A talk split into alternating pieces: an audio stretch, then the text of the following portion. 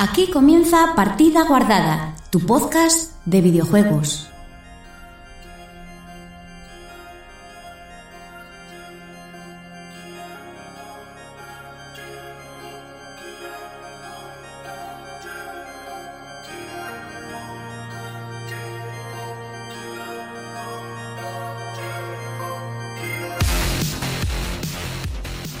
Buenas, buenas, buenas a tu Tom, al séptimo podcast de la sexta temporada. Me esta vez no acordé de decir los números. Esta semana no os deleitaré con una de mis intros preparadas. Lo siento. Siento, lo siento. ¿Eh? La genialidad hay que reservarla. Eh, pero con lo que sí os deleitaremos es con un surtido de las últimas noticias del mundillo de los videojuegos, unas cineseries calentitas y esta semana tendremos de vuelta la sección de cómics que llamaremos Entre Viñetas, presentada por Andrés, que esta semana nos hace una visitilla. Y vamos a tirar a. Julio en ella. Sí, sí bueno, pero la- lo, lo que molaría es que estuvierais los dos, porque así Eh, es lo que le comenté, pero... os retroalimentáis un poco. Es. Un, un repaso a lo que jugamos, vimos, escuchamos esta semana, nuestros comentarios, alabanzas y...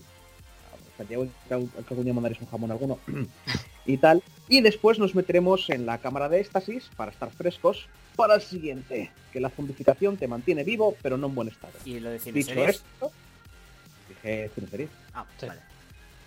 Sí, sí, dije, mira, lo, lo estoy leyendo ahora, un cineseries calentitas. Yo No, poniendo- Pablo, no interrumpas al presentador. Claro, tío, es que ya te lo cargas. Eh, todo, madre perdón, pensaba que no lo había dicho. Tú ves todo el trabajo que tienes ahora para editar. Bueno, Pablo, ya que has hablado, ¿qué tal? Bien. De puta madre. ¿Tú qué tal, Andrés? Muy bien. Otra vez por aquí.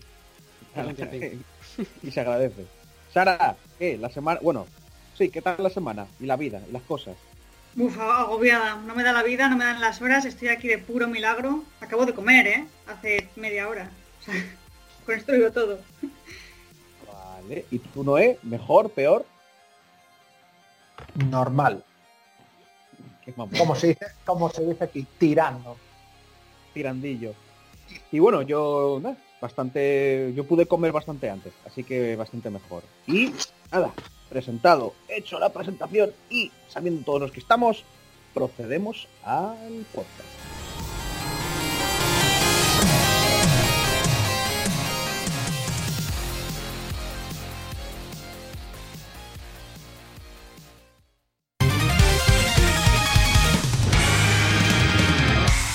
Partida Guardada, tu podcast de videojuegos.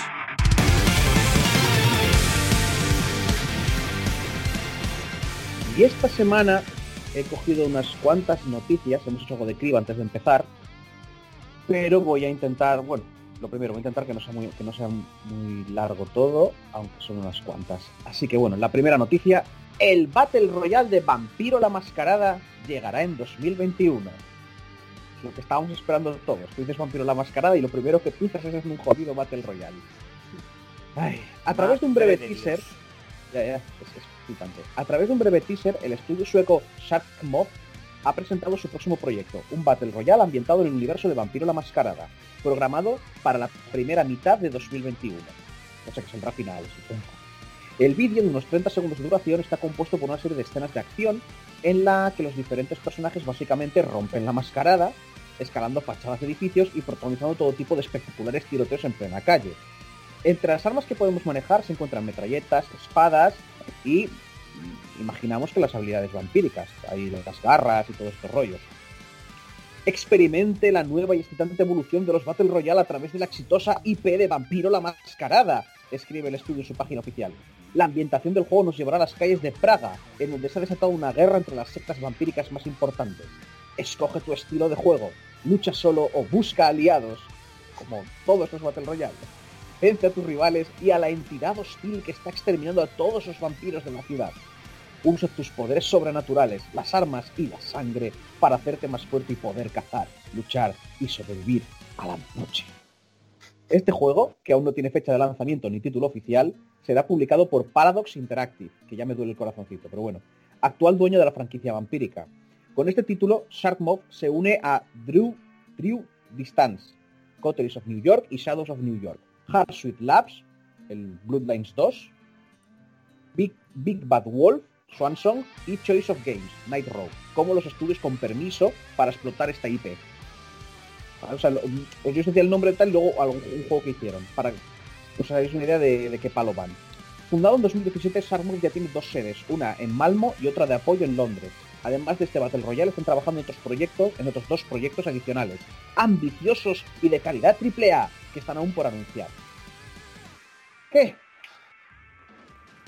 Creo Que que da, no- mucha pere- da mucha pereza este tipo de juegos ya. Están muy agotados. Para mí, vamos, no lo sé. yo voy a dejar que opine por Michus porque opinamos al respecto. Creo que nuestra opinión va a ser exactamente la misma. Sí, Hombre, rollo, rollo. dime, dime, no, sí. No, yo iba a decir que, que es que esto a, a Vampiro le sienta como un santo dos pistolas, ¿sabes? O sea, es- no le pega una mierda. Pero, pero... Es que no Pero ¿y si, y si innovan un poco y se meten toques RPG, subidas de nivel, ganar habilidades, Sí, pero que aunque- depende de tu rollo rollo- vampírico tengas unos poderes u otros. Es que o cambias algo en el género o es que siempre Pero- lo mismo. pero que es-. Pero que No estamos meter hablando de un ¿no? juego interpretativo en el cual la, lo ul- lo ul- la última solución es in- ponerte a inflarte de hostias porque rompes la mascarada y, y se... Pero, y- pero ya, ya puestos que te metes a dar hostias, pues ya, joder, pero que que no sea pega. divertido. Pues, De ahí lo que que dijo Chus. ¿Qué querías decir, no, eh? En un Battle Royale no puedes meter eso. Ya no, eh, pero si haces otro Battle, otro battle Royale, No, lo único puedes- es que es más de lo mismo y aburre. no, lo que puede ser un poco eso, que sean vampiros y tengas poderes, Claro, eso. humanos, humanos normales con armas. No sé, que le den no, toques. RPG, que hagan otra cosa diferente No a un veo- Battle Royale mítico, no sé. es que- No veo que vayas a... Me da, ¿eh? Que me puedo equivocar porque actualmente no sé tal. Pero no veo que vayas a poder jugar con humanos, como mínimo con un humano normal. Porque lo vas a pasar muy mal. Si juegas con un humano normal, el vampiro la mascarada, lo vas a pasar muy mal. ¿Sabes lo que podían hacer? Que un 75% de los jugadores sean humanos y el 25% Siguen No, perdiendo, vampiros. siguen que perdiendo. lo elijas no que lo elijas tú. Ya, ya, pero Bueno, que pero que sigues estando en desventaja. Con un 25% de vampiros se funden al resto. Porque está muy Aparte, OP en la- ese juego. Por la propia descripción del juego, te dice eso, que vences a tus rivales y a la entidad hostil que está matando a los vampiros. O sea que probablemente, aparte de los jugadores, haya una cosa que irá matando Ah. jugadores por ahí. Hombre lobo. ¿Vale? Bueno, no, no sé. La cosa es que si la gracia de este Battle Royale probablemente sean los superpoderes, precisamente, que cogerán los más de acción, porque, bueno, a ver, dominación y presencia eh, podrían funcionar, igual si te estás peleando, puedes hacer ¡ah! y que todo el mundo se arrodilla ante ti, ¿sabes? Y no te quieran matar. Pero generalmente me imagino que cogerán cosas como Auspex para, para ver gente atrás de las paredes y cosas por el estilo. O sea que yo veo es un Fortnite con superpoderes, me parece que va a ser. La subida de nivel no lo veo. También te digo que esto que hacen se podía hacer con vampiros, ¿eh? Vampiros en las calles. Se matan. Yo lo que creo que van a hacer es meter lo típico de chupas sangre. Tú empiezas con un poderillo, chupas sangre, de la que lo matas, y vas cogiendo de varia peña. O sea, y vas, le vas robando poderes. No sé si me explico. Que vayas diabolizando por ahí a los otros jugadores. Claro. Puede ser. El- el- pero el rollo es eso, que a mí toda esta noticia es como, mm, si no hablaran de Vampiro la Mascarada, ni me habría fijado, porque es como, Mm. ah, vale, otro Battle Royale, que a mí me la sudan muy fuerte. ¿Vale? Pero lo- la cosa es eso, es que Vampiro la Mascarada no pega con el concepto Battle Royale. O sea, mataos entre todos ahí. rom- Es no que sé, en, no- no. Vampiro la Mascarada lo último que haces, o en teoría, el concepto del juego es que lo último que haces es usar un arma, que es lo primero que haces en un Battle Royale, con lo cual... Tienes un Sabbath, igual te suda un poco los cojones eh, No, mantener no. las Si apariencias. eres- no, porque, Pero, porque te van a, vas a durar poco. Vas a morir, vas a morir fuerte y rápido, porque está ahí, No. hay que decir, hay una sociedad detrás. Sí, pero en territorio Sabbath no hay mascarada, tío. Pero bueno, eh, eso es un territorio de la camarilla. Pero aún así, que, que, es como que me choca. Ojo, no estoy diciendo nada contra el juego en sí, ¿eh? Puede que luego sea la hostia de divertido, mole un montón, Entonces, que la gente al final... Sí, perdón. No, que en teoría no han enseñado nada, entonces tampoco Claro, claro. conocemos de qué va a ir. Que la gente al final puede decir, pues eso, que, pues bueno, mira, Vampiro Mascarada me la suda. Yo juego porque me parece divertido. Cojonudo, ¿eh? Hostia, Esto no es ¿te, como, ay, imaginas, que no lo hagan. ¿te imaginas un Battle Royale que sea full politiqueo? Que sea en plan ro- rollo que no puedes Un usar los poderes. Sí, sí, sí. Y es rollo todo hablando, metiéndose puñaladas por la espalda, en plan rollo, sí, este es el que nos anda jodiendo. Eso estaría guay. Pero te digo, las imágenes que las imágenes que han puesto tienen pinta de ser rollo de acción y parece eso, Peña subiéndose por las paredes y cosas así. O sea, superpoderes, vampiros super mágicos que se matan entre ellos en las calles de Praga. Que podrían haber hecho un juego así, ¿eh? Lo que pasa es que igual, como tenían la IP de vampiro, dijeron, pues mira, le llamamos vampiro la mascarada y, y así hablan de nosotros, que nosotros ya lo estamos haciendo. Bueno, paso con la siguiente noticia, que vamos a decir algo bueno de Blizzard, que no es algo común en este podcast últimamente, así que es algo agradecido. ¡Bien! Es bueno, pero Blizzard, Blizzard. es bueno, pero, pero tenue. Tampoco nos volvamos locos, ¿eh? La próxima BlizzCon virtual, ojito, recalco el virtual, será gratuita y accesible para todo el mundo. La próxima BlizzCon, programada para los días 19 y 20 de febrero, se celebrará en formato digital y por primera vez será gratuita y abierta para todo el mundo. La convención, cuyo nombre en esta ocasión pasará a ser BlizzCon Line, ha programado ya su habitual concurso de cosplay y varias competiciones, paneles y exhibiciones que son tradición del evento. Aunque no tendremos un show presencial este año, estamos deseando mostraros la BlizzCon Line del año que viene. Ha comentado J. Allen Brack, ese señor que sabe disculparse muy de puta madre. Presidente de la compañía a través, eh, perdón, presidente de la compañía. Yo es que se nota que no leo más adelante. A través de un vídeo compartido en redes sociales. Queremos que sea una enorme celebración virtual, por lo que estará abierta a todo el mundo que quiera verla y participar. ¿Eh? Naturalmente. O sea, yo me imagino estoy diciendo, como estamos ahora, si cobramos nos mandan a la mierda. Aunque la web oficial del evento aún no tiene demasiada información, sí deja entrever que Diablo 4, Overwatch 2 y el salto de varias franquicias a plataformas móviles tendrán un papel destacado en el, eh, en el panel de anuncios. Entre los eventos confirmados está un concurso de escritura y la tradicional marcha de los Murlocs. Las suscripciones y bases de los concursos más importantes ya están abiertas, por si algunos de vosotros pues todavía amáis a Blizzard y tal y queréis apuntar a estas cosas. BlizzCon es un evento anual que la compañía utiliza para entrar en contacto con sus fans, realizar todo tipo de anuncios. Habitualmente la ceremonia de apertura es totalmente gratuita, mientras que para disfrutar de los torneos, los concursos y los paneles se necesitaba pagar una entrada virtual de 40 euros. Además de por su carácter virtual, esta BlizzCon Line será especial porque cogerá las celebraciones del trigésimo aniversario de la compañía. Trigésimos 30, ¿no? Sí, sí. Perfecto, lo dije bien. Mm, ¿Algo que decir? Yo una, solo una puntualización. ¿Vale? Cuando que tú estás diciendo varias veces Blizzard, y quiero recordar que no es Blizzard. Blizzard está muerto, disecado, y ahora mismo es una marioneta, ¿vale? Que Activision mete su mano por el culo y, a- y No, habla no. por ella. No, no. Si no aceptáis eso con los equipos de fútbol, no lo aceptéis con Blizzard. Si lo que os importa es el símbolo y la marca y el nombre, es Yo no lo acepto con nada. Chus, Vale, ni con equipos el Real ni con Madrid no es el. Real Madrid desde hace 30 o 50 años. Pues, completamente de acuerdo. Me la suda el No, fútbol. es Sí, mal ejemplo que ese, ya- Chus. No, no, tendrías que llamar de otra manera. Porque es que es de los socios, entonces lleva toda la vida siendo de los socios. Ya, Entonces, pero los jugadores, los que forman parte de tal, los ah, que- bueno, ya. es, una- es lo que te quiero decir. Sí. Que, si lo- que si la gente que está dentro es completamente diferente y eso ya tiene que cambiarle el nombre, ah, hay muchas más cosas a las que seguimos llamando igual. Nintendo. Y segundo detalle. bueno, todavía queda gente. Segundo detalle. Dime. No es insuficiente, o para mí es insuficiente, para, como intento de lavado de cara, mm, para compensar por todas las cagadas que llevan haciendo desde los últimos años. Entre desvíos, abusos, eh, no apoyar, apoyar el, el fascismo, etcétera. Joder. Yo no creo que esto sea un lavado de Apoyar el fascismo. Sí, tal cual. Es, algo que es algo muy largo que nos podríamos liar contando esas cosas. Ya lo hablamos en su momento. Bueno, son todas Eh, las noticias que llevan sucediendo durante dos años, ¿vale? De todas las sí. cagadas que llevan haciendo. Pues Pero, pero que este movimiento, yo como mínimo, yo no pienso, en ningún momento se me ha pasado por la cabeza que sea para limpiar su imagen. O sea, quiero decir, la BlizzCon siempre ha sido publicidad. Lo que pasa es que antes era publicidad que la gente pagaba por ver. Ahora, igual dice, han echado cuentas y han dicho, quizá no van a pagar tantos. Ponedlo gratis y que parezca que somos muy guays. Que para, un, Bueno, para un anuncio que intento poner de algo bueno de Blizzard, Ah. ya le estamos haciendo mierda. son unos cabrones. es- Son unos ¿Sabes qué cabrones. Bueno, Es que yo, Pablo yo- los, los odia. Sí, Andrés, di. no, que yo por mí, que siempre esperas ver la BlizzCon para ver qué novedades, qué juegos nuevos o qué nueva expansión del juego te van a traer. Y es que no espero nada de esta, salvo un Diablo 4 como mucho. Lo demás es que me da igual de Blizzard. Y es que es duro decir esto, porque Blizzard siempre espera cosas. Pero es que, ¿qué esperas? ¿Un Diablo 4 nada más? Pues eso. pegan un bombazo, pero en un principio lo que se espera es Diablo 4, Overwatch 2 y juegos de móviles. Pues eso. Hype, pues, muy, pues muy poco. Pero que ahí es donde llegó Activision y dijo, ah, vosotros seréis conocidos por hacer unos juegos muy trabajados, Claro. completitos y con tiempo, ¿no? Vale, mira, ¿veis esto? Se llama, se llama smartphone. Me vais a hacer aquí unos juegos a medio terminar, que, que prácticamente cada cinco segundos están pidiendo dinero, sa- ¿sabes? Lo vuestro, lo que se os da bien y tal. Me cago en mi vida. Bueno, eh, nada, voy a, voy a dejar de poner noticias de, de Blizzard porque total, Blizzard para está mal muerta. semana. Está muerta, coño. Vale, vale.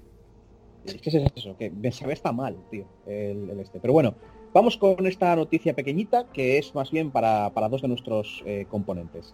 Ruined King, o el rey arruinado. Bien. igual es, igual es el rey de cierto país. Eh, bueno, no, arruinado no. El RPG de League of Legends se publicará a principios de 2021. El RPG de, de League of Legends. A ver. El primer juego de Riot Forge. Ese Ruined King a League of Legends Story que desarrolla Airship Syndicate. Estará disponible a principios de 2021. Saldrá para PC, PS4, PS5, Switch, Xbox One y Xbox Series XS. Joder, cada vez es más difícil. El tráiler publicado este fin de semana no enseña absolutamente nada del juego. Sí, un RPG con combates por turnos, pero si viene acompañado de, pero si viene acompañado de nueva información. Sabemos ahora que estará ambientado en aguas estancadas y que habrá seis personajes jugables. Piratillas. Fortune, Miss Fortune, Ilaoi, Braum, Yasuo, Ari y Pique, o Pike. Pike. Me mola más Piqué. Eh, mis conocimientos sobre... Bueno, esto lo pone el, el que está escribiendo la noticia, pero, pero probablemente... Y encima está la cachonda que- pelirroja. Bien. Y Yasuo, tío. Vas a poder jugar con Yasuo, joder. Son Yo tengo ¿eh? más conocimientos que el que está escribiendo la noticia, pero quiero leer este cacho, ¿eh? Esto es de lo que escribió la noticia. Mis conocimientos sobre el LOL llegan para describir al grupo como un samurái y cinco más. Joder, la pirata, la pirata pelirroja cachonda. Si eso es uno de mis main. Que tú, que Miss ¿Cómo lo has escrito, Chus? ¿Un samurái o un qué? y, y cinco más. Y cinco más. Vaya tela. Pues A ver, no, no es que- tiene por qué ser así. Pero, a ver, Yasuo... Ahora, Yasuo es un samurái. A ver, Ari, vale, eh, tiene las colas estas de zorra. De... Sí, de zorra, ¿no? Sí, Es una zorra de nueve colas. Las orejas. Sí, Pike. zorra, sí. Pike no lo sé, porque Pike ya, ya no, te- no me suena, pero no lo sé. Braum es un tío Eh, grande. es un señor con un gancho y un pincho. Vale, pues Braum es un señor grande con un escudo. Miss Fortune es una tía con dos pistolas y, y tetas gigantes. Y la hoy, que probablemente la hoy sea la que tenga el estilo más más, Más tanque. diferente. Sí, no, más pero el tanque, más de Sí, aguantar. es, ¿eh? es una, es una señora culturista que lleva una cabeza de un dios antiguo. o- eh, lleva una cabeza que luego en realidad es de un dios antiguo. Pero, pero no son tentáculos o algo así. Sí, es que el dios es el rollo del mar y Ah, te fuerza, te hace pasar las pruebas de... Es muy... Pues eso. Probablemente tenga el diseño más tal porque es, porque es como, hola, soy una señora grandota y fuerte con una cabeza. Llevo una cabeza El por Brown ahí. también, es igual que el Brown, pero en tía. Pero, pero Braum es un señor grande con un escudaco, que eso, es- eso está más visto que... Y bigotillo, no, ¿qué dices? Es- eh, me recuerda, es igual que el personaje de Full Metal Alchemist, ¿cómo se llama? Eh, ay, eh, Armstrong. Eh, pues es Eh, Armstrong. No, no es Luis Armstrong, ese es otro tal, pero era Armstrong, algo Astro, se me olvida el nombre. Ay, se me El olvida el nombre. Ese Es fuego. Y además no, es, no, es muy el- simpático, tío. El, rubio, tío. El- Ah. El, tío fortudote que, que metía eh, que le mete guarrazos a las cosas y les mete como electricidad. Ah, Hostia, no me acuerdo. Bueno, que, que además que el, que el Brown es muy majo. Porque él está, está, yo que- stand behind me, bro. Que no- Porque que es el rollo tirolés, son tío, que es, de que es muy simpático. Y va con porillos, que son como una especie de, bichos peludos, así muy... que son tocabeza. Y, y- y es muy colega de ellos. Es- como un Sí. pastor de las montañas. que Mola mucho. está muy bien. Que, que no te digo yo que esté malo o tal, solo te digo que han ido a elegir a personajes generalmente bastante genéricos para protagonizar. Hombre, Ya- el- es el Edgelord, es el Edgelord, tío. Es Bueno, rollo no, pero- pero que King, el que personaje. teniendo la que teniendo la cantidad de personajes que tiene League of Legends joder, y sobre todo en un juego de rol que no es raro que, que entre el grupito de la partida haya un personaje raruno. Hola yo soy un señor con la piel azul uy qué raro soy esas cosas así. Es raro que no hayan metido algún Creo que eh, es que el Pike, oro, el Pike, Pero- me- lorde o algo. el Pike no tenía lore chungo, en plan rollo medio espíritu, medio cosa no del humana del todo. pues igual era el piqué bueno sigo con la noticia no sé que tengas algo que decir ahora Nada, que imagino que los campeones y todo eso estará elegido por el lore de- del Ruined King este. a ver sí bueno lo suyo, y ¿eh? Sara ¿sí? Es que es lo suyo. Claro, no, y sí, a ver, yo no conozco, no conozco la historia del rey arruinado este, pero algo tenía que ver, ¿no? Con, con aguas Sí. estancadas, así que me imagino que era por ahí. Sí, a mí me da rabia que no pongan otros personajes de aguas estancadas, como Twisted Fate o el Graves. O Gunplan. Coño. Es que tú imagínate jugar con Graves y su escopetona, tío. Ahora sí son peña normal. Es que mola porque yo lo, yo lo estaría viendo diciendo, joder, poned al moco, tío, poned a, Sí. a tal, haced un, Pon- a un suicida raro, tío. ahí, Pon, una cosa pon a de- o pon a Aurelion, que se supone que es del tamaño de un sol. Fuera de Vale, la- Aurelio no, pero me vas a decir a mí, es que se me olvidó el nombre del moco. Me vas a decir a mí que el moco no sería Zack. gracioso. Ese. No, molaría más eso, Chogat con sus seis cargas en plan Godzilla. Cho'Gath se, se supone que es del tamaño de edificios. Es un Cho'Gath se parece, Cho'Gath se parece ser un boss, tío. Bueno, a ver, sigo. Cuenta, eh, eh, eh, eh, cuenta el mítico Joe Madureira, CEO de Airship Syndicate. Espera, está señor, detrás yo Madureira de esto. No, es que es el CEO de Airship Syndicate. Que Ruined King se centra mucho en la narrativa. Que las partes de aventura y de historia son tan importantes como el combate. Y que las interacciones entre personajes serán clave. Nada de ligoteo entre campeones. Vale. Gracias por decírnoslo, Joe Madureira. No van a hacer porno ahora, porque lo digas tú. Eh, explica también que la exploración se ha cuidado especialmente para satisfacer la curiosidad de los fans y que su intención ya era tener un mapa del mundo en Battle Chasers, pero tuvieron que prescindir de esa idea. Riot Forge, recordad, es el sello de distribución para los juegos ambientados en el universo de League of Legends, desarrollados en colaboración con estudios externos. De momento están los dos que se anunciaron durante The Game Awards, el de 2019.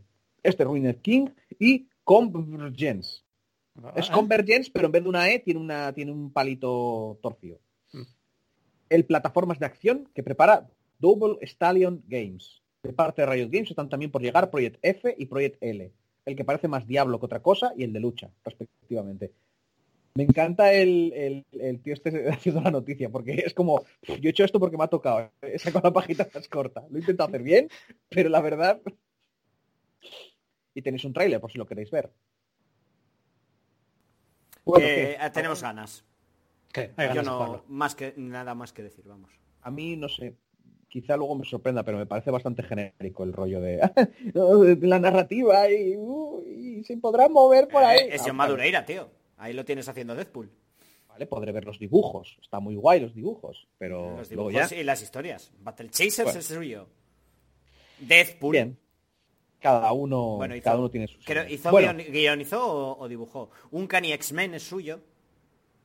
Co- Coño, que el tío, que el tío tiene cosas muy guapas, el John Madureira, tío. Es de los me encanta este pavo. tiene cosas muy guapas. ¿Sabes quién no tiene cosas guapas? Los que tienen una Play 5. Porque desde hace unas semanas están jodidos. Noticia. PT era jugable en PS5 hace unas semanas, pero Konami intervino para que solo fuera compatible con la PS4. Maldito seas Konami.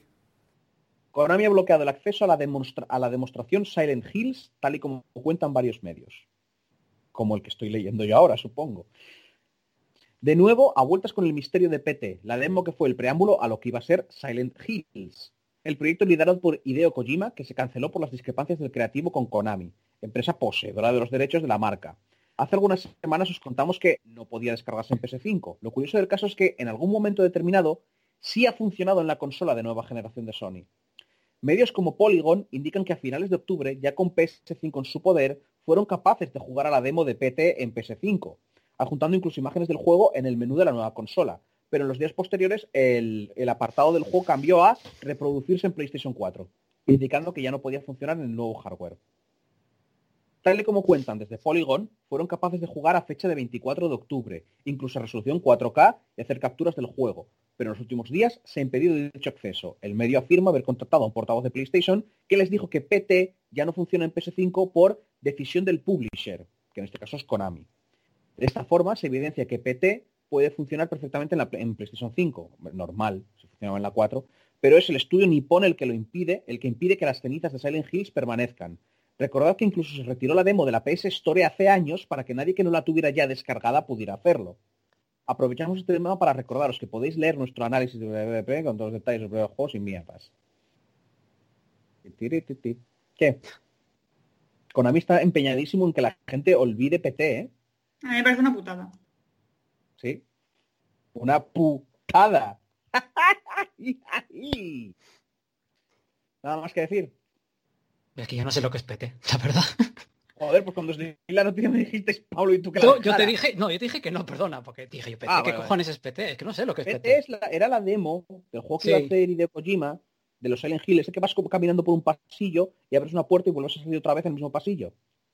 Ah, pero es esa fue esa demo, porque iba a ser como un Resident Evil o algo así, ¿no? O iba a ser Antes un de que Hill, Ah, vale, ya sé cuál dice, sí. Sí, sí, sí, sí. claro, claro. Y que, y que ya llevan la de Dios. En su momento ya, si no me acuerdo mal, es eso. Quitaron que pudieras descargarlo y los únicos que podían jugarlo eran los que ya la tenían descargada, el, el PT. Y ahora, pues parece ser que probaron y funcionaba una PS5 y los de Konami dijeron, no, no, quita, caca, feo, fuera. Y, y tal. Es una pena. Porque se demuestra que Konami no tiene ningún tipo de interés en absoluto de que se hable ni se recuerde nada que tenga que ver con Silent Hill y posiblemente Hideo Kojima. Solo una cosa al respecto. Es su gato y se lo follan cuando quieren. Eso está muy bien. Un momento, perdonad, tengo que hacer una mini pausa porque me parece que huele a quemado en mi casa. Estoy en mi casa, huele a quemado, no sé si... No, no, igual ha puesto algo en el fuego y se le ha escapado, ¿eh? Perdonad, ¿eh? Pausa. Uno, dos, dale. Bueno, no se estaba quemando nada en mi casa. no pasa nada. Simplemente No, que, que usó la plancha y no la limpió bien y dejó, dejó una mierda cerrada con aceitillo y supongo que a- la apagó igual, pero quedó... Vino los... ¿Al final, al final te van a cobrar los bomberos o...? Eh, no, no, tranquilos. Y Ah. en esta pausa que hemos hecho, justo nos acaba de llegar, última, última hora, último momento, que para los que escuchen el podcast no lo va a ser, pero para nosotros lo es, un notición que es el, probablemente sea la única noticia que le gusta a Noé, de todo lo que hemos estado viendo. Anunciado Mass Effect Legendary Edition, el regreso de la trilogía original en forma de remasterización y con todos los DLCs. Estamos a 7 de noviembre, ¿eh? aquí, grabando, a 7 de noviembre. Un día muy especial para todos los seguidores de la saga Mass Effect, porque todos los años se celebra esta fecha el N7 Day. Ahí que BioWare haya aprovechado este momento para realizar un gran anuncio como ha sido el de Mass Effect Legendary Edition. Desde hace tiempo se venía rumoreando que los tres primeros juegos de la serie volverían en forma de remasterización, y ahora ya es oficial. Por lo tanto, el recopilatorio reunirá en una misma edición la trilogía original, protagonizada por el comandante Shepard, con mejores texturas, efectos y otros aspectos visuales para lograr que luzcan mejor que nunca. BioWare ha asegurado que su intención es la de modernizar la experiencia para que aquellos aficionados de Mass Effect como los recién llegados puedan disfrutar de los trabajos originales con estas nuevas versiones. Además, la resolución será capaz de alcanzar los 4K Ultra HD. ¡Sí, señor! Dicho esto, Solo- Mass Effect... ¿Qué? Solo por el primer juego ya vale la pena. Pensé que habías acabado. Ah, no, no, no, queda un poquito más. Dicho esto, Mass Effect de Legendary Edition incluirá Mass Effect, Mass Effect 2 y Mass Effect 3, con todos sus contenidos descargables. Una edición que no se debe de perder nadie. Id a comprarlo ya, malditos. Y que llegará a las tiendas durante la primavera de 2021 para PS4, Xbox One y PC. ¿A cuánto? Eh, no viene el precio. Pero calcula lo de lo típico, 60. Joder, 60, no, 50. Yo- Es que no creo que cueste menos. ¿Crees tú que te van a meter, crees tú que te van a meter de salida los tres juegos con todos los DLCs te- y te lo van a cobrar a poco claro, precio? que estés Ese hablando sería de Electronic Arts. Ese sería un movimiento lógico. A mí, a lo que me sorprende es que cuando le decimos los precios, Noé hace como para regatearte a ti. Sí. Que, que- que no lo 50. entiendo, que no- yo no estoy poniendo el precio del juego, tío. Yo te Eh, estoy informando ¿cuánto- del juego, del precio que va a ¿Cuánto va a tener. costar esto? 100 euros. Bájamelo. Yo no lo quiero. nada, nada. Caca. Venga, vete para allá. Habla con los de tal. Bueno, pues nada. Oye, que Noé me ha dicho que bajéis el precio. A ver, Vale. el, el segundo y el tercero se veía bien. Eh, Sí, tío, el segundo el el, ter- tercero. el tercero tenía fallos, sobre todo de subtítulos y de iconitos pequeñitos en resoluciones altas, que era horrible. Eso sí que necesitaba Vale, eso, un- un- eso, era, un eso es otra cosa. Que tenga fallos, pero que se viera mal, no, tío. Pero el uno, el uno sí, tío. El uno, el uno lo necesitaba. Sí, pero si lo modernizan, a mí lo que me da es que van a hacer el sistema del 2 o del 3. Y van a quitar la mayoría de la jugabilidad. Y eso, por una parte, está guay. No, pu- no pueden quitar, si quitan el tip, lo, lo rol que había en el uno, lo joden. Mm, No necesariamente. No creo que lo quiten. O sea, técnicamente el 2 y el 3 no lo jodieron, a pesar de que quitaron casi todo el tema de elecciones de, de equipo Para y mí, de, de subida de nivel. Para mí, a ver, esto ya sabes cómo va. A cada uno le gusta un color. Para Eh, mí, a mí perdió mucho el Mass Effect a partir de... Pues para mí ganó, que, que se te diga. con el 2. No A jodas, mí- tío. A mí me parece que... Es que era demasiado rol y el 2 rebajó ese nivel de rol. Y lo hizo más, más divertido, más, más entretenido jugar para mí. ¿eh? Que no tanto Ah. texto y tanto... Y yo, Para mí, y yo intuyo que la mayoría de la gente está de acuerdo con Andrés. O el gran Mm. público de juegos. Para mí tenía la mezcla perfecta de acción y rol el primero. No, el primero era muy denso, ¿no? ¿Eh? No jodas. A mí No. me gusta el primero, me gusta las selecciones, esas armaduras y todo esto, que quizá eso te guste de Andrómeda, según de lo juegas, porque tiene más, más que el 2. Pero he de decir que para mí el mejor Mass Effect sigue siendo el 2. No, a pesar de que no me gusta que lo simplificaran tanto. Precisamente en el 3 lo complicaron un poquito más. Es que a mí el primero, tío, la historia me gustó tanto. No sé, muy tal. Aún así, eso sí lo... El final, y es que me Sí, gustó tanto. Y yo, no sé, tío, y a mí esa combinación de rol, de exploración y de acción, a mí era perfecta. Bueno, yo es que lo recuerdo un poquito... Bueno, yo es que... Se notaba que era de los que, el que era del era lo primero que hacían de ese estilo. A ver, era heredero un poco del Kotor, del Neverwinter, de ese tipo de juegos. Sí, pero que eran muy- era- mucho roleo. pero eran por turnos. Quiero decir, tú no, tú no apuntabas al No, disparar, el tenía- disparo... no tenía tanto roleo, Andrés. Yo le recuerdo mucho roleo a ese juego, y se te diga. No Porque llegaba a tener líneas de diálogos tremendas, pero tenías para elegir lo menos cinco. O y seis, eso es era- cojonudo. Perdona, Claro, para que le encante el rol, sí, evidente. Claro, claro. No, pero ya no solo el rol, es que a mí me das a elegir entre pues, saber lo que va a decir mi personaje y encima estar como una línea, por tanto, no sé exactamente cómo se lo va a tomar el otro, a ponerme en los cuadraditos, los, los cuatro rollos que están pensados principalmente para usar un puto mando. Y como tenemos que jugar con mandos, pues de repente nuestro personaje ha perdido vocabulario y no sabe decir ciertas cosas. Y es eh, respuesta graciosa, respuesta de bondadoso, respuesta eh, malvada, respuesta neutral. Porque al final todas eran así. Joder, si están en Inquisition, que es la misma gente. Ya te sería esto un simbolito con, con precisamente el simbolito de eso, de respuesta violenta, respuesta buen rollera, el simbolito de la risa y el simbolito de... ahora no me acuerdo un tercero, pero normalmente era neutralidad. Y al final era eso, ni siquiera lo leías. Decías, pues mi personaje es gracioso, pues digo la graciosa. Mi personaje, pues digo tal. Y... El otro A tío. leerlo y saber lo que vas a decir. Chus, lo que me estás describiendo ha sido si- de siempre una de mis quejas principales al sistema de moral de los juegos que tú defendías. Pero es que no tiene nada que ver con el sistema de moral. Porque las respuestas que das en el Inquisition no hay moral. Es el sistema de conversación Vale. hecho para que, para que la gente que juega con un mando no, no, no porque no lo digo en plan mal, ¿eh? Yo, es- yo- creo que tiene no muchísimo que ver mal. lo que tú estás diciendo con el sistema de moral. Pero, si bueno, no tiene un sistema no- de moral, no o sea, nos vamos a poner a discutir porque se nos va la. ya, pero es que estás diciendo, esto es por el sistema de moral, estás diciendo, no tiene un sistema moral este juego. Hostia, este que no. modo de conversación. Ah, no, eh, no, no tenía rebelde. Hostia. Entonces, ¿qué se ha tatuado yo él? El Dragon Age Inquisition que usa el mismo sistema de No, conversación. yo hablo de Mass Effect. Y yo te hablo de, yo te hablo de BioWare, que usa ese sistema de conversación. También lo tienes en Andrómeda. ¿Y Mass no- Effect, y en que- Andrómeda Mass no Effect tienes moral. tiene, tiene sistema de moral o no? Sí, bueno, es que moral. Pues eres un tío duro o eres un, o eres un tío- o eres un santo. Pero no hay bien y mal. Vale, pues llámalo bien y mal. Rebelde y ordenado. Mm, Es, me la suda. Sistema Ah. de moral. Pero que, pero que Eso, se carga el juego. juego. Estáis, estáis Bueno. Un- y es una, una faceta del juego, no es el juego. Ya, ya, pero para mí, precisamente, que quites armaduras y quites cosas, vale. Pero lo de conversar. eh, ay. No Está sobrevalorado lo de conversar.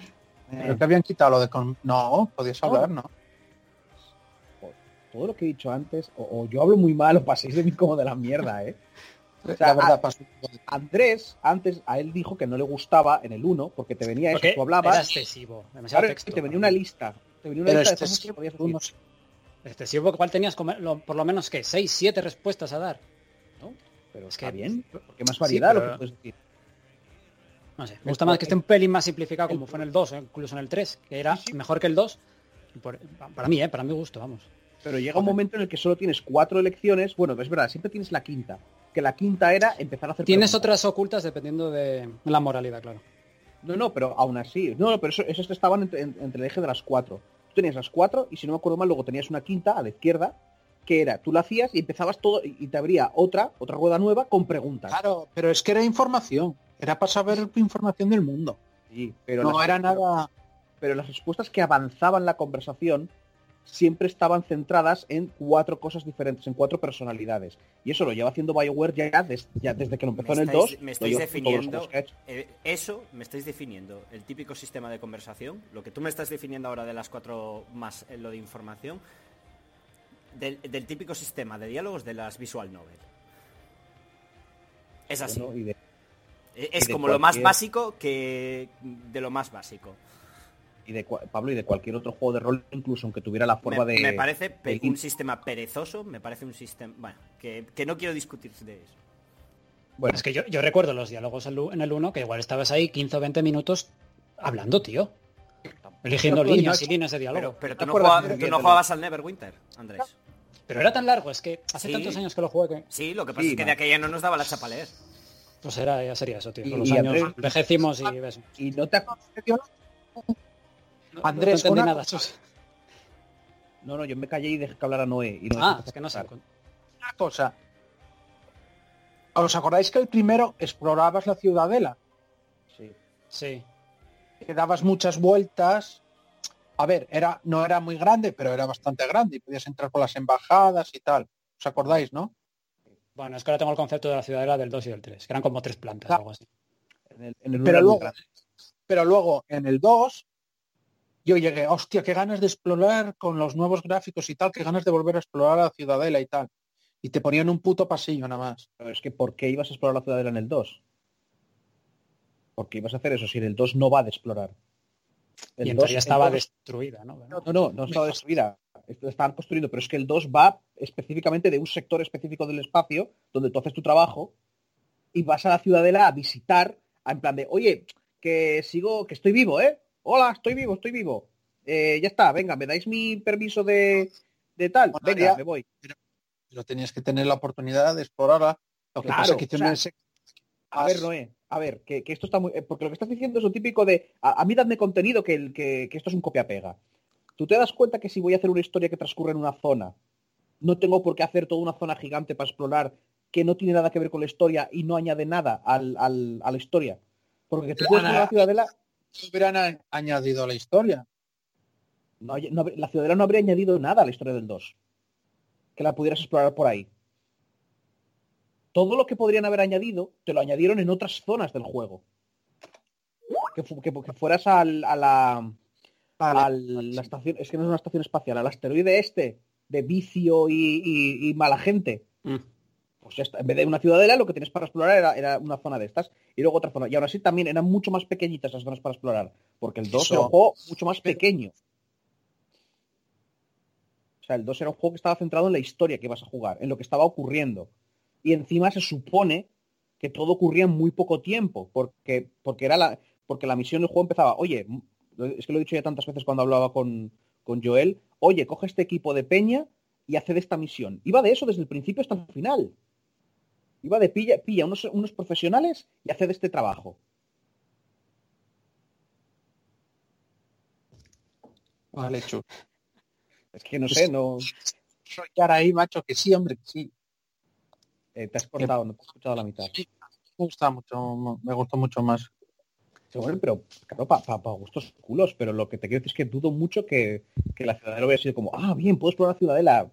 Y esta gente, pues estuvimos seis meses para hacer la ciudadela. Tuvimos que quitar otras cosas para poder hacerla. Eso es lo que voy. Pero bueno, que es una buena noticia para los fans de Mm. Mass Effect. Y bueno, buena noticia. Bueno, es que yo, yo llevo un rato queriendo discutir algo, pero ya hemos perdido demasiado tiempo, así que paso. Así que voy a la siguiente noticia, que ya estamos perdiendo un montón de, de tal. Steam permite a los desarrolladores invitar a los jugadores a probar sus juegos. Presentada la característica Steam Playtest con la que los estudios pueden ofrecer a los usuarios la posibilidad de echar un vistazo a sus próximos títulos. Quizá, quizá sea el comandos, ¿no? Eh? Igual esta noticia te interesa. Steam continúa trabajando para acercar el mundo del desarrollo a los jugadores. La plataforma de Valve ha presentado la característica Steam Playtest, una función que permite que los estudios puedan ofrecer sus juegos a los usuarios para que los prueben, simplemente con un botón. Desde la página web de Steam hemos conocido toda la información en español y os contamos en qué consiste. Estoy goliendo ya lo que, consiste esto. Steam Playtest es una nueva característica integrada en Steam que te permite invitar a jugadores para que prueben tu juego. Lo, lo he dicho ya tres veces esto. sin que tengas que preocuparte de claves o correos electrónicos externos. Ah. Eh, tú controlas cuántos jugadores tienen acceso, cuánto añadir, eh, cuándo añadir más y cuándo empiezan y terminan las pruebas. En los juegos aparecerá debajo un botón extra para que los usuarios soliciten el acceso. O sea, tú ahora eso, igual en los juegos que, los desarrolladores que quieran meter esta cosa, tú estás viendo en la tienda el juego y en vez de comprar te viene a solicitar acceso. Y los desarrolladores lo miran y dicen, tanta gente, ¡pum! Venga, pues podéis probar este juego durante tanto tiempo, o la demo, o lo que tenemos probado.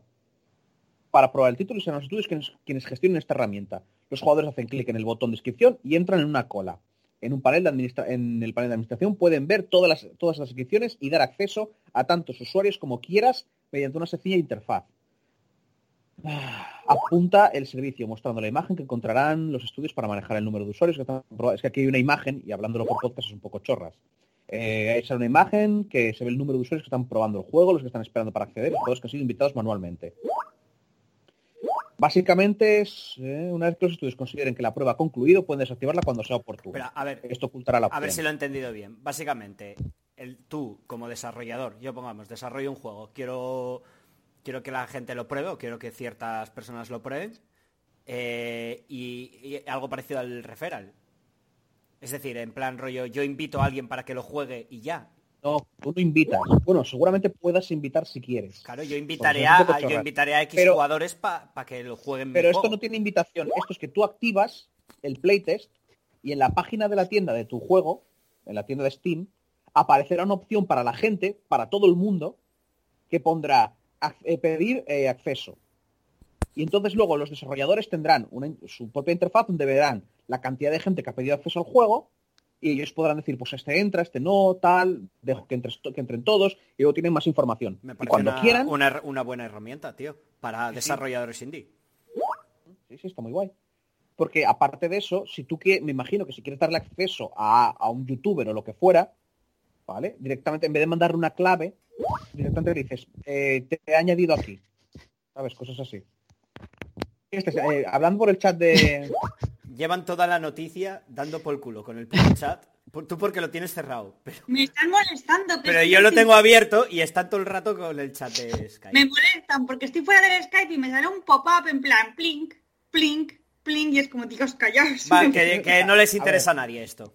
Está, está es claro. que, eh, no os interesa, me cago en Dios, os he preguntado una habéis dicho A mí sí, a mí sí, a mí Es me Noel, que interesa. está troleando, joder. A mí- una y he elegido la que no has dicho todavía. Ya, ya, no, tranquila que llegará. Eh, Es, a mí me Eh, parece, a mí me parece una buena noticia. Es Steam dando una herramienta mm, útil para desarrollos independientes. Además, me parece que es una, es una muy buena herramienta, tío. Porque normalmente esto, eh, hacer este tipo de cosas les llevaría más pasta. Esto les sirve para hacer publicidad, les sirve para hacer beta, para- les sirve para un mogollón de cosas, tío. No, no, y, a- y aparte también ayuda un poco a que a veces han habido problemas con las claves que se venden luego en Eh, páginas. Exacto, tal. sí, sí. Y, y, pone freno al tema de... Quiero decir, puedes hacer ese tipo de cosas sin exponer tu juego a, a claves piratas. Sí. Está bastante guay. Pero bueno, esto que es una noticia que yo sé que es interesante, como no habla de la Segunda Guerra Mundial, pues a Noel le parece una mierda. Bueno, siguiente noticia. Uy, mira, esta es de, mm, del- de mm, un juego de estrategia en tiempo real, Noel. Nada, esa quítala. Ah, ya, ya. Más de la mitad de los ingresos de Activision Blizzard proceden de los micropagos. 1.200 millones de dólares. Esa es la cifra correspondiente a los ingresos por micropagos que Activision Blizzard ha hecho pública en el último informe financiero. 1.200 millones de Billones. dólares. Billones. Mi, mi, mi, mi, con él, Ah. millones. Eso faltaba. La mayor parte de los ingresos de Activision Blizzard entre julio y septiembre de 2020 proceden de los micropagos. que Están presentes en sus juegos como servicio, como Call of Duty Warzone y Candy Crush Saga. Según se presenta en el informe financiero, dije Saga, lo dije mal, ¿eh? Según se presenta en el informe financiero, la firma dirigida por Bobby Kotick ha ingresado en microtransacciones lo mismo que ingresó en el mismo periodo de 2019 en total. En total, la compañía ha ingresado 1.950 millones de dólares Son entre panda- julio son y septiembre. Una panda de Eh, desgraciados. Una panda de entre desgraciados. julio, entre, entre julio y septiembre de este año. 1.200 de esos millones corresponden a los micropagos. La Joder. mayoría procedentes... Ya, ya, es flipante, ¿eh? Es La mayoría... alucinante. Es que a mí, a mí lo que me jode es que les funciona, tío, esta puta mierda. Ya, ya, claro que Y va funciona. a matar a, esto va a matar a los Pero ¿cómo no les va a funcionar, Noé? ¿Cómo no les va a funcionar? No. Si usan, es que no tra- debería, usan- joder. Sí que deberían, básicamente. eh, eh, cogen estudios psicológicos para aprovecharse de la gente. No va a funcionar. Es igual que los juegos de azar. O sea, básicamente convierten los videojuegos en una droga y se aprovechan de críos para poder mm, ¿De hacer que funcione. Sí, de críos, ¿Tú porque ¿quién, juega a y- los y de- videojuegos? adolescentes y ¿Tú de, y gente y de gente mayor también. ¿Todo eso es de críos? No, No, no, no. ¿Y tú, te, y tú y tú piensas que los críos no tienen acceso a dinero para gastarlo en eso? Y, y siempre hay algún caso. Y, Sí, no igual a los críos no, pero igual a los críos les metes dentro de la- de esta mi- dinámica y luego cuando son mayores y tienen acceso al dinero ya son adictos. Sí, a ver, que esto es mierda. Ya, esto lo hemos hablado un montón de veces, que, estas, que estos rollos los hacen... O sea, porque luego está la gente y dice, no, pero que deja a la gente que se gaste en lo que quiere. Vale, tío. Es verdad, pero- no había, no había habido este problema con Mass Effect 3 o un Mass Effect. Con Mass. Effect hubo quejas porque nada más salir ya vino con DLCs que tenían contenido de historia del juego. Como, el como un personaje, ya directamente un personaje que si no pagabas adicional, no podías jugar con él. Pero también el multijugador tenía micropagos, ¿eh? Tenía cofrecitos y cosas para conseguir. Sí, algo me su- del 3, ¿eh? Esto no Sí, del 3 sí, del 3 sí. Del que tenía el multijugador. Sí. No, Andrómeda no, del 3. que esto Ah, no del es 3. Es que me El suena... El Andrómeda tiene un DLC y seguro, seguro que planeaban hacer más DLCs y más micropagos, pero con la hostia que se pegó, lo cortaron. Porque tú juegas al Andrómeda y te das cuenta que ese juego estaba pensado para sacar más DLCs a- continuando la historia. Joder, la madre que los parió. No es que te la corten la historia, ¿eh? la historia termina, pero está contada de- lo que ocurre, digamos que no es tan gran, no es tan grande. Y dices tú, es que esto se nota que iban a hacerte un DLC con algo más gordo después. Bueno, eh, la mañana tendrá- los dos juegos bélicos han aumentado en 10 veces su número de usuarios a lo largo del año. También es verdad que este año ha sido el año de que vas encerrado jugando a, a videojuegos. ¿eh? Comparando los ingresos por microtransacciones en PC y consolas de este Call of Duty durante julio, agosto y septiembre, porque recuerdo que es entre julio y septiembre este dinero, ¿eh? Respecto a Call of Duty Black Ops 3, eh, perdón, Black Ops Ese- 4. Ese, ese Call of Duty fue cuando nos encerraron y pegó, Sí, el Battle Royale, que fue cuando estuvo en auge también. pegó un tiro arriba. Mm. Yo, no metí ni un euro. Jugué a Yo- la... Mira, yo me pillé el, bat- el, ¿cómo es? el, el pase este de temporada. Vuelvo, vuelvo a, a leerlo, ¿eh? comparando los Mm. ingresos por microtransacciones en PC y consolas de este Call of Duty durante julio, agosto y septiembre respecto a Call of Duty Black Ops 4 durante el mismo periodo, los micropagos se han cuadruplicado. Claro, tío, es que fue cuando estaba la gente cerrada. Modern Warfare, confinamiento, claro. Modern Warfare es el juego de la saga más vendido en su año de lanzamiento. Ah, sí. Estás en casa y ¿qué quieres? Y mira, Además es que pegó, pegó- todo Dios jugaba a él. Hostia, es que Jonas y yo le dimos horas, horas, horas y horas, ¿eh? Fue exagerado. Y, y Jonás todavía me va que juega. ¿eh? Eh, Jonas todavía sigue jugando, sí, es alucinante, tío. Todavía le sigue molando. ¿eh? No estaba mal. ¿Eh? Pero A ver, era divertido, pero es que no deja de ser otro Battle Royale. Ojo. Al final es que siempre lo mismo y cansan. Eh, Esto eh, desde el podcast. Aquí no estamos hablando de la calidad del juego en sí y de lo divertido que puede ser. Precisamente esta gente está diciendo que está divertido y tal, ¿eh? Nos quejamos de las prácticas Exacto, de la sí. propia empresa en otros aspectos. Son una Teniendo en panda cuenta- de cab- Me quejo de que son una panda de cabrones y cuanto más cabrones mejor les va. Ya. Teniendo en cuenta todos los títulos de Call of Duty activos, incluido Call of Duty Mobile, hay más de 111 millones de jugadores activos mensuales. Pero hablando de, hablando de tal, pero debió aumentar la de Dios los juegos, tanto para consola, para PC, desde la pandemia, ¿no? Sí, sí, claro. Debió aumentar la de Dios, debió aumentar todo. Todo lo que son, todo lo que son, todo lo que es ocio de estar encerrado en casa, tuvo que subir fijo. Bueno, continúo. En total, los juegos de Activision Blizzard han registrado en el trimestre terminando el 30 de septiembre de 2020 más de 390 millones de jugadores mensuales activos, en total, ¿eh? El único título que supera al COD en esta métrica es Candy Crush, con 249 millones de um, jugadores activos mensuales. No es ¿Cómo gente apuntada, ¿eh? Los juegos de... Escuchad que esto es Es importante. que el mercado de móvil, nos come el mercado de móvil, es que no me lo puedo creer. El mercado del móvil ya nos comió. Ya, pero a ver, antes esto siempre ha existido de toda la vida. L- Los dineros que mueve el mercado de móvil siempre han sido, siempre han existido. Hombre, o desde- de o- toda o la siempre han existido desde hace De mucho toda tiempo. la vida, no. Desde el Facebook. Lle- No. Lleva dándose esto. No, no. No, Pero- pero, empezó, empezó duramente hace 10 años cuando empezó a mejorar los modos. El rollo, el rollo es que ahora se ha metido en los juegos normales y ahora todo es este modelo de negocio. Todo. Es que, sale, sale- es que le sale más rentable. No, no estás escuchando. Les sale rentable, pero hacen cosas que deberían ser ilegales. No es. Vale, pero Ah, bueno. se la suda. El problema, Pablo, es que no hay una ley.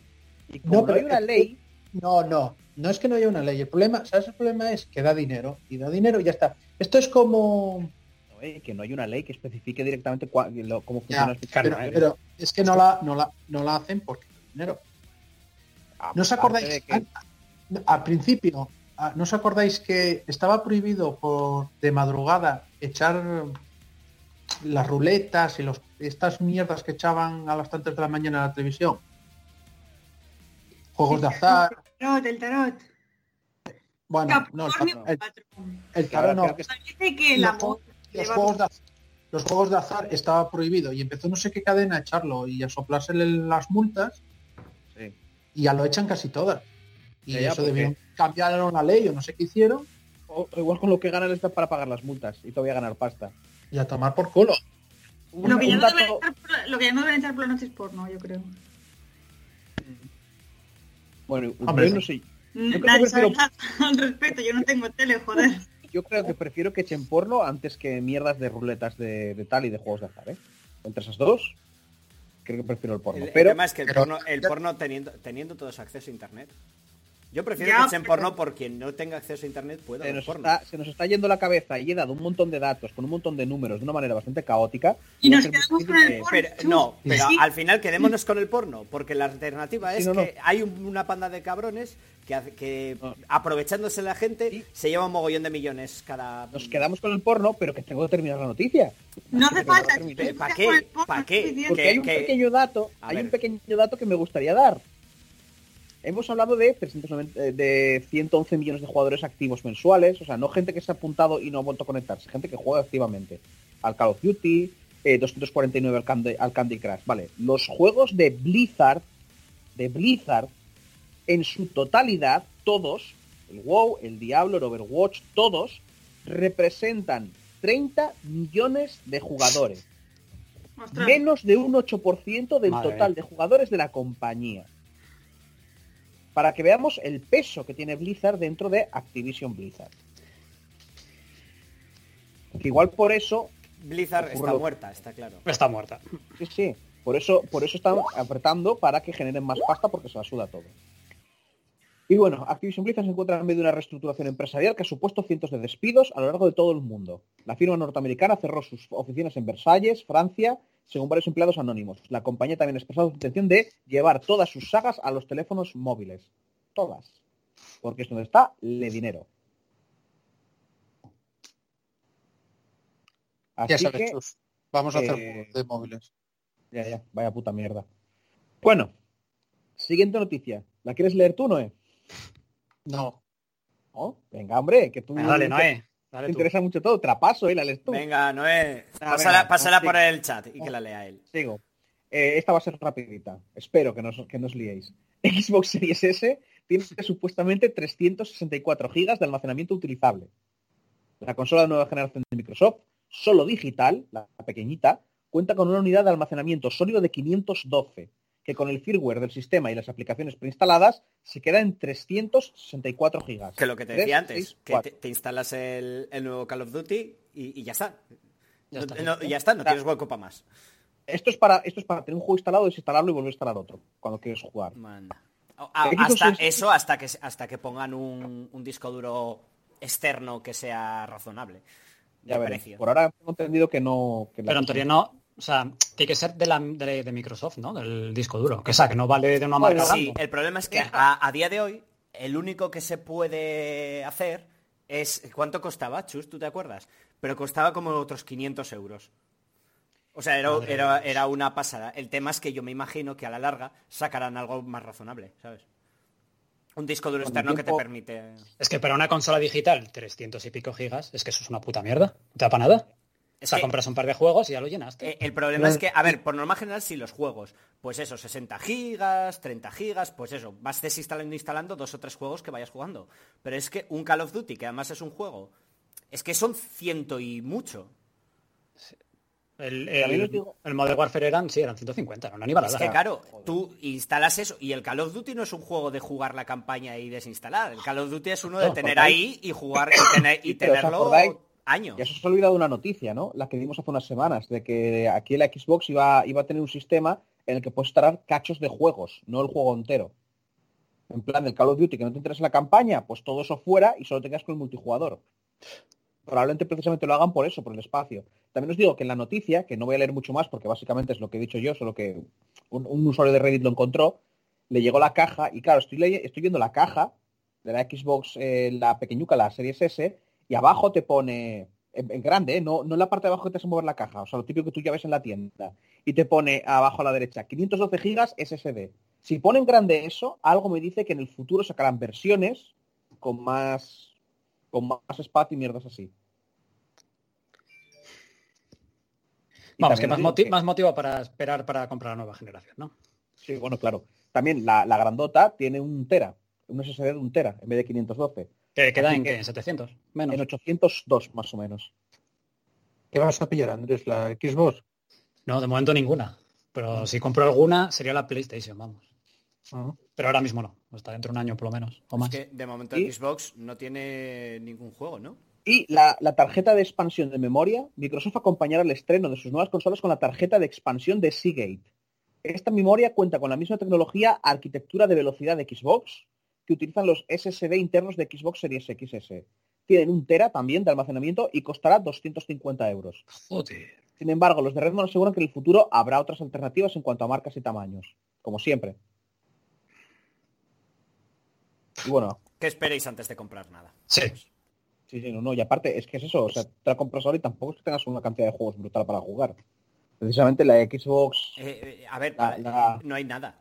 Eso lo estoy viendo mo- en mogollón de análisis de, de la Xbox que están saliendo de, de revistas y de tal, que dicen que sí, que es un pepino de máquina, que es de las la mejor consola que ha salido hasta la fecha, que madre de Dios, es- esto es la hostia.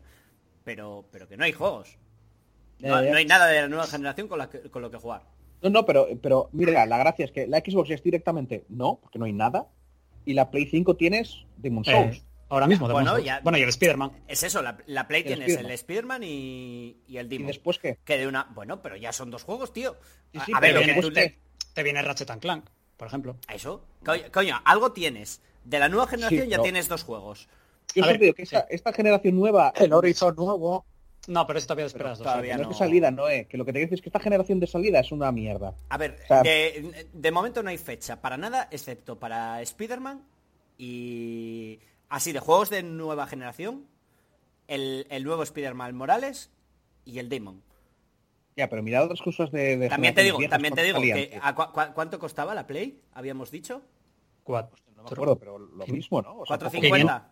No, era 490. No era O sea, 500. 500 pavos. 499, Vale, así, sí, ¿no? estamos Sí. hablando de, gastar 500 pavos más el otros 80 más otros Es- 80 o es- estamos hablando de gastar 600 700 euros para jugar a los juegos Es que es lo que Y digo, que ahora sin mismo fecha, no compensa. sin fecha de otro juego más Ahora mismo no compensa. aún así Eh, estás pagando 700 e- euros y ya puedes jugar a dos juegos con la Xbox ni eso con el Xbox puedes jugar a los de la- el, el Game Pass que ya lo puedes jugar Claro, en claro. PC o en la Xbox antigua Es que te digo, esto solo compensa a, a alguien que, yo- que acabe de entrar en los videojuegos. Que acabe de entrar en los Eh, videojuegos.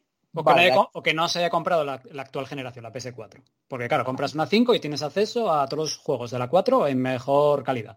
No, por el rollo ese que habían metido ellos, ¿no? O sea, que tenías acceso a los Uncharted, a- al Mira, Days Gone y todo eso. si acabas de empezar y, y te interesan muchísimo los exclusivos de Sony, una PS5 no está mal.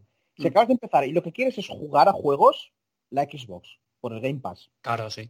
¿Vale? Pero cualquiera que, eso, que, que tenga consolas y que tenga rollos y tal, yo ahora mismo, a no ser que sea en plan de, mira, tengo este dinero, me sobra, me lo voy a comprar, o, o yo qué sé, o sé que me la voy a comprar, sé que me la voy a comprar, dentro de dos años sacará una mejor, sé que me la voy a comprar, sé que me la voy a comprar, cómprala, tu dinero, haces lo que te sale de los huevos. También dinero, yo quiero añadir una recomendación a eso. Si acabas de empezar, ¿vale? Y tienes dinero, de Cómprate un. PC, vale, pero estamos hablando, de, estamos hablando de gente que igual no lo tiene, porque igual se gastan 400 euros en la o tres- 400 euros en la, en la, en la Xbox pequeñuca, tío. Y hay gente que no quiere jugar PC, tío. También hay gente que, no- que, que tiene el gusto en el culo, tío, es lo que hay. Bueno, ¿sabéis, ¿sabéis qué van a hacer con la gente que tiene el gusto en el culo? Los van a llevar, los van a llevar a, ¿Cómo era? A Sl- a Slavia, ¿no? Eslovenia. Eslovenia. Eh, y tal. Bueno, a ver, noticias. Amazon patenta un sistema para agrupar a jugadores tóxicos en servidores aislados. Es que de la, de la que nos, de la que leyó eso para ver si lo poníamos o no, yo entendí eslavos. Y yo, ¿cómo? ¿Cómo? ¿Que los, los, tóxicos, los tóxicos se van a Eslovenia? ¿Cómo? ¿Cómo? Igual el gobierno ha dicho, mira, vamos a hacer aquí unas cuantas cárceles. Agrupar a jugadores tóxicos en servidores aislados para que jueguen entre ellos sin molestar. Esa es la propuesta, bueno, para molestarnos entre ellos. Esa es la propuesta de Amazon para mejorar la experiencia de juego en línea. Uno de los principales problemas del juego en línea es la toxicidad de ciertos sectores de la comunidad. Algunos juegos adolecen esta cuestión más que otros, pero en la mayoría es fácil encontrar a personas con mal comportamiento en partidas online. Amazon ha patentado un sistema con el que se intenta solventar dicha situación, o que al menos no molesta a los jugadores menos tóxicos. El sistema patentado por Amazon fue registrado en octubre de 2017, pero no se ha aceptado hasta ahora. Apuesta por discernir entre jugadores tóxicos y no tóxicos y enviar a los primeros a servidores aislados, para que jueguen entre ellos. La compañía entiende que si los jugadores tóxicos compiten entre ellos, no molestarán a quienes prefieran jugar en un entorno más apacible. Básicamente lo que pretende Amazon es que el matchmaking no tenga en cuenta el nivel o la habilidad de los jugadores como primer aspecto a la hora de, re- de realizar el emparejamiento, como primer aspecto, no como no que no lo tenga en cuenta en general, sino que utilice el comportamiento de cada usuario para que en cada partida se enfrenten personas con estilos de juego similares. Un mecanismo para tratar con sus jugadores es aislar a todos los jugadores tóxicos en una piscina de jugadores separada. Así un jugador tóxico será emparejado solo con otros jugadores tóxicos. Aún así, el propio documento reconoce ciertas dificultades para la aplicación real de este sistema, sobre todo en lo referente a la definición de tóxico, claramente. Para algunos jugadores la toxicidad puede estar limitada a insultos o acoso, mientras que para otros también puede darse cuando alguien se desconecta antes de acabar una partida porque va perdiendo. En este caso, Amazon propone que sean los propios jugadores, madre de Dios, esto va a acabar mal. Propone que sean los propios jugadores quienes pueden establecer sus preferencias de emparejamiento. Ah, vale, vale. Ellos establecen sus propias preferencias de emparejamiento. Cojonudo, vale. Pensé que era- iban a ser ellos los que iban a decir a quién mandan al. Mandaban a... gulag de- Sí, yo también. Y digo, uh, eso acaba en que todos acabamos... Te digo, Todos, te digo que todos. así funciona Riot durante mucho tiempo. ¿eh? ¿Qué? Al principio, antes en los orígenes del League of Legends, eh, funcionaba así. De hecho, tenías, Los usuarios banea, o sea, reportaban a... de hecho, tenías eh, el coño, la página que, que era de, del LOL, donde tú podías entrar, mirar eh, los reportes y, y hacías un filtro. O sea, tú podías decir, eh, tenías Pero- el chat de la partida, mirabas, vale, este tío no lo realmente, realmente has- has- ha estado no. insultando durante toda la partida. Así que Pero- voy a voy a voy a darle que sí, que este tío es para Pero que no tiene que ver con esto, Pablo, que eso eran los jueces de tal. No, no, pero que tú, tú podías como jugador Sí, sí. hacer de juez. Sí, me, me suena que se lo hacía Chus, yo eso. Eh, Sí. No, sí, no, lo que tú digas. Eh, no, no, no tiene nada que ver con lo que hacías tú, lo que puedes hacer dentro del juego. Partida podí- podías como denunciarlo, no sé qué historia. Pero que no es eso lo que está haciendo Pablo. eso, lo, eso- eso lo sigues teniendo ahora, pero de aquella, en los orígenes del LOL, tú Sí, acuerdo que tenías una herramienta que tú entrabas no en la esto, página Pablo. web del LOL y hacías de juez también ahí. Pero no es esto. Esto lo que hace es que tú, antes de darle a jugar, tienes unas opciones y dices, quiero jugar con Pero gente más cuando o menos así, decías que la pero no me gente- importa que X. Cuando, Ah, ya, ya, cuando decías tampoco. que la gente decidía, a eso me refiero. No, pero es que no decía, yo, yo lo que aquí tenía miedo es que la gente decidiera qué era lo tóxico y a partir de entonces el sistema que iban a poner era, lo que ha decidido la gente es que si la gente cumple estos rollos, se van a, se van a Eslovenia. ¿Vale? Así Pero que siendo, justo- justos es democrático, tío. Bueno, la democracia no siempre es perfecta. Sí, es mejor. El, el, fascismo siempre bien, ¿no? No, pero no, la democracia es que un sistema que no es perfecto, Pablo. No hay solo democracia y fascismo, ¿eh? hay más cosas. Exacto. Es- no, pero la democracia, ¿cómo era? Es lo más bueno de lo malo que hay. No, eso será capitalismo más bien. No, no, la democracia. Decían eso. Es lo más bueno de lo malo. Vale, y que, Todo- y- vale, y, y- es- a ver, todo es malo. Ah, es que es lo que te iba a decir yo, entonces, entonces es lo más bueno, Noé. Si eres lo más bueno de lo malo, si, si eres lo más bueno de lo malo, significa que entonces hay algo bueno aparte que también tiene sus cosas buenas y malas. Pero si solo hay cosas malas y tú eres lo más bueno, Lo bueno es Sí. invierno nuclear. El, re- el resto es malo. El- bueno, pues nada, yo ya, ya sabéis, si algún día queréis tener una bomba nuclear, la primera casa de Pablo, que él lo disfruta muy fuerte. Dice, mmm, No, no, no, este frío, Lo que pasa, una bomba nuclear en casa de Pablo, eso significaría que todos los que estáis en esta videollamada moriríais, pero yo igual no, que lo pongo de otro lado. Y yo estoy al lado. Bueno, pues mira, que la tiren, que la tiren y que le llegue la onda hasta él, pero no llegue a, a mi casa. ¿Vale? Y estar ahí en eso, con, con sufrir sus mutaciones, siento feliz ahí. Hombre, con una bomba normal tampoco vale, ¿eh? no tiene por qué ser nuclear. Joder, yo, no, macho, yo no he dicho una bomba nuclear, yo he dicho invierno nuclear. ¿eh? Est- Estamos un poco exquisitos porque entre el porno y las bombas nucleares, esto Yo está estoy- bien. es que yo no, estoy habla- yo no estaba hablando de una bomba nuclear. Eso lo sacasteis vosotros. Yo estoy hablando de acabar con la especie humana. Joder, es que sacáis de, nuclear, de contexto todas mis palabras. Ya, tío, somos horribles. Joder, bueno, servidores eslavos a bombas nucleares en casa Pablo. Todo correcto. ¿eh? claro, claro, Esto sí. Esto, esto va todo bien. Bueno, la última noticia de la semana para nosotros. Marvel's Avengers provoca pérdidas millonarias a Square Enix. Que se coman una mierda. El juego-. Bien, el juego solo ha vendido 3 millones de copias, mientras que su presupuesto supera los 100 millones de dólares, derivando en unas pérdidas valoradas entre 62 y 63 millones de dólares. Es gracioso porque mirad la noticia de antes de lo que ha ganado en micropagos, ¿vale? Y esta gente considera pérdidas millonarias 62, 63 millones, cuando nosotros han ganado mil y pico. ¿Vale? Para, para que nos- porque los números a veces se nos van para que nos hagamos una idea de las cantidades. Con lo que han ganado en micropagos, esta peña te hacía cuántos Marvel Avengers? Pero Marvel bueno. Avengers se fue a la mierda porque hicieron un juego que es una basura y lo llenaron de micropagos. Ya, ya. No, pero no, no, soy, no, no soy de la mierda Se por po- los micropagos. No, lo hicieron pondrá- porque, porque se fueron demasiado greedies y, y ni siquiera Sí. hicieron un juego entero. No Exacto. hicieron un juego... Un juego, no hicieron un juego. También te digo Se que pon- Pusier- se pusieron, pondrá- pusieron una plataforma en la que tú puedes meter dinero si te apetece. O se pondrán a hacer juegos de móvil. pues igual, no te digo yo que no. No, no, a ver, ya lo he intentado, ¿eh? A ver, sigo, ¿eh? Marvel's Avengers no parece estar pasando por su mejor momento tras un lanzamiento muy accidentado y repleto de problemas que ha llevado a que muchos jugadores hayan bajado del carro en poco más de un mes, desde su lanzamiento inicial en España y el resto del mundo. Un durísimo revés para cualquier título que aspire a ofrecer una experiencia de juego como servicio. Porque es eso, o sea, Marvel's Avengers no es de single player. Es un Destiny, es un... Eh, mierda, ahora solo pienso en el Destiny. Es un... o tipo Battle... O sea, son juegos que planean continuar vivos. A ver, sí, es un Es un. Anthem. Tiene, tiene Eh, historia para un jugador, digamos. Sí, pero es que luego termina y, y- y pasa... Eso sí, claro, es, sí, es un poco de eso sí. Estaba, planteando hace- eh, eh, igual que el Anthem, lo cual me sorprende, teniendo en cuenta la hostia que se metió el Anthem, que, que repitiesen otra vez lo mismo.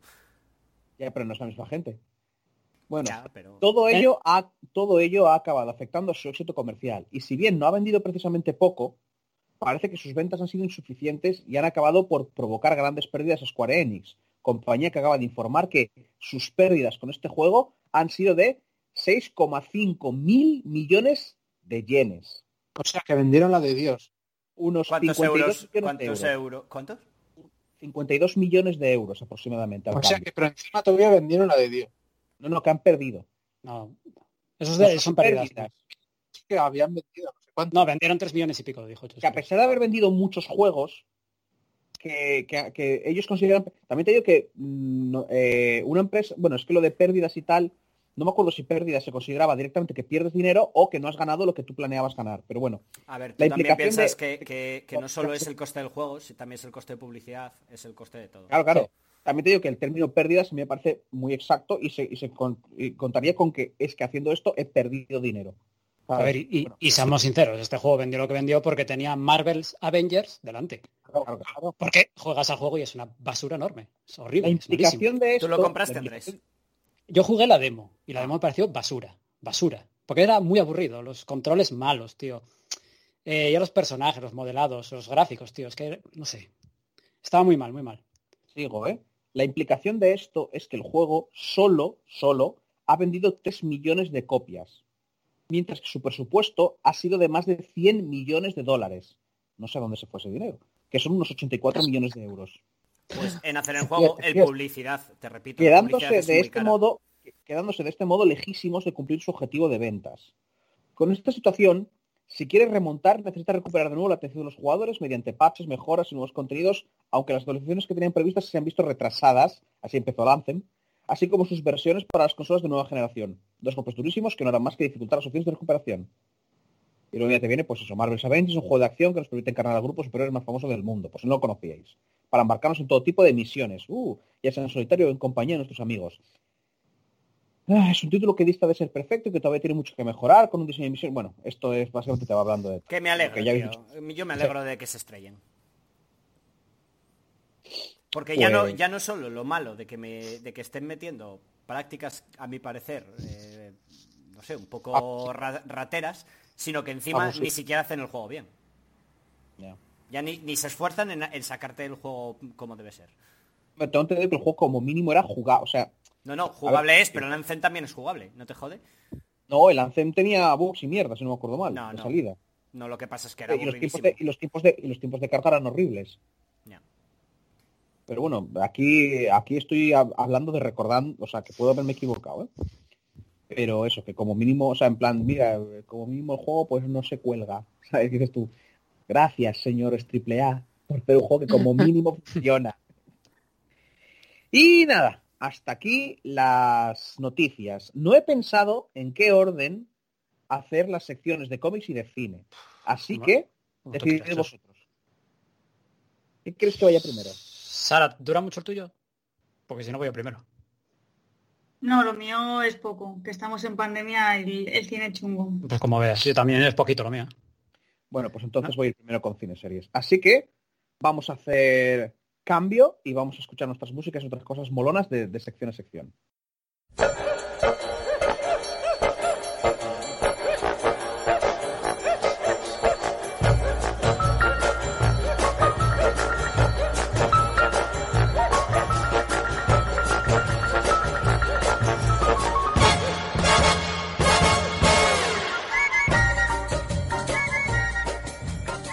Y ya estamos aquí con la siguiente sección que hemos elegido, que se me acaba de olvidar la que, la que he elegido porque tengo problemas mentales, pero voy a decir que fue el cine. Así que... Acaba de ser hace 30 segundos, ¿eh? Sí, sí, sí. Pero es que eh, lo dije, empecé a, empecé a pensar mientras lo decía lo que tenía que decir después y mi cerebro hizo, hay que hacer hueco, hay que hacer hueco, fuera otra información. Así que bueno, bueno eh, a ver, estamos en... A ver, chicos, yo quiero ser muy sincera con todos vosotros. Estamos en pandemia. Los cines están mm. cerrados en la mayoría de los sitios. Seamos sinceros, la mayoría de los rodajes están parados. He buscado unas noticias que son todas un poco de coña para reírnos y nos echamos una risa, parece? Vamos allá. También te digo que la, que la sección se llama Cine Series. También puede ser el mundo de la serie. Todo. No sé no sé qué película que iba a salir. No, no, no, salió la mierda del Mandalorian segunda temporada. Bueno, hay una del Mandalorian. Ya lo comentamos. No será lo de... Ya lo comentamos en su momento, además. Ah, ¿me vas a comentar el spin-off de esa serie? Por no decir Vamos a ver, ¿quién de aquí tiene noticias, eh? ¡Hostias! te estás quejando de que no hay noticias ahora, te estamos dando noticias. ¿Pero qué dicen desde spin-off? Bueno, que lo digas ahora, sí. Ya, ya te lo diré. No te lo comento luego en tres noticias, te lo digo. la primera. Prohíben las palomitas en los cines vascos para asegurar el uso de mascarillas. Toma ahí. bueno, pues mira. Se prohíbe la venta y el consumo de golosinas, refrescos o similares en las instalaciones asociadas a este tipo de actividades. Porque además, como están cerrados la mitad de los cines, pues también vamos a joderles el que no puedan comprar cosas y así la gente no tiene que quitarse la mascarilla. Yo no he ido al cine, todavía, desde, lo del, desde que se cerraron. Pero tiene un, po tiene un poco de sentido también, la verdad. ¿eh? Hombre, ya, sí, sí. Un Le cerrado... que Pablo, Pablo se ha ido al cine, la gente compra palomitas, Pablo. ¿Pablo? Pablo ha muerto. Se fue a echar el piti. Sí, pero siempre cuando tío. Mira, Noé es un faltón, Noé no es un faltón de mierda, y esa torre toda de los son una mierda, pero como mismo se queda. Pablo se Que, que sepamos, ¿eh? Pero es que, pero es que encima se va francesa. Encima se va a la vez. se va a en plan, bueno, seguro que no me echan de menos. Ah, pues mira, hablo de las palomitas del cine. Pues bien. A ver, bueno, pues vamos a, a a- Yo ya te digo, yo como persona que generalmente no es muy fan de las palomitas, ni siquiera en el cine, a mí me parece bien. También es verdad que yo cuando voy al cine soy un puto gordo de mierda y me llevo un cubo de nuggets. Sí. Ah, Con las A ver, es verdad que aprovecho para cenar. yo, yo eso, yo al primero que vi comer hamburguesonas en el cine fue esto. Claro, yo es en plan de, bueno, vamos de noche, ¿no? Vale, pues aprovecho para cenar allí. Ni se me había ocurrido. ¿Eh? Ni se me había ocurrido. Pues, hombre, tampoco te vas a llevar un plato ahí para cortar y tal. Y hamburguesa probablemente llevaría una vez, ¿eh? Porque lo normal es eso, que lleve cubo porque es más rollo co- coger con las manos. Ostras, hamburguesas, yo sí he llevado un montón de veces hamburguesas al cine. No sé, ya te digo, Vez, pero el primero que lo vi hacer, pues mira. todavía me acuerdo de los Brooklyn cuando teníamos que andar escondiendo las cosas debajo de la cazadora. Hostia, es verdad, qué tiempos, ¿eh? Madre mía. Que no teníamos por qué hacerlo, pero como no sabíamos en ese momento... No, ¿No? tienes que En hacerlo porque realidad sí que aquella sí. por qué, sí que tenéis No por te- qué, porque no fue hasta después de lo de los Brooklyn cuando salió la legislación sobre eso, porque creo que alguno de los Brooklyn se quejó y fue a juicio y salió la ordenanza, la, la ley. no se salió el kiosco de al lado. Eso. Hostia, se fue a pique cuando salió la ley, ¿eh? Sí, sí. No, no, a, a ¿Sois pique, o sea, no, pero- que un porcentaje Bueno, enorme de la pasta que ganan los Y cines? sí que está hablando es Pablo, que hijo de puta. Hola, bienvenido Pablo, ¿qué tal el cigarro? No, fui a por zumo. Ah, que me preguntaste algo y cortaste, ¿no? Pablo, has perdido, la oportunidad de, has perdido la oportunidad de decirle, mira, me acaban de dar una noticia muy mala de que un familiar mío tenía cáncer y me tuve que silenciar, ¿sabéis? ¿Sabes? Y dejarnos a todos mal por habernos metido contigo. La verdad es que me- la- cuando vi que iba Sara, como normalmente no dice nada que me interese, pues oye. Hola. Tía, Bueno, como- pues como iba yo, ¿eh? diciendo, Eres peor que Noé. Eres lo más No me llama. que he escuchado en mucho tiempo. ¿Sabes qué te digo? Que ya no quiero tu abrazo. Me parece bien. Estamos en, pandemia, Sara. Bueno, como iba diciendo, Es más, no, perdona, si, si, si, si- si yo retiro el abrazo, eso a Pablo le mola, así que quiero dos abrazos. joder. Vale, Sara, lo que tú digas. Que, decía que sois conscientes de que la- el mayor porcentaje de pasta eh, de los cines se saca de las palomitas. Que yo no soy nadie para hablar porque yo casi nunca que iba compraba palomitas. Porque eran carísimas. No, yo pero- tampoco. Pero, pero ahí está la cosa. De lo donde más pasta sacaban era de ahí. Te estaba preguntando, Pablo, si ahora con lo del coronavirus, que tú has ido al cine desde que se abrieron los cines, si se permitía la compra de palomitas. Eh, sí, al principio sí. Lo que pasa es que yo ya- ya hace un par de semanas o más que no voy. Y ahora ya no, y ahora ya ni de coña, ya no sé, meses, está cerradísimo pues, que no. todo. Va a hacer como un año casi que no voy al cine. Bueno, pues nada, Chorras. Y ahora viene Un una noticia. Un momento, un momento que Noé quería decir algo, llevamos un rato a ir eh, interrumpiéndole. Dale. El que No sé, antes- llevas, llevas, llevas un rato dici- intentando hablar y te interrumpíamos. Así que no sé qué querías decir. no, no. Ah, no sé. A ver, Bueno. a ver, chus, por favor. Ah, No sé, has, has estado tal. Pero bueno, va, Sara, continúa. Esta noticia también la he escogido porque es súper chorras y porque a mí me daría un poco de miedo si me pasase en la re- realidad, la verdad.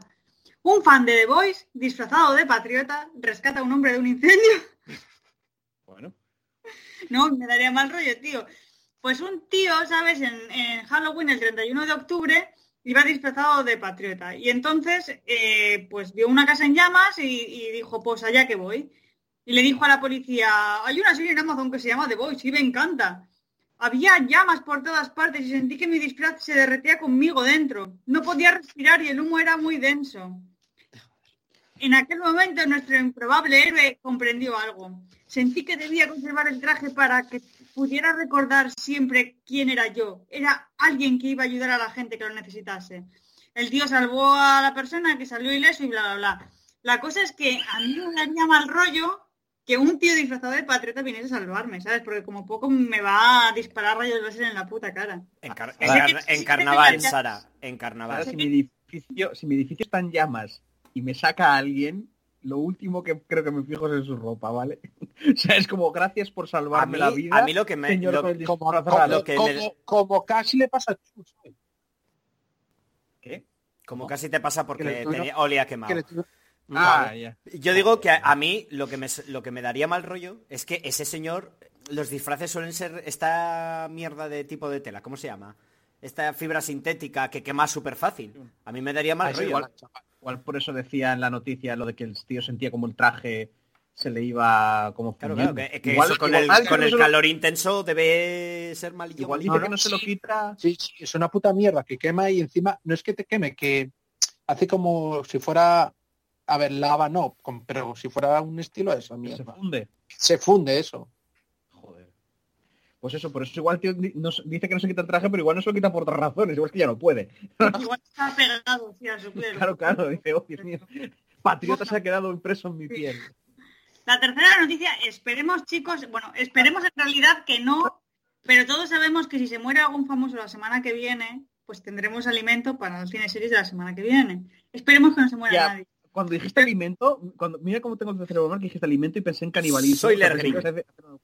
Pero la semana pasada se murió Sean Connery y estuvimos hablando un rato de Sean Connery. Sí. Bueno, Y murió no, alguien quiero, más, ¿no? No murió- no quiero que se muera Jack Nicholson, pero bueno, ¿Qué le pasa? ¿quién Jack Nicholson no tiene demencia o algo así? No jodas. Ah, no lo sé. Espera, Sara, o sea, es que has empezado diciendo que vas a contar una noticia, has, has hablado de lo Sí, de que estás matando famosos. Y, y luego has dicho que Jack, has, tienes miedo que Jack Nicholson se muera. Tengo No. la sensación de que vas a hablar de eso. No, no para nada. De hecho voy a Ah, hablar, vale, vale. Sara, voy a hablar de Wesley Snipes. yo, yo te digo que, que Roberto, cuando hacía cine, cine series y decía que iba a morir uno, siempre moría. A ver si tú haces lo mismo. Bueno, veremos la Te, de- semana que te dedicas a, a ser eh, Vale, ahí el heraldo de la muerte. Tenemos que hacer como, como en la vida moderna, que montan un, mm, La Una caja y- La caja de la muerte es así. y, meten ahí tal, a ver quién tal. Hostia, ¿siguen haciéndolo o no? No, no, no sé. Ah, en creo que uno no, de los ¿eh? programas comentaron lo de la caja de la moche, en plan de, "Buah, Eso. tendríamos que... Porque empezaron a hablar de alguien muerto. Y dijeron, vamos, ¿acordáis? O sea, como que lo volvieron a retomar y la tendrán por ahí, pero ya no es una sección que hagan. Es que ahora no hacen sección, entonces ya. No, no, ya, ya. Sí, ya llevan comentando un montón de tiempo que ellos tienen que haber terminado el programa Cela de Dios, que están ahí Sí. por el Sí, sí, sí, sí. Yo todavía alguna vez que voy a caminar los Y perdón, Sara, es tu sección. No, es que tenía, tenía algo en la, de verdad en la cara. Pero también, pero sigues en tu sección igualmente. Bueno, espera a ver qué cuenta de Blade, hombre. O sea, de Wesley Snipes. Wesley Snipes, no, es una, es de chorras, eh, a ver. Wesley Snipes. Y dice Wesley Snipes, entrecomillado, yo no intenté estrangular al director de Blade Trinity. Los actores con fama de tener mal carácter siempre han abundado y Wesley Snipes es uno de ellos. Pero una cosa es tener la mecha corta y otra es arrastrar la fama de haber intentado estrangular a un director en pleno plato. ¿Vale? Esto es lo que ocurrió entre Snipes y David Goyer durante Blade Trinity. ¿No? Entonces Wesley Snipes ha concedido una entrevista a The Guardian ahora recientemente y le dijo al entrevistador, déjame que te diga una cosa, si hubiese intentado estrangular a David Goyer, tú no estarías hablando conmigo ahora. Eh, un tío negro musculoso estrangulando a un director de una película va a ir derecho a la cárcel, te lo garantizo. ¿Yo fui a la cárcel? Pues entonces nunca ocurrió. Sí, fue a la cárcel. Pues no fue a la cárcel. Sí, espera, espera. Según estuvo, sí, dos, años, estuvo dos años en la Ya, ya, cárcel. ya, lo sé, lo sé. La, agresión, según el periodista, la agresión de Snipes a Goyer se había producido cuando el primero vio a un extra afroamericano aparecer en una escena de Blade Trinity con una camiseta en la que se leía la palabra basura. De esta manera, el actor, quien según la misma fuente pasaba las horas muertas encerrado en su caravana y fumando hierba, se habría abalanzado sobre el director al grito de ¡Racista, hijo de puta! Pero Wesley Snipes no solo niega esta versión de la historia, sino que además también achaca esto al racismo sistemático de Hollywood, el hecho de que haya alcanzado tanta difusión. ¿Por qué la gente cree la versión del blanquito? ¿Eh? ¿Eh? Bueno, no dice lo del blanquito, se lo digo yo. Se pregunta retóricamente y responde, esto es parte de los desafíos a los que nos enfrentamos los afroamericanos en Estados Unidos y los micro, las microagresiones. Se da por hecho que un tío blanco, hetero, quiero agregar, puede afirmar algo y esa afirmación es automáticamente cierta. ¿Por qué la gente cree la versión del blanquito? ¿Por qué creen que el tío negro siempre es el problema? Pero, ¿qué? pero lo dijo Goyer, o sea, lo dijo el propio director. Este hombre me hizo esto. Sí. Se lo sabes No el, director, no, el director no lo dijo. Vale, es que como está diciendo Wesley, ¿por qué creen la versión de, de- del hombre blanco? Digo, no sé, igual Eso lo dice, obviamente, obviamente se lo dice Wesley Snipes, oh. Ya, ya, pero es que es que esto, esto justamente no, no- o sea, que, que no es que no tenga razón en lo que dice, pero igual no se aplica a su, a su tal, porque esto es lo esto es una leyenda urbana, y las leyendas urbanas salen y se- la gente se lo cree. Ya, joder, todavía seguimos arrastrando la de... ¿Qué era? Ricky Martin, el perro y la mermelada. Sí, ¿Era vieja, Ricky Martin? Sí, Ricky Martin. vieja, no, lo siguiente, chaval. Creo que todavía hay gente que cree que pasó. O sea, por eso digo que es un tema más de eso, de que sueltas un rumor sobre alguien famoso y la gente se lo cree. No, no se lo creen si fuera negro. Los... No, no es verdad. No se creyeron que era Johnny, lo de que Johnny Depp pegaba a su mujer. Sí, es verdad. Al final parece ser que igual no era tan tan, pues por eso, que no sé, los rumores de famosos. Pero bueno, tampoco es, o sea, no es cuestión de, ajá, como lo que dice Wesley no tiene sentido, lo otro tampoco, no, no. Son, o sea, lo del racismo sistemático yo creo que es muy cierto. Pero bueno. Qué manera de reducir un chiste, gra- una, una sección graciosa a, a- a mierda seria y, y Sí. romper todo el humor, ¿eh? Pues eh, Wesley Snipes no, ma- no, No estranguló. no estranguló a alguien. Ríanse, caballeros. Eh, a ver, Celebremos que no mató a una persona. a ver, la, la cosa está parada. Mm, A ver, y ahora ya la última noticia, Sí. que esto ya es un poco de lo que va la sección, ¿no? Pidando las palomitas, que Wesley Snipes casi no mata a nadie y que un tío loco vestido de patriota salvó a una persona. Es, es- es loco porque es loco porque se metió a ayudar a alguien para evitar que muriese. Sí, y casi Es- muere. Eso lo, eh, ya, ya, casi. pues, o sea, ar- alguien que arriesga su vida para salvarla de otra persona es alguien que obviamente tiene problemas. No una persona solidaria, una persona que se arriesga por los demás. Sin saber más información, normalmente no es buena idea que hagas eso porque acabas cagándola y, Lo sé. y haciendo el trabajo de Lo hombres sé, no es, no Pero- es, no es algo, no, no estoy diciendo que sea algo responsable, pero que esté loco, no sé, a mí me parece que es así como, no sé, no está loco. Ya, ya, no, no. Yo tampoco diría que está loco. Aunque, aunque hay un tipo de locura que da un poco de ese palo. El, eh, ¿Cómo era? El, ay, lo de el complejo de héroe.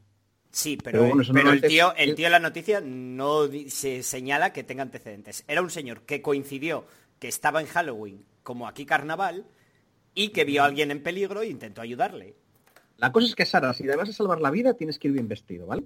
Y si no, Porque dejas si que no, se muera. Si no, la, no, la traumatizas. La traumatizas No, de por por vida. eso, A a ver, ¿tú qué a prefieres? ¿Estar, estar viva, estar viva o... eh, No. di, Sara, di. Puestos a elegir, si me alguien me viene a salvar la vida, que sea como Jason Momoa. Sara, a elegir. si Sara, me voy a morir elige. o vivir, que me voy que- Sara, que me Sara, elige, trauma o muerte. Hombre, trauma. Pues te jodes y te comes al señor disfrazado raro. Claro. Que encima la, la escena tiene que ser un poco jodida. Bueno, ¿qué ibas a decir de la última noticia? A ver, la última noticia que sí que tiene algo que ver con las secciones. Ah, ¿vale? De Mandalorian marca el camino al rodaje de la serie Boba Fett, podría estar al caer. Pues así por resumir mucho, parece que Mandalorian está que lo peta últimamente y que va muy muy guay. Y que bueno, que había pues ahí también como que se iba a rodar algo de Obi-Wan Kenobi, que no, que que tal, eh, eh, eh. Eso va, está todo en el aire. Hay no, no, muchas- está confirmado, hay eh? muchas- hay muchas posibilidades, pero estos días ha vuelto a resonar con fuerza no solo una serie protagonizada por Boba Fett, sino también la posibilidad de que este inicie su rodaje en cuestión de días, de que ya se puede, ¿vale? El propósito es darle a Boba Fett una aventura en solitario. Viene de lejos, ya que nada más adquirir Lucasfilm, Disney anunció un spin-off en acción real protagonizada por este y dirigido por Josh Trank, que no tengo ni puta idea de quién es, pero lo digo y parece que sé quién es. Lo de este realizador, como sabemos, a que era realizador, pensaba que era director. Bueno, lo de este realizador, como sabemos, no acabó bien y posteriormente la idea de desarrollar en su lugar una serie acabó siendo convertida por John Favreau en The Mandalorian. ¿Qué ha pasado desde entonces para que al final la opción de mm, el Boba Fett este pues se haga real? Pues posiblemente lo que haya pasado es que este personaje haya reaparecido en el canon de Star Wars. Como que... ¡Ah, toma spoiler! Que no lo he visto, joder. Ala. Tampoco he leído la noticia. ¡Ah, Tenías que imaginártelo, Sara, comentar Pablo, Boba Fett. Pablo, Sí, pitido ahí, pitido. ¿eh? Pitido. Me lo apunto. Cago en Dios. no de, dejar de tocar los cosa- cojones. A ver, Esa es la es, venganza, la venganza de Sara, tío. Esa es la venganza de Sara. Pero tampoco es una Eh, cosa la hora 28. Me lo voy a apuntar. Para, para. ¿Qué es que no? ¿Qué, qué me pitido por qué? Spoiler. Ah, Pues que al parecer puede que, spoiler, spoiler, spoiler, en la nueva temporada del Mandalorian. Te juro que pensé en decir, en plan de, que me, que me piteas. Pues mira, pues te comes este, este y este también. al final del capítulo veíamos a pitido, pitido, Ala. pitido, pitido, Eh, pitido. eh, ¿Dijo algún spoiler más? Es que tuve que ir a por un lápiz para apuntar. No, de hecho puedes borrar todo anterior que ya te lo he censurado yo, ¿vale? Sí, se ha Eh, autopiteado ella. Pues vale. Eh, pues ya está. Hasta me he enfadado porque me he hecho spoiler a mí misma. Hala, la serie... ¿Pero qué más da? Si es la serie de Baby Yoda. Que solo te parece mierda, bueno, a, a- a ti y a un grupo pequeño de gente, a la mayoría de la gente parece que le ha gustado. Chus, a Hombre, chus, guay, que vayan a sacar una serie de Boba Fett. chus, a ti no te gusta, ¿no? Yo no la he visto, Bueno, pero tampoco tienes ganas de verla. pero eso no significa que no me guste, significa que no tengo ganas de verla, que es diferente. Igual la veo y me gusta. Igual Es que fijo que te gusta. O no. Esto, es esto es lo mejor de Star Wars. Es, la trilogía es original. Star Wars, ¿eh? Chus está muy, muy quemado de Star Wars. Claro. ¿Te gustan los western? Pues es, tiene un estilo. Eh, no. Ya, chus, y los westerns. Mm. Es. Es Bueno, Central. que... Bueno, pues eh, terminamos esta serie con el deseo, sin venir muy a cuento, de que Jack Nicholson no se muera. Por favor. Eso esperemos. Sí, por favor, espero. Jack Nicholson No. me cae bien. Es el mejor No loco de Hollywood.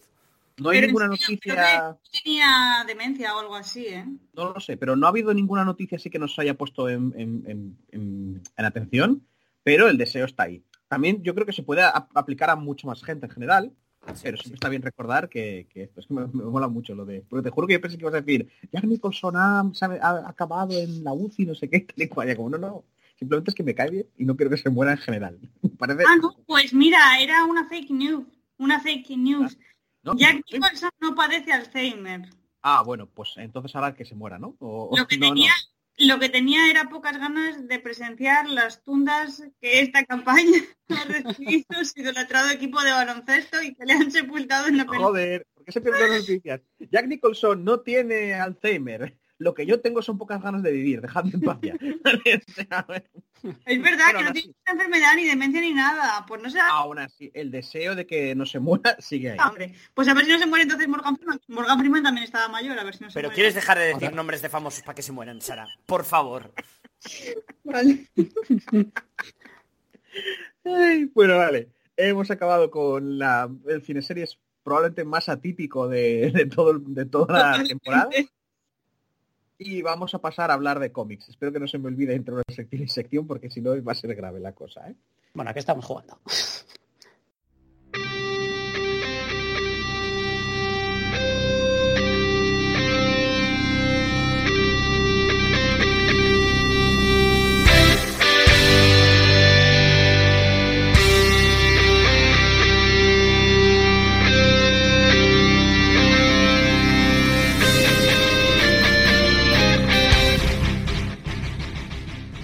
Y bueno, llega la sección entre viñetas, que le ha puesto el nombre Julio. Hmm. Teníamos unos cuantos nombres de comentarios que a mí me hacían mucha gracia, Molaban mucho, sí. No, pero, pero a ver, el que el principal de la sección le- Lo eligió. y aparte entre viñetas le pega bien. Sí, está bueno. Así que no sé, Andrés, eh, cuéntanos. ¿Tú Vale, también pues, quieres que no se muera? No. Esperemos que no muera ningún famoso, ni guionistas ni Es que me, me ha encantado y me ha gustado mucho. Lo digo en serio, de verdad. A ver, intenté seguir un poco el patrón de Julio. Busqué noticias que no sean rollo las novedades pijameras del mes. Entonces, se vino novedades de C, tochas, para el año que viene, que van a hacer un, mic- o sea, un macro evento, que van a parar todas las series regulares que tenemos hasta ahora, Superman, Batman, etcétera, todas, van a parar durante dos meses para sacar algo nuevo. Hace unos años un editor de DC eh, tenían eh, planeado hacer una cosa que llamó 5G. Lo de los era, chavales. eh, cortar. Eh, ha parecido Pablo. O sea, el- un relevo generacional, digamos. Sí, lo de los chavales. Vale, cortamos con lo que tenemos ahora, vamos a sacar cosas nuevas. Vamos a probar, vamos a hacer un experimento, es lo que quieren hacer. Entonces anunciaron que durante enero y febrero, creo que es, van a parar todas las series regulares y van a sacar cosas nuevas. En vez de Superman, vamos a tener a su hijo. En vez de a Batman, vamos a tener a dos Batmans. Eh, todavía no están revelados. Uno es posible que sea un Batman negro. Digamos, ah, No vale. lo sabemos. Es decir, yo te- es el hijo de Superman, pero de Batman son dos, porque es como una estrella del mar. Eh, sí, va, a haber dos, va a haber dos colecciones de, de Batman. Una que es Batman Detective, que es más, más estilo al que tenemos ahora, y otro que es un Batman diferente. Dicen que es el que va a ser el primer Bruce Wayne negro, algo así. Bueno, no lo sabemos. Batman Sí, negro. eh, Es pero que- este es el que presenta, el que sí, que ese ya existe. Si tiene serie él. El Batman este que, que, que, que era un niño soldado y entonces lo recluta Batman. Que le- Sí, sí, es- Pero- eso lo tienes en, Ya- en DC. Ya, ya- Pe- Pero, Ya no le va a pero hacer es, un, falta poner- es un miembro de la Batfamilia, no Batman en sí, no Bruce Wayne. Entonces, a ver, ¿cómo queda la idea esa? Ya, ya. ya- Vamos ya a no le va a tener... hacer falta poner, Sí, ya no le va a hacer falta poner maquillaje negro en la cara. Sabes que cuando se pone el casco, el, el disfraz y tal, para tapar la cara. Bueno, porque estás intentando salvar el chiste. Pero es que lo pariste muerto, tío. Estás ahí. Dios, hay que salvarlo, hay que salvarlo. Entonces, darle vida. Es que decirme eso de Batman negro, uy, qué tonto estoy que ahora mismo. A mí me hace mucha gracia lo de Batman negro. Sí, no, Pero que, que es un personaje que ya, que ya habían presentado hace bastante. Pero o ¿estás sea, de la es que un miembro de- ese? En la época de del la Flashpoint, después del Flashpoint, ya estaba el tío ese. Es que ahora mismo no me acuerdo cómo se llama, pero es un miembro de la Batfamilia, pero no en sí Batman. O sea, no va a Eh, tener el sí, rol. ahora lo van a hacer que sea Batman, Batman. Eh, eso es. una pregunta, Andrés. Sí, Sí. básicamente van a coger el relevo generacional de los nuevos personajes y van a hacer que ellos sean los oficiales durante unos meses, ¿no? Sí, exacto. Eso va a ser. Hola, lo de los chavales. Vamos a hablar. Dime, ¿no? ¿Qué ibas a decir? ¿Por qué, por qué hacen eso? ¿Por qué hacen el parón para meter eso? A ver, Prometer- es un experimento. Necesitan hacer el, pa- pero necesitan hacer un parón para meter eso. Es, es experimento, ¿no? eh? Quieren, O el a ver si es para que os enganchéis a eso. No, quieren ver si, si queremos seguir con lo que ya tenemos, lo que hemos tenido durante 80 años, o cosas nuevas pueden despertar un poco de, de ilusión o, o generar más, más ventas y cosas. Es- Entonces, es, es un experimento. A ver. Es que la, el plan original era que no hacer un parón de las series regulares. Era, era, que- sí, era cortar y, y algo nuevo. Exacto, que, esto fuera lo regular. O sea, que, Sí, que a Clark Kent de manera permanente como Superman y poner al hijo, eh, quitar a, a- a Bruce Wayne como Batman y poner al, al- al hijo, a- o iban a poner a Nightwing, no, no sé a quién iban a poner. Sí, iban iba a hacer Nightwing, eso, sí. lo que pasa es que dijeron, nos defenestran los fans. A ver, es que los fans nos comen, claro, evidente. Claro. Así que prueba, así que prueba. Pero ya lo van a hacer. Va a haber A ver, muchas quejas, tío. yo no, personalmente- que- Yo personalmente prefiero seguir con mis regulares. Quiero mi Batman, quiero mi Superman. Sí, hombre, pero, esta idea me atrae. Claro, es que esto no te supone nada. No te van a quitar tus Batman y tu Superman de toda la vida. quita Son dos meses. Esos son un par de meses en los que tienes un evento especial en lo cual vas- va a suceder esto. Es- Clark no se va a ir a ningún lado, lo vas a volver a tener en dos Vas a meses. Y de hecho vas a tener otra serie en el que es repudiado de la Tierra y se va a ser gladiador a no sé qué planeta de- del universo. Y entonces va a tener, va a tener una estética muy rollo Kingdom Come que mola muchísimo. Entonces la historia promete. ¿Y esto cuándo se publica? En enero en Estados Unidos se calcula que llegará aquí a marzo más o menos. Pero eh, a- a- al ir a otro sistema solar no pierde los poderes. si tiene también un sol rojo en teoría no. Claro, también tendrá un sol como el nuestro, ya está, ya está solo todo arreglado. Sí. Bueno, tendremos Vale. Wonder Woman nueva que es de la Amazonia y es brasileña.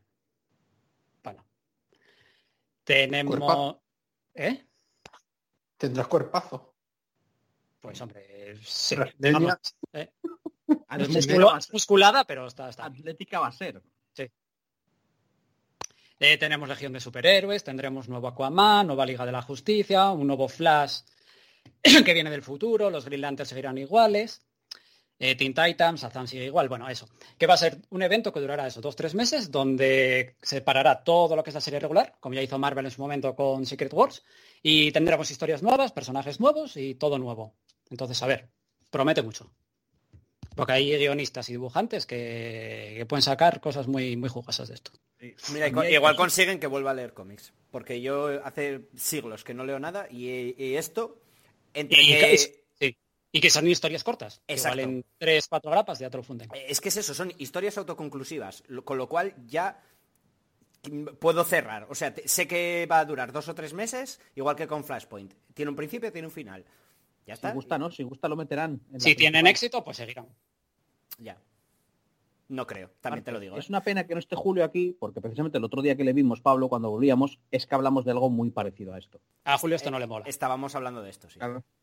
Sea, no, cuando vol- volví yo, o sea, cuando nos separamos y, y volvíamos para casa, que yo le acompaño un cacho, eh, estábamos hablando precisamente de esto y, yo lo, que yo le comenté es que a mí esto no me gusta, pero por una razón esencial, o sea, por no, no esto exactamente, sino porque esto se nota que es un movimiento pensado a que nos da dinero.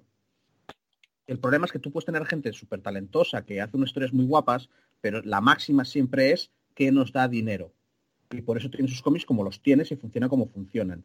En vez de hacerte un mundo nuevo que tenga sentido, con una historia coherente, con una gente con, con- con una visión artística que va hacia un punto, te van haciendo trasuntos y experimentos Sí. que luego hay que intentar eh, coser de alguna manera. Y claro, yo lo que decía a este hombre es que lo que no entiendo hasta ahora es como, no, no que, que dejen de hacer gente nueva, que está visto que a la gente no le interesa y que tengan a Superman, Batman y todo el rollo y todo esto, pero que hagan mundos nuevos, que en vez de hacerte más superhéroes en el mismo planeta de siempre, en la Tierra, a todos lados, que se inventen historias nuevas en lugares diferentes, con personajes diferentes y a ver si luego funciona, que igual luego se pegan una hostia.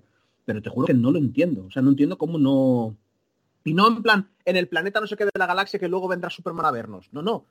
Cosas completamente eh, El tema, chus, el tema chus es que para mí, tanto Marvel como DC, la continuidad me interesa cero. Pero ya me ha dejado de interesar Vale, hace mucho tiempo. Lo hagas Pero como no lo te- hagas. Y eso ya no, tiene molaría- solución. Pero el, no te el rollo es de- que a mí me, pare- me gusta mucho estos rollos porque son historias autoconclusivas. Es, no es otro planeta nuevo, pero viene a ser algo parecido a lo que tú me estás diciendo. No es son personajes nuevos, es en, en el que sucede. En el mismo transcurre en el mismo mundo, Pablo. ¿Y? Y, y- y sigue Pero la historia de antes. No, no, es la Tierra, son los, son los herederos de esta Pero ¿qué gente. más da? Es una historia cerrada. Con un, Ya, pero no estamos en final. el presente ahora mismo, es un futuro que es diferente. Que, y- que igual luego, si no tiene éxito, pues nunca pasó.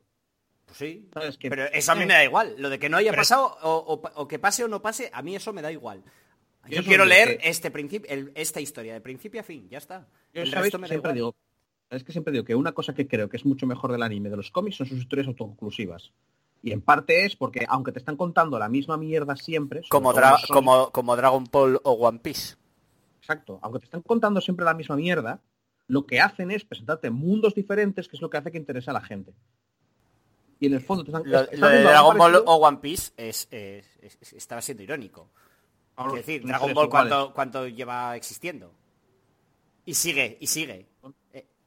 Sí, sí, pero hizo parón y existe por, por, por- joder, y existe precisamente por la pasta, pero aún así no me, no me compares eh, la industria del, del manga con el cómic. O sea, el, el Marvel y DC, no con el com- general, exacto. ¿vale? Con Marvel y Marvel y DC, DC, ya está. que Marvel y DC, eh, no es que como Dragon Ball lleva toda la vida, todo el manga es igual que Marvel, no, porque Marvel parece ser que no conciben la idea de sacar colecciones nuevas en mundos independientes, empezando de cero historias nuevas. Porque estas siempre las empiezan, pero ya hay un trasfondo detrás, y hay unos personajes, y hay que tener un tal, y es como, mira, liberado un poquito, empezad historias nuevas y a ver qué se le da ahí. Que igual La con sección- algo completamente la- nuevo. y La sección la, la sección la presentaba Andrés, ¿no? Ya, Perdón. eh, pero es que esto al final es un debate que, que siempre es igual. Sí, pero ¿Seguimos, somos continuistas o renovamos y creamos cosas nuevas? No, yo lo que yo, no- yo lo que digo no es renovar, precisamente que te dejen a, a- que tengas tu línea con Superman y, y Batman y todo el rollo, y que precisamente para no tocar los cojones con su línea temporal, hagan historias nuevas. A ver, Historias tema, el, el tema Historias nuevas hay. Ejemplo, Yo siempre, he sido, yo siempre he sido partidaria de, de hacer una de meter personajes nuevos pero que estén apoyados por los personajes clásicos. Es decir, vamos, por ejemplo, durante un año entero o dos años a presentar a este personaje junto con Batman, por ejemplo, que Batman tira muy bien, ¿no? Y luego, dentro de dos años, cuando ya el personaje se ha querido, lo mete Pero eso es lo que se hace, ¿no? Su propia línea argumental. A ver, el problema de los personajes nuevos No, es que es difícil crear una fanbase de esos personajes, porque las otras están muy arregladas. A ver, yo aquí, ve- ya, yo aquí veo un problema. Por ejemplo, lo que propone Chus estaría muy bonito si no fuera porque los fans no compran eso. Con lo cual, eso ya se ha intentado muchas veces, ¿vale? Tú sabes lo- la de tierras alternativas que tiene DC y que- la de Crisis. de- Y la de Crisis. Que, no es lo que estoy diciendo yo, que no me vuelvan con la puta tierra, con los putos superhéroes, que hagan historias diferentes. Vale, diferentes. y ahí cómics, tienes, ahí diferentes. tienes Willstorm, ahí tienes Vértigo, y Claro, sabes qué pasa, y, también, y- y qué pasa con esas. en la tierra. Me cago- Lo que te estoy diciendo es en plan de, pues No, no, este sé- no, planeta de- eh, Sandman dónde es. ¿En la Tierra? Sí, a veces es en la Tierra, Sí, pero, no, no, pero no, no no, siempre, no, pero no, no no. siempre es en la Tierra. Lo Lo que que te quiero decir, eso se ha hecho, chus, pero No, al no sé. final la fanbase lo que El- quiere y lo que vende y, el y lo que da dinero y que es con lo que ellos se creen, por lo que ellos quieren, es Superman, una y otra vez, es Batman, una y otra vez, es 70 series de Green Lantern. Y eso es lo que sigue vendiendo. Quieren, la gente quiere la misma historia repetida una y otra vez. Pero ¿por qué me estás diciendo algo que ya sé y que yo no estoy negando y que no estoy diciendo que, esté, que, que tengan que dejar de hacerlo? Estoy diciendo que mientras hacen eso, lo que pueden hacer es una historia en un mundo completamente desértico, donde la gente que tenga poderes igual está relacionado con ese tipo de desierto, y aparte de hacer nuevos superhéroes, también haces un mundo nuevo. Y todo eso existe. a la gente. Todo eso se hizo con, con planetas como por ejemplo el de Authority, Willstorm. ¿Qué pasa? Que lo que hacen con él es, eh, oye, que ya no nos renta esta, esta, esta compañía, la cerramos entera, vamos a, cani- a cana- a canibalizar todos los, todos los personajes que media- sean medianamente decentes, lo los vamos a meter aquí y nos los vamos a cargar. O con Vértigo, ah, eh, Constantine, pues ahora es pertenece a la Liga de, lo- de la Justicia Oscura. ¿eh? Andrés quería decir algo desde hace un rato. Perdón. Eh, ahora me- se me fue, no sé qué era. Vaya. Ah, bueno, sí, que, que todo eso que decías, de otros planetas y todo eso, lo tienes en el mundo del independiente. Tienes a Image, tienes a Vértigo, tienes otras otras editoriales que te sacan Pero que títulos lo- que es que historias maravillosas. En los mundos de superhéroes, que ne- generalmente... Claro, pero no pidas innovación a un DC o a un Marvel. Porque ellos Claro, te van a vender ya, lo que claro. venden. Pero lo que te quiero decir es que yo, yo creo que les compensaría cambiar un poco incluso de género. Hacer cómics, pero de otros géneros también, Pero- incluso Marvel y tal. Chus, tú sabes lo que DC estás diciendo. El mes, el, DC el mes pasado sacó dos colecciones, que una es de investigación periodística de, de Lois Lane y otra de comedia, que es con Jamie Olsen, por ejemplo. Pero es, investigación periodística de Lois Lane en el mundo donde está Superman. Vuelvo a lo mismo. Pero es que es DC, no- tú. Ya, pero, pero, Vas a pero- meterla en arte, es que... sí, hola, soy DC, publico cómics, puedo hacer cómics de otras historias, otras cosas. No se me va a caer, no sé, no, no me voy a explotar por hacer cómics que no tengan que ver con este mundo específico. Te repito, lo que tú estás diciendo ya lo intentaron 50 veces de 50 maneras. Es una compañía que lleva existiendo desde los 60... ¿De, cuán- de qué época es de, el Uf, DC Comics? DC de los 30, por lo menos. O antes, incluso. De los 20, 30. 30, por ahí. de los 30. Pues no sé lo, DC, no sé sí. lo que falla. Sí, el- Vale, el- básicamente, el básicamente en el momento en el que intentan cosas así, chus, se van a la mierda. Y, han intentado cosas que realmente cambien, que digas tú, hostia, esto, este lugar es completamente diferente a la Tierra". 1934. Estamos hablando de una, de una compañía que lleva haciendo cómics casi 100 años. Vale, Pero vuelvo a decir, cómics... eh, Y, eh, todo- y tú piensas que en esos 100 años nadie se le ha ocurrido lo que tú estás pensando. Y no lo han no hecho. igual no recibe el apoyo que tenía que recibir para que No, fuera eh, conocido. es que se ha hecho eso. Se han, se han creado editoriales anexas, enteras, para hacer lo que tú estás diciendo, Chus. Por Para- ejemplo, no, porque los Willstorm, ejemplos que me has puesto... Eh, perdón, ¿di qué? Willstorm. Sí. Willstorm ¿Dónde transcurre Willstorm? Wilstorm, mira, tienes. Wilstorm es un mundo alternativo. Es en el que existe Authority. Tienes Vale, gente. pero ¿dónde transcurre? Ah, es una tierra alternativa, sí. Es la puta Ah, Tierra otra vez. ¿tú, hablas de otros planetas. En los 60, Batman iba otros viajando por otros planetas. Bat- Batman, Tierra. Batman era Batman en el espacio, enfrentándose a alienígenas, en plan rollo John Carter en Marte y cosas así. O sea, Pero iba viajando de planeta en planeta intergalácticos. Y ahí tienes una, una etapa entera en la que Batman estaba viajando por el Pero espacio. Green Batman Lantern, Green no- Lantern no se acerca por la Tierra mm, más que para eventos. Green Lantern es el policía del espacio, no pasa por la Tierra nunca. Los, los, todo- toda la serie de, de Lantern Corps y los colores de linternas y hostias, todos esos son por el espacio y por planetas Pero a tomar por culo. que- es lo que yo estoy diciendo. Es Tiene cojamos sagas, tiene, tiene sagas que son las sagas de magos, que ni siquiera es que aparezcan ¿por qué en la Tierra. Es que son, Tiene- son en, dimensiones, mundo, es que son claro. dimensiones Pablo. alternativas, en las que eh, en el infierno y en el cosas raras. Pablo, cuando te calientas no dejas hablar al... al- o sea, eh, dejas empezar la, la frase, la cortas a la mitad y te pones a hablar tú. Como Bueno, si supieras exactamente lo que van a decir, que igual es verdad. Yo te estaba no diciendo que, que todo eso existe. Sí, pero lo que yo te estoy diciendo es que ah, yo no sé de cómics, puedo estar muy equivocado, pero me suena que todos esos planetas en el fondo son la Tierra de otro color. Y la Tierra un poquito futurista. Yo lo que me refiero es Mm, No. que, que exploraran hacer otros, otros eh, algo más de world building. Y por tanto que se centraran en sitios más pequeños El- el- donde el- la gente comprara tanto los personajes como el entorno. Tío, se mí el cuarto mundo de Jack Kirby. Ah, pues eh, eso no lo conozco. Con no Apocalypse y Darkseid y ¿cómo se llama? El Nueva Génesis. Hostia, eso son historias brutales de buenas. Y, Y- no tienen nada que ver con la Tierra ni con los superiores de la Tierra. ¿Y te acuerdas de la frase yo soy tu padre? No, ahí pues- lo tienes. pues Cuarto bien- Mundo y viene de- que Son cuatro tomos. ¿Ya? Pues, y les ha ido bien, pues que lo hagan más a menudo. El problema es- es, que lo y que es- estás haciendo es Darkseid, ¿no? Es, es el, es el líder de Apocalypse. El O sea, bueno, que está- clásico también de DC, Que claro. vuelve a la queja que te digo yo, que está que en el fondo sigue También- estando dentro del mismo también- mundo. O sea, Es una- los es otros una serie de los personajes- También, eh, Andrés, Sí. la- eh, lo del cuarto mundo no es lo de yo soy tu padre. Exacto. Estamos hablando Eh. de una, estamos hablando de una historia que es en la cual se basó Star Wars para hacer Star Wars. Sí. Es decir, que, que igual ahora te parece poco original, pero porque se hizo en qué año se hizo el cuarto mundo. Eh, en los 60. Fue, sí, No, es- fue los 60. anterior, fue anterior, fue anterior, creo, ¿eh? Yo creo que fue en los 60, pero... Pero vamos, que su historia... creo, creo que hoy en día tendrían que apostar por hacer más cosas así, como ya hicieron en su momento, y dejarse de tanto reinicio, prueba de tal, y seguir intentando resucitar y reinventar unos personajes. Yo pienso que, Que no es tan fácil tengan. como tú lo planteas. Exacto. Chus. Yo pienso, ver, yo pienso que hay gente muy inteligente, gente con mucha Pero- experiencia, muchísima experiencia, muy creativa y, y tal, intentando sacarle los mm, todo y Todo si no lo encuentran, no, todo el dinero que pueden, no, porque al final sí que intenta ganar todo el dinero que pueden, pero si, si eso funcionase, porque para el cómic todo el dinero que pueden implica vender cómics, que a la gente le guste. O- O sea, que si realmente eh, funcionase lo que tú estás diciendo, lo estarían haciendo porque daría dinero. La gracia es que no funciona, me imagino, tampoco lo sé. También te digo que yo no empecé todo este rollo, lo que he hablado, no empecé diciendo, tengo una solución muy fácil. En ningún momento dije que fuera fácil, ¿eh?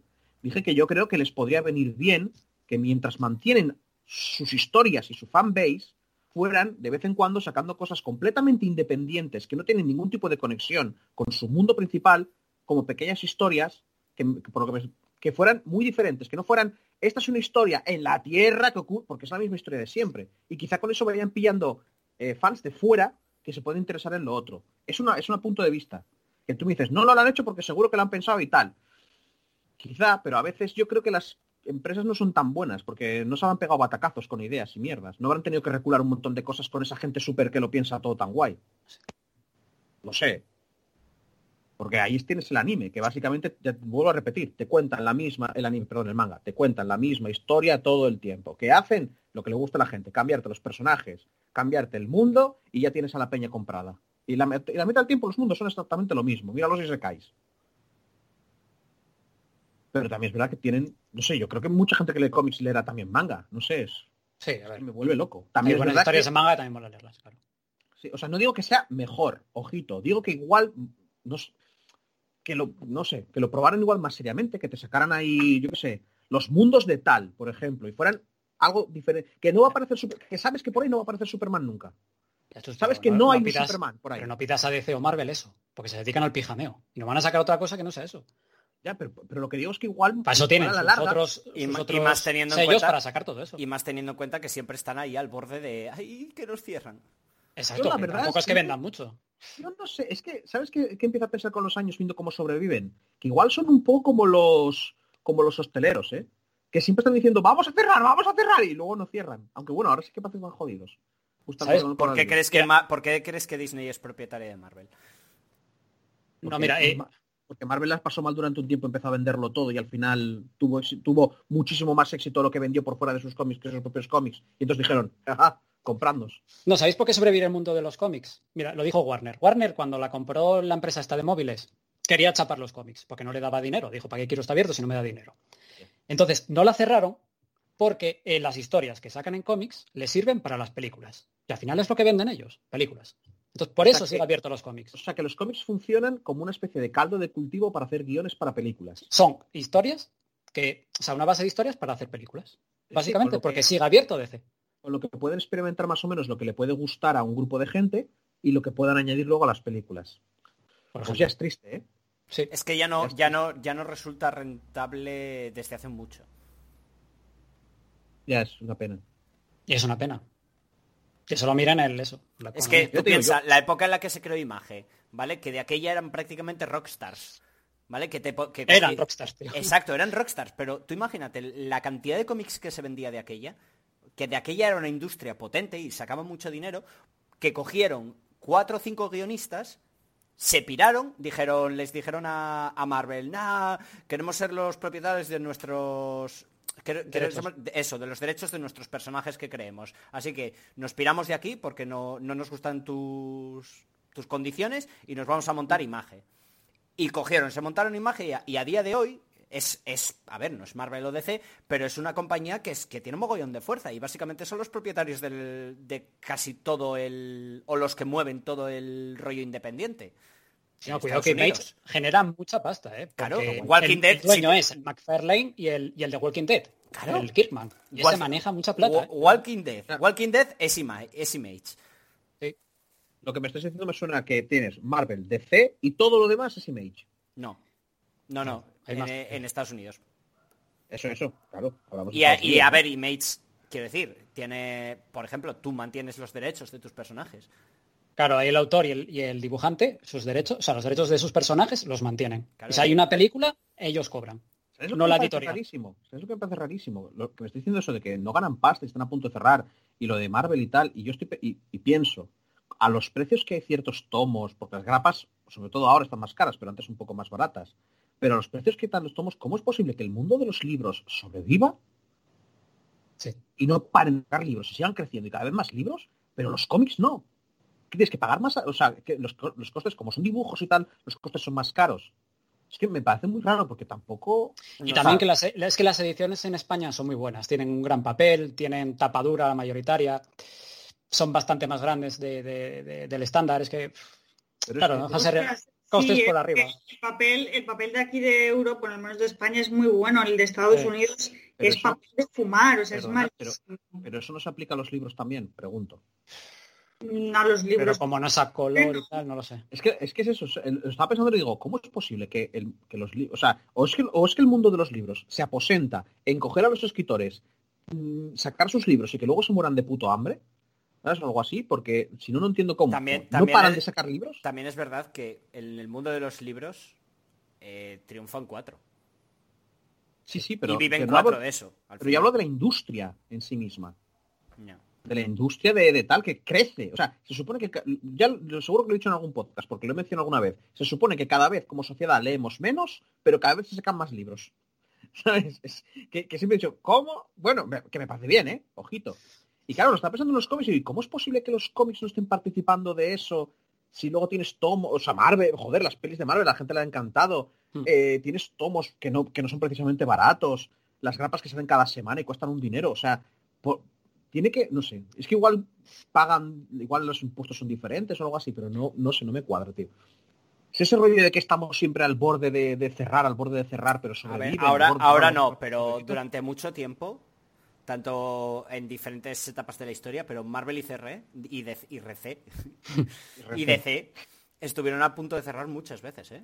Estuvieron Y muchas veces estuvieron a sí. punto de comprarse una a la otra, ¿eh? Durante Sí. alguna época. Sí, sí. Pues ya, tío, no, no, no sé qué ocurre. no- supongo que es eso, que tendrá que ver con gastos diferentes, será mucho más caro tener cómics, igual hay que pagar más a los artistas, no lo sé. Y en su día y en su día ganaban un pastizal de la hostia, pero Mm. a día de hoy ya no. Ya no se compra cómics como antes. Me gustaría, no, no, pero tampoco se compran libros como antes, y ahí están sacando libros sin parar, me cago en la puta, de cualquier chorrada. No, no, es que Hola, yo soy de, un de lo de youtuber, los libros libro. no, de lo de los libros no te sé mirar números. Claro, claro, es que, ya, a ver, que, que ya digo que seguro que no tiene que ver y yo... Hola, soy youtuber, hay un cómic. Ah, bueno, eso también. Yo, Hola, yo como soy si fuera del, Bien. como si fuera del tema, pues seguro que hay datos que no, que no conozco y que aquí estaré metiendo la gamba. Pero me parece tan raro que dos cosas que son relativamente parecidas en tema de, bueno, de papel, de leer, ¿vale? De tema de leer, que parece que uno va, pues, tirando hacia arriba, creciendo, la industria en sí, ¿eh? porque te digo que algo me dice que eso es pues, porque hay mucha gente que está ahí sufriendo a saco y que los cómics están, ay Dios mío, no podemos, no podemos, ay que no podemos, ay que no podemos. No sé, macho, parece rarísimo, tío pero no podemos, pero siguen sacando cómics. Pero vamos a cerrar, pero siguen sacando cómics y no sé qué y tal y cual. No, sé, tío. No sé. Es, muy raro. Pero bueno, perdona, tienes una sección todavía que terminar, Andrés, y no te estamos dejando. No te estoy dejando. Nada, moló, moló el debate, pero bueno, todavía tengo alguna, una- alguna noticia por aquí. A ver, eh, va a lanzar eh, un- unos cómics en tapa blanda, tamaño de bolsillo, eh, para diciembre con las mejores obras de la Bat Familia y alguna de Superman. O sea, para gente que pues, nunca leyó cómics, esto es una entrada buenísima porque tienes grandes éxitos de, sobre todo de Batman, porque tienes, por ejemplo, Batman, el Caballero Blanco, que es una historia un poco así alternativa donde Joker se convierte en el alcalde de Gotham y Batman es el malo de la película, digamos. Es el que destruye la ciudad, que se comporta muy mal, que estás acabando con los barrios. Batman, ¿qué estás haciendo? Y el Joker, como pasa algo, se convierte en alcalde. Y dice, pues aquí el que está destruyendo Gotham es Batman. Historia brutal, buenísima, de lo mejor del año pasado. Bueno, porque me suena que el Joker simplemente es que es un, es un contrario. O sea, si Batman se pone malo, él dice, voy a estar Sí. bueno. Es, es la relación que tiene entre ellos. No, eh, mola porque empieza con, con el Joker diciendo que Batman, ah, que Joker es rollo, joder, yo estoy en un psiquiátrico, yo soy una persona con problemas mentales y este señor es un fascista que viene y me pega de hostias. Ah, bien, me parece Eh, con lo cual eh, ahí empieza denuncia social al respecto de... Que al final es- una gimmick, pero bueno, no, pues está guay entonces. Esta historia mola muchísimo. Para mí, de lo mejor de, de Así Pijamero y de Batman del año pasado.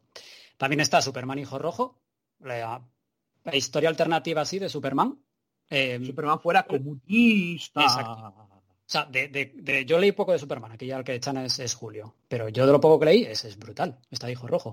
Porque es, es, es si Clark Kent, en vez de caer en, en Estados Unidos, cae en, en Rusia. ¿Y qué ocurre? Que- Pues es que prefiero no contarlo, pero Spoilers, en vez de tener unos valores capitalistas americanos, pues tiene otros valores, más comunistas y más, etcétera. A ver, tú, ¿sabes se qué llama pasa? hijo rojo, ¿eh? tampoco hay que Claro. ser muy Claro, lumbrera. ya, pero ¿sabes qué pasa? Que viniendo de unos cómics hechos en Norteamérica con la propaganda que tienen, pues, Pues imagino imagínate. que igual lo presentan, igual ya lo presentan negativo en general. Con cuatro cosas buenas. pero Es, es presentan más negativo. villanesco, sí. Eh, Es Es más, como- yo me lo imagino como allí, por ejemplo, un capítulo de Supergirl en la que aparece, yo creo que es algo, debe ser algo como esto que dice Andrés. Hay un capítulo de Supergirl en la que pues le pasan no sé qué mierdas con la kriptonita a la chavala y se crea como que una copia de ella que cae en, en Rusia y la crían como rusa, con valores rusos y cosas Mm. rusas, así que debe ser en Pero- plan, y de hecho la chica, la, esta chavala es, es villana en Supergirl. Mira que a, a mí me habría molado mucho ese cómic si fuera, pues como Superman cayó en Rusia y es un, es un buen chat en general, él, sin, sin convertirlos al capitalismo, salvó las cagadas de, de la Rusia comunista, ¿sabes? Salvó a la peña del hambre y todo el rollo y los guió hacia un futuro comunista brillante, como hace en Metrópolis con el futuro capitalista brillante que hace cuando cae. Porque al final del día el mensaje de Superman no es que... ¿eh? Comunistín. Bueno, eso ya metemos un poco en charla filosófica. todavía lo que ha dicho porque- Noé. Entendido listo. Es la frase mítica del Call of Duty de los rusos, tío. Chus. Ah, vale, vale. Eso ya nos metemos un poco en debate filosófico, porque yo, Sí, por pero- ejemplo, desde mi, desde mi punto de vista, eh, el comunismo tal como lo redacta Marx es imposible llevarlo a cabo. Entonces, eso ya nos metemos un poco más en... Pero- Pero ya, pero, pero estamos ¿Oíste, hablando de cómics. Sí. Eh, eh, entonces el comunismo no cae, ¿no? Eh, a ver, no te voy a contar la historia de Hijo Rojo, pero es un what if de si Superman fuese ruso en vez de americano. Entonces Pero cambia mucho el, el rollo. Pero entonces el, comunismo no cae. Es que si te digo lo que pasa, O sea, pues te estoy contando medio, La pero, pero a ver, quiero decirte que la Unión Soviética no cae. Vale, No, Noé, que no. caiga o no. Noé, que te leas el puto cómic y dejes de intentar hacer Es que si, spoilers. si te digo lo que pasa, entonces te cuento el giro que es tocho. Entonces no, no quiero contar nada, so- salvo que eso es un what if de Superman, que mm, es fácil de leer, es el guionista Frank Miller, o sea, es, es buenísimo. Gran dibujo, etcétera. Pero que son o son... No, es, es tomos, son tomos de tapa blanda, eh, tamaño de bolsillo, o sea, un poco más, es que no sé cómo decirlo, tamaño, es pe- no es muy, o sea, no es muy pequeño, no es de bolsillo como un libro normal. Pero está Se, lee bien. Y salen por 9.95, o sea que es un precio buenísimo para leer estas obras tan buenas. Pero está Pero eso que- finalizado. Eh, Hijo Rojo sí, tiene bastantes años ya. Ganas de leerlo. Yo te recomiendo mucho Hijo Rojo y sobre todo Caballero Blanco, tío. Es que a mí me flipó mucho Caballero Blanco. Ya, son el girito a los superhéroes. Mm. El, el- lo que digo, mi queja va desde el mundo de los cómics, no desde el mundo real. Es decir, el mundo de los cómics, Superman está en un país capitalista y es muy bueno, es Jesucristo, pero hace pasa bastante de las atrocidades que comete el propio ejército de su país. O sea, aquí tiene otros valores. Eso en sus cómics, ya no, pero eso en sus Eh, cómics normalmente. no pierde claro, la se esencia trata- de Superman, no la pierde, ¿eh? pero tiene otros Ya. valores. No, no, pero no, no, no te estoy intentando sacar spoiler. Lo que quiero decir es que es como que, como en el cómic, cuando normal, eh, hay temas sociales que no se tratan por la razón que sea, porque igual pues, no viene a cuento o lo que fuera, es como, bueno, pues igual en, el, en el- la Rusia comunista se saltaban ciertas cosas y te ponían un rollo en plan de, pues mira, como Superman es una fuerza del bien que mejora las cosas, pero ya me imagino yo que estadounidenses no pueden, ni siquiera en un mundo imaginario, decir que su salvador máximo mejoraría el comunismo. Es como, el comunismo solo funciona si existiera Superman. Sería una manera de decir que no funciona también. Pero bueno, Los tiros van por ahí. sí, sí. Y también está el, ca- el Caballero Oscuro de, de Frank Miller también. O sea, otra obra muy buena. Eh, ¿Qué más? Vale. Eh, mala noticia. Ediciones Gigamés eh, pierde los derechos de Canción de Hielo y Fuego. Esto no tiene que ver con, con cómics, pero bueno. Es un Ja, poco, ja, ja, es un ja, poco ahí. ja, ja, ja. Ya que Bueno. tenemos cine series, esto podría ser cómic libros. Sí. Esto es una putada porque Es una putada muy grande, muy que grande. todos los que tengan los libros, Y sobre todo las exclusivas tan bonitas que sacaron. claro, o sea, es una putada para los que tengan los libros. Por, ¿qué pasa? A ver, no, no pueden- piensa que la edición es- exclusiva que tú compraste de los libros no vas a tener más. No van a ser igual que esa. Claro, van a ser van a ser diferentes los libros, es una putada. Es como cuando, por ejemplo, si te compras, imagínate, me lo invento, la trilogía Más de los especial. Más especial son las que tengo yo, si no van a hacer más como esas. No, ya no van a hacer más como eso, es que esa es la cosa. Imagínate que tú compras, imagínate que te compras la trilogía de los Vengadores y luego sale Vengadores 4. Pues joder, ya para encajarla en tu trilogía que viene súper bonita en la caja metálica con un montón de extras y de series y de cosas, pues claro, se te queda descolgada. Sara, Yo lo. Sara, Yo eso, eso, eso, a quien le pase eso, le pasa por andar comprando a George R. R. Martin. Ah, bueno. Te lo, te mereces. en- Eso le pasa a muchas otras historias y libros cuando pierden los derechos.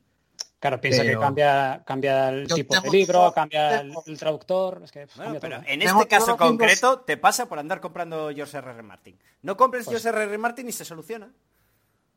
Tengo todos los libros de Juego de Tronos de la tapa grande, o sea, tapa dura. Claro, tú te pillas libro- la exclusiva de esa tocha carísima. Pues no vas a poder completarla porque cambia de editorial. Como que no voy a poder completar. No, ya no, está. Porque todavía faltan libros, Noé. Es verdad, tío, estabas pe- pensando en la serie. chaval. Madre, no es, Está tío. completo. mira, mira, ahora Pero sí es que he que- dicho, hostia, sí que es una putada. Ahora sí que lo veo ya, que es una putada. Pero es que va, yo ya lo doy como perdido. No, no va a acabar todos los libros que pesan. Ojalá. Igual solo sacaba otra persona. Mira, ¿te imaginas que lo sacaba Sanderson? También. Hostia, Y de venga, hizo la rueda del tiempo, que acabe el juego de Tronos. Que también te digo, Sanderson será como, mira, no, esto no es mi, esto no es mi rollo. ¿Cuánto Pero- lleva con el puto chaval? Hombre, no me jodas. Lleva 10 años tranquilamente. Hombre, no me jodas, tío. Vete a Dejarlo, por saco. dejarlo, hombre, que, que- que se lo tome con calma, con poco de suerte. No lo, no lo llega a sacar. Con un poco de suerte, no lo llega a sacar. Y quedarnos con el final de la serie, no, por favor, que lo saque. Pero no entiendo por qué os enfadéis con él. O sea, Que la es serie, la serie, ¿cómo crees que iba a ser la serie? Como en los libros, lo que pasa que de otra manera. también con ese final de mierda. Eh, No, vi- No. visto el éxito del final, va a cambiarlo, pero sí o sí. Pero ya te, no, dijo que lo iba a cambiar, sí. Evidente. Pero te digo yo que la idea básica er- era eso, ¿eh? Lo que pasa que mucho mejor metido. bueno, Lo que pasa que mucho mejor metido. Pues sí que es una putada para, para los que, eso, para los que tienen la colección Maldito y Juego tal. de Tronos. Eh, Yo la tengo yo, que me valía. Los últimos me valían ya 50 euros. Pues no vas a poder Bueno. completarla, la serie. Bueno, otra noticia. Eh, Dolmen publica la nueva del Eulogio. La nueva obra del Eulogio se, se titulará El Don. Eh, Ah, tendrá 200 páginas y, a ver, es una historia donde los superpoderes son una enfermedad contagiosa, el relato de una pareja de barrio obrero que tendrá que lidiar con ello. No es la típica serie de superhéroes al uso, pero tiene que ver con poderes. A algo así me refería con lo que estaba diciendo antes, que hagan historias, solo que en este caso transcurren en la Tierra, pero ¿sabes? como historias cortas, muy centradas de cosas que independientes, pero que pueden hacer en. Chichu, se te hemos entendido. A ver, traigo la noticia del Eulogio porque Taxus, que es su anterior cómic, me, me moló mucho. Entonces, A mí me llama mucho la hacer atención, cosas ¿eh? buenas. Y a ver, que son historias eso, diferentes. Entonces puede estar guay. La cebolla está pocha. La lechuga. No era cebolla. Me imagino a lo, me imagino a, a- hostia, se me ha olvidado el nombre ahora, porque ya no es. Eulogio. Es Isaac Sánchez. Imagina gente de ahí, él, él diciendo, hola, bueno, estoy aquí presentando mis cómics y tal, y llega y dice, ¡eh, tío! ¡La lechuga es tu pocha! ¡Lo matamonto! Sí. Hostia, es que tiene algunos, tiene algunos que son buenísimos, tío. A ver, te digo, él se aleja, pero no en El- plan, tengo entendido que no es en plan de que no, que no Sara, El Pajillator Plus. claro, el pajillito plus. O sea, él se aleja porque quiere hacer cómics, no porque diga esto fue una mierda. En plan, "Oh, Los, ni- y los niñas, los niñas, hostia, era buenísimo, tío. chaval". Sigue estando, ¿no? Era, pero sigue estando en YouTube, ¿no? Sí. Sí, sí, no, yo hace, no hace mucho que lo vi lo de los niños, tío. Quiero volver a verlo. guay. También mola, le escuché en uno de los directos cuando contó un poco su historia de, de cuando, cómo empezó todo ese rollo. Y lo de que cuando decía, le dice, yo es que me creía gracioso, entonces quise hacer monólogos y tal. Y madre mía. O sea, te cuenta lo mal que le salió y que luego tuvo que ir a aprender a hacerlos bien y cosas así. Tío, lo de la lechuga esta pocha es del 2012. Sí, la batamanta, Pablo. Hombre, Y la batamanta, Dios. Y la chorrimanguera, son todos de esa época, tío. Yo Bueno, la, la batamanta yo creo que es, es la más vieja, ¿no? Que tiene. lo de la lechuga no sé de qué existía, me lo acabo de enterar lo de la lechuga. ¿Qué, pero, Sara? Que no sé de qué existía lo de la lechuga. Del- ah, bueno, Pero- la batamanta del 2010, ¿eh? Era el café. Madre mía. Hacía café y lo hacía todos los días. Es que lo de la batamanta era de antes del café. No, joder.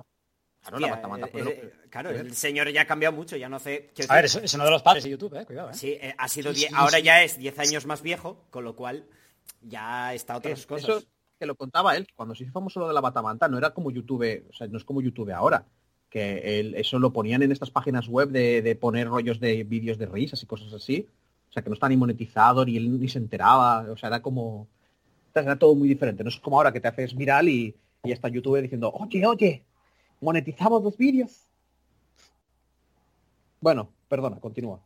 Eh, nada, ya no tengo más noticias, pero traía un par de recomendaciones de cosas que estoy leyendo que están muy guapas. Entonces, bueno, para, para comentarlas un poco por encima, tampoco quiero alargar esto mucho más. Aunque igual, igual mejor lo recomiendas en la que estamos jugando, porque si dices que lo estás leyendo, No, no, están, o sea, ya los leí. Ah, o sea, vale. son series, una cerrada, otra es abierta, pero bueno, son dale, dale. Una es un manga y otro es un, un cómic un poco más independiente. Bueno, el, el manga que, que- que recomiendo para leer, que está muy guay, que es así, es, es una especie de comedia, pero el, el protagonista es un yakuza. Y se titula Yakuza Amo de Casa. No sé si la, con- la conoceréis. Me suena. Vale, pues es, es una serie donde el protagonista Tatsu lo, lo conocen como el inmortal y es una especie de, de John Wick, o sea, tiene una leyenda detrás muy tocha, en el que acabó con cola de dios de, de, de, de yakuzas y eso. Y eh, entonces llega un punto, un día que se casa y se convierte en, en amo de casa. Matan Entonces, no. Pero él, como tiene así unos regio comportamiento de Yakuza, todo muy, ¿no? muy, muy estricto, todo muy perfecto, pues se convierte en el perfecto amo de casa. Entonces lo, ve- lo vemos como pues la cocina tiene que estar perfecta, tiene que cuidar del vecino, cosas así. O sea, todo muy, muy, muy mundano, pero con un toque de humor que, que mola muchísimo por, por el carácter de él, que es que cojona, porque tú lo ves hablar con una ama de casa peleándose por unos descuentos y con esas gafas de sol oscuras, con ese traje oscuro que lleva de Yakuza y esos tatuajes, pues te acojona. Y, y tiene ese toque cómico así, de que soy un Yakuza, pero hago cosas de, de- amo de casa y está muy, muy guay este manga, muy guay, muy guay. Está muy divertido, o sea, es algo para leer así ligero y, y divertido. Esto lo recomiendo muchísimo. Cuesta 8.50, lo, lo edita Ibrea y ahora mismo hay cuatro, cuatro tomos nada más. Y creo que van a hacer una serie en Netflix, no recuerdo mal. de. Pero vamos, si no queréis, si queréis leer algo así ligerito y, y- y que esté guay, pues esto está, está muy bien. Yakuza de casa. Netflix va a hacer un huevo de animes, ¿eh? Sí. Creo que Pues este de- creo que es de ellos, creo que es este. ¿Y Otra, otra? otra historia que traigo es Black Hammer, de Jeff Lemire. Eh, es un mundo donde unos superhéroes vencieron a un villano que se llama el Antidios va a acabar con toda la realidad. Y al acabar con él, eh, viajaron a una especie de granja alejada de, de todo este mundo suyo, en el que no pueden salir. Entonces, tenemos un trasunto, por ejemplo, de, de Shazam, pero al contrario. Tenemos una señora mayor que cuando grita, cuando grita sus palabras se convierte en una niña pequeña. Tenemos otro trasunto del doctor, o sea, detective marciano. Tenemos a otro del Capitán América. Bueno, así con siendo cinco. Son claros ejemplos de, homenajes a, pues, héroes del cómic. Es una historia donde todos viven en, esa granja que intentan escapar. Eh, hay misterios porque, claro, no es algo, o sea, no es algo, digamos, que conozcan, es, es- es diferente, no es, no es normal. Eh, nos van, en el primer tomo, por ejemplo, nos cuentan la historia de cada uno.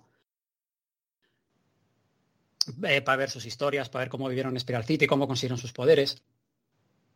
Y los siguientes tomos pues van ya eh, contándonos un poco lo que, la- que sería la trama, cómo, qué, es, qué es en realidad esa zona, cómo intentan escapar, etcétera. Ah, Es algo diferente que está, está muy guay. Es Jeff Lemire, es un gran guionista y cuenta historias muy bonitas. No, pues, Y nada más. Llamado Black Hammer, yo me iba a esperar algo en plan heavy metal y, y metralletas. A ver, es, es la historia de unos superhéroes, pero diferente. O sea, cómo tienen que vivir juntos en una granja, no pueden escapar, llevan 10 años juntos. O sea, claro, eso ya les entra una tara, porque, joder. Eh, Seguro que se matan entre. no, pues Bueno. eh, está bastante guay. ¿Y, Y nada más? más. No, nada más. Vale, pues eh, ya hemos, hostia, ya creo que hemos superado bastante eh, Ya. el, Hostia, dura el mucho, tiempo, tío. el tiempo normal, así que vamos a tener que hacer esto todo rapidillo, pero bueno, vamos a pasar a comentar qué hemos estado haciendo esta semanita. A ver, este es Pablo hablando de posterioridades de la edición. Os percataréis de que de vez en cuando están sonando musiquillas y voces de fondo, así como vídeos de YouTube. Pues ese soy yo, que no me di cuenta de que estaba entrando la grabación, porque yo soy el que graba. Así que por mi parte intentaré no volver a cometer este terrible error y, y lo siento mucho, gente. Venga.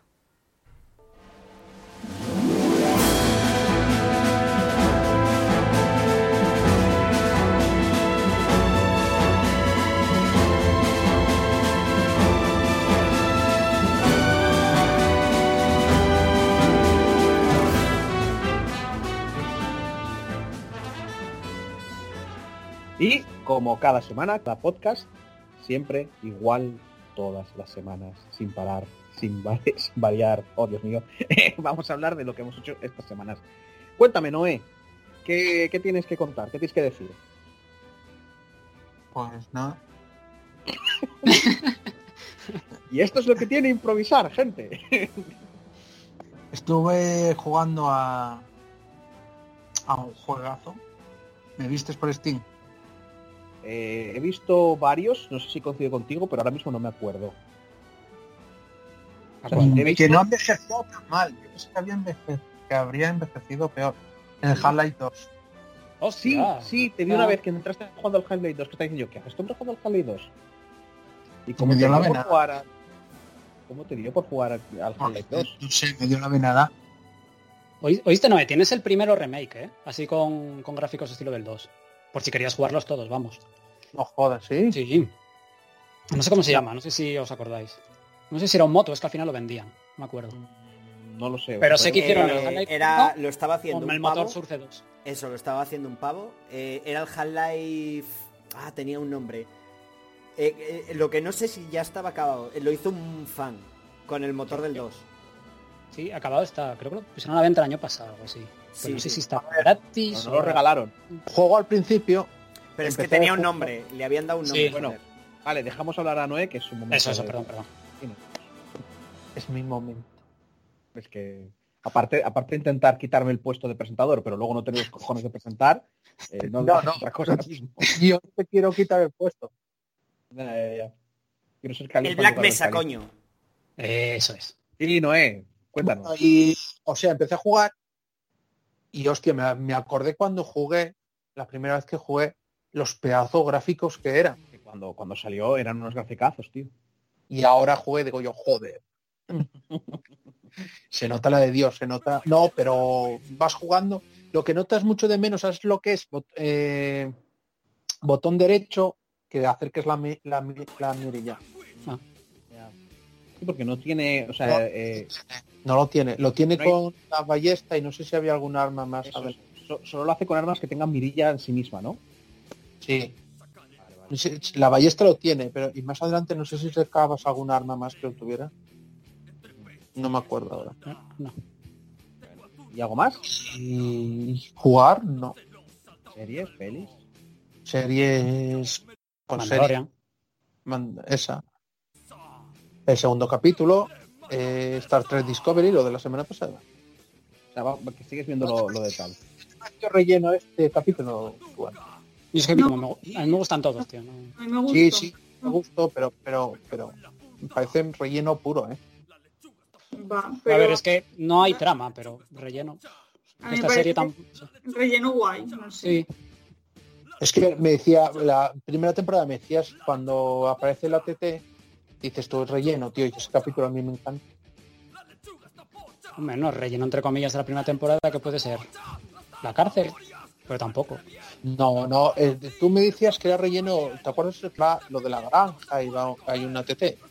No, ese no. Es cuando conoce a Gina Carano y Ate, ate. esa guay. Esa, y tú decías que era relleno. Me acuerdo yo que lo habías dicho. Ese capítulo, hostia, lo dudo, ¿eh? Sí, sí, sí, lo habías dicho. Ese está muy guay. Y a mí Es ese cuando se enfrentan al reducto de Imperio. Pero, pero relleno, relleno no sé que el capítulo sea malo, relleno significa que no está avanzando la trama. Pero, pero bueno, yo me acuerdo que Chus esto antes decía. eso. Pues no sé. Igual lo dije aquello. te digo. O sea, a lo mejor sería otro. Bueno, O a lo mejor sería otra persona.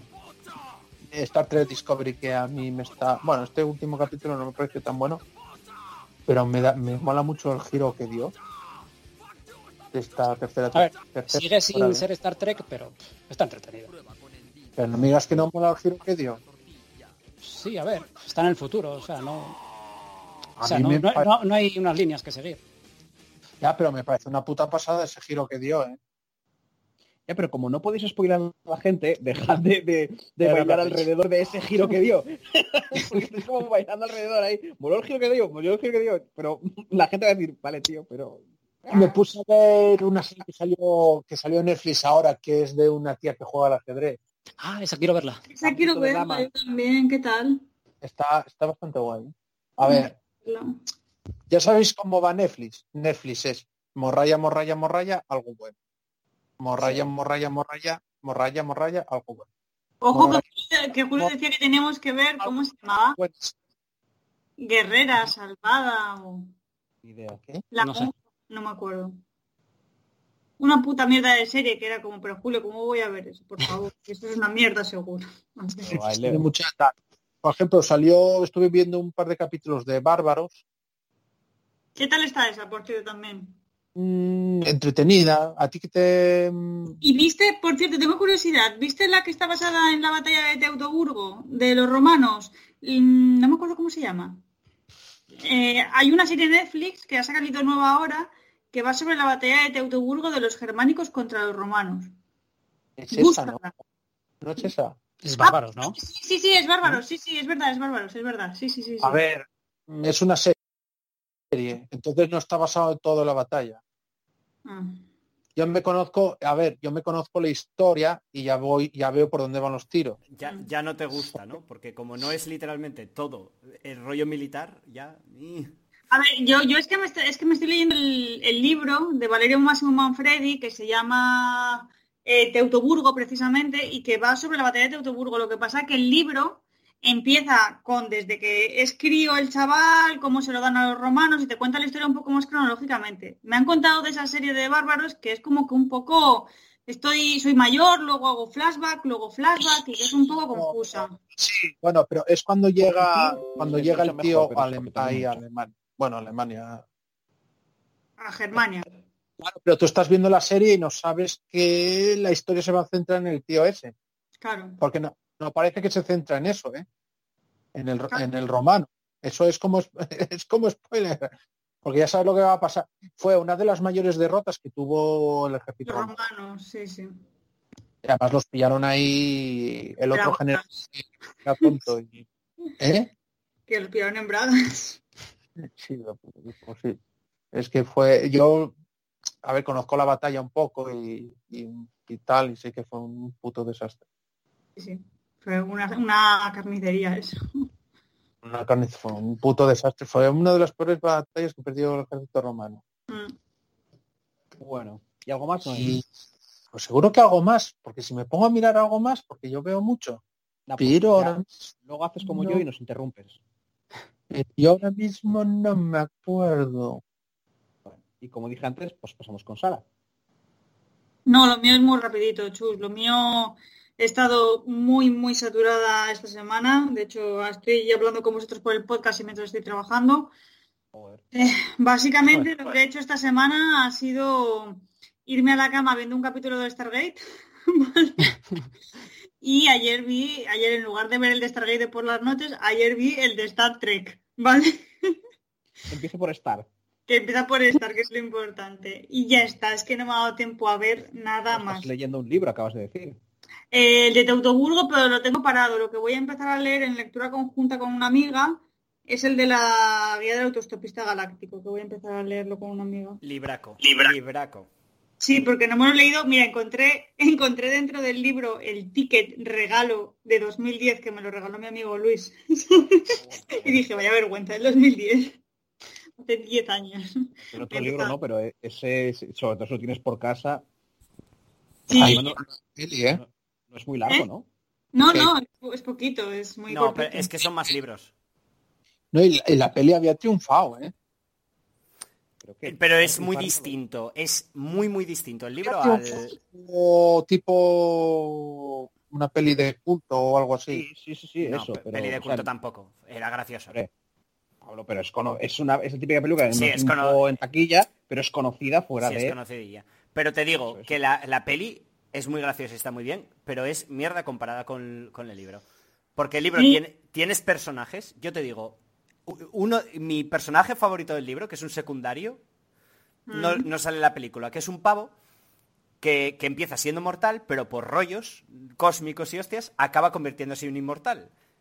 ¿Qué pasa? Que él no está diseñado para ser inmortal. Y llega un momento en el que acaba hasta los cojones de ser inmortal. Y, Y coge...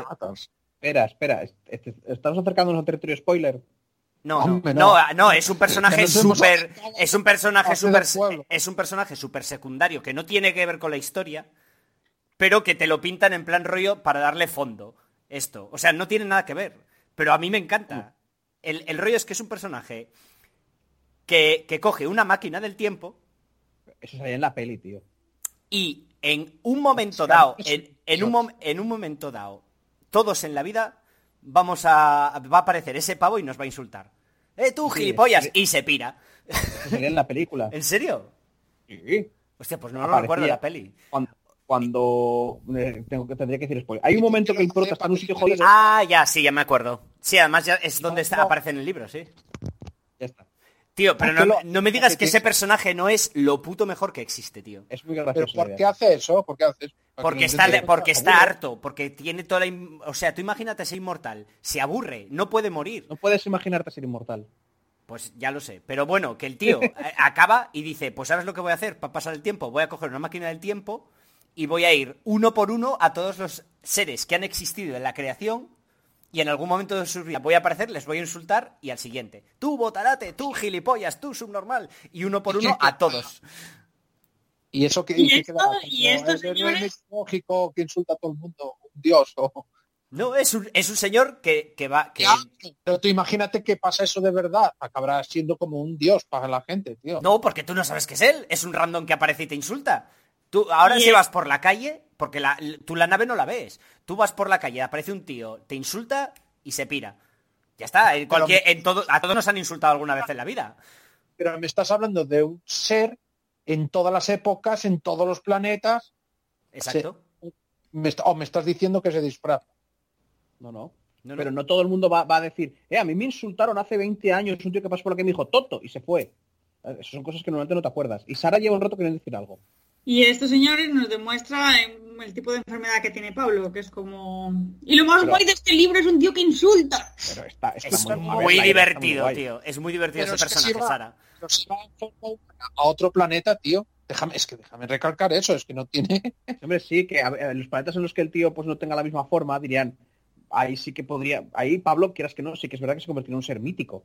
Aparece una criatura súper extraña Eh. a todo el mundo, que eso sí que Es lo que, recuerda. a ver, O sea, hace mucho que lo leí. Pablo, si a es ti te que- apareciera, no un hombre, a ti te apareciera un, un tío verde que no tiene ojos y te Sí, insulta, pero ¿te es que, acuerdas de esa es mierda? que en ese mundo, es- a- aquí ya estoy entrando en cosas importantes, pero digamos que en este mundo, igual el hecho de que haya mm, varias formas alienígenas no es tan raro. En este universo. Quiero decir que igual, igual, igual ha- hay un rollo universal con varias. Escúchame, pero escucha un momento, me estás diciendo a, un- a todos los seres que han existido Sí, del universo. Así que imagínate, estamos ya diferentes planetas, diferentes épocas. sí. Noé, Noé, a ver, no escucha, es un libro de humor que hace un chiste y no se para a pensar mucho en las consecuencias de lo que está diciendo y en Sí, y, y el rollo, el, ri- el rollo de ahí la invisibilidad se puede hacer, pero es demasiado cara. Es mucho más rentable hacer que la nave tenga un, un campo de poco interesante. Que lo que hace es que cuando quieres mirar en esa for- en- para esa dirección dice tiene un efecto psicológico que es como, no es interesante lo que hay ahí. No voy a mirar Voy en esa mirar dirección. Y, ahí- y ahí son los, y así son los campos de camuflaje de las naves porque es mucho más barato. que es muy dios ese tío. El, joder, ¿cómo se llama, tío? El de la toalla.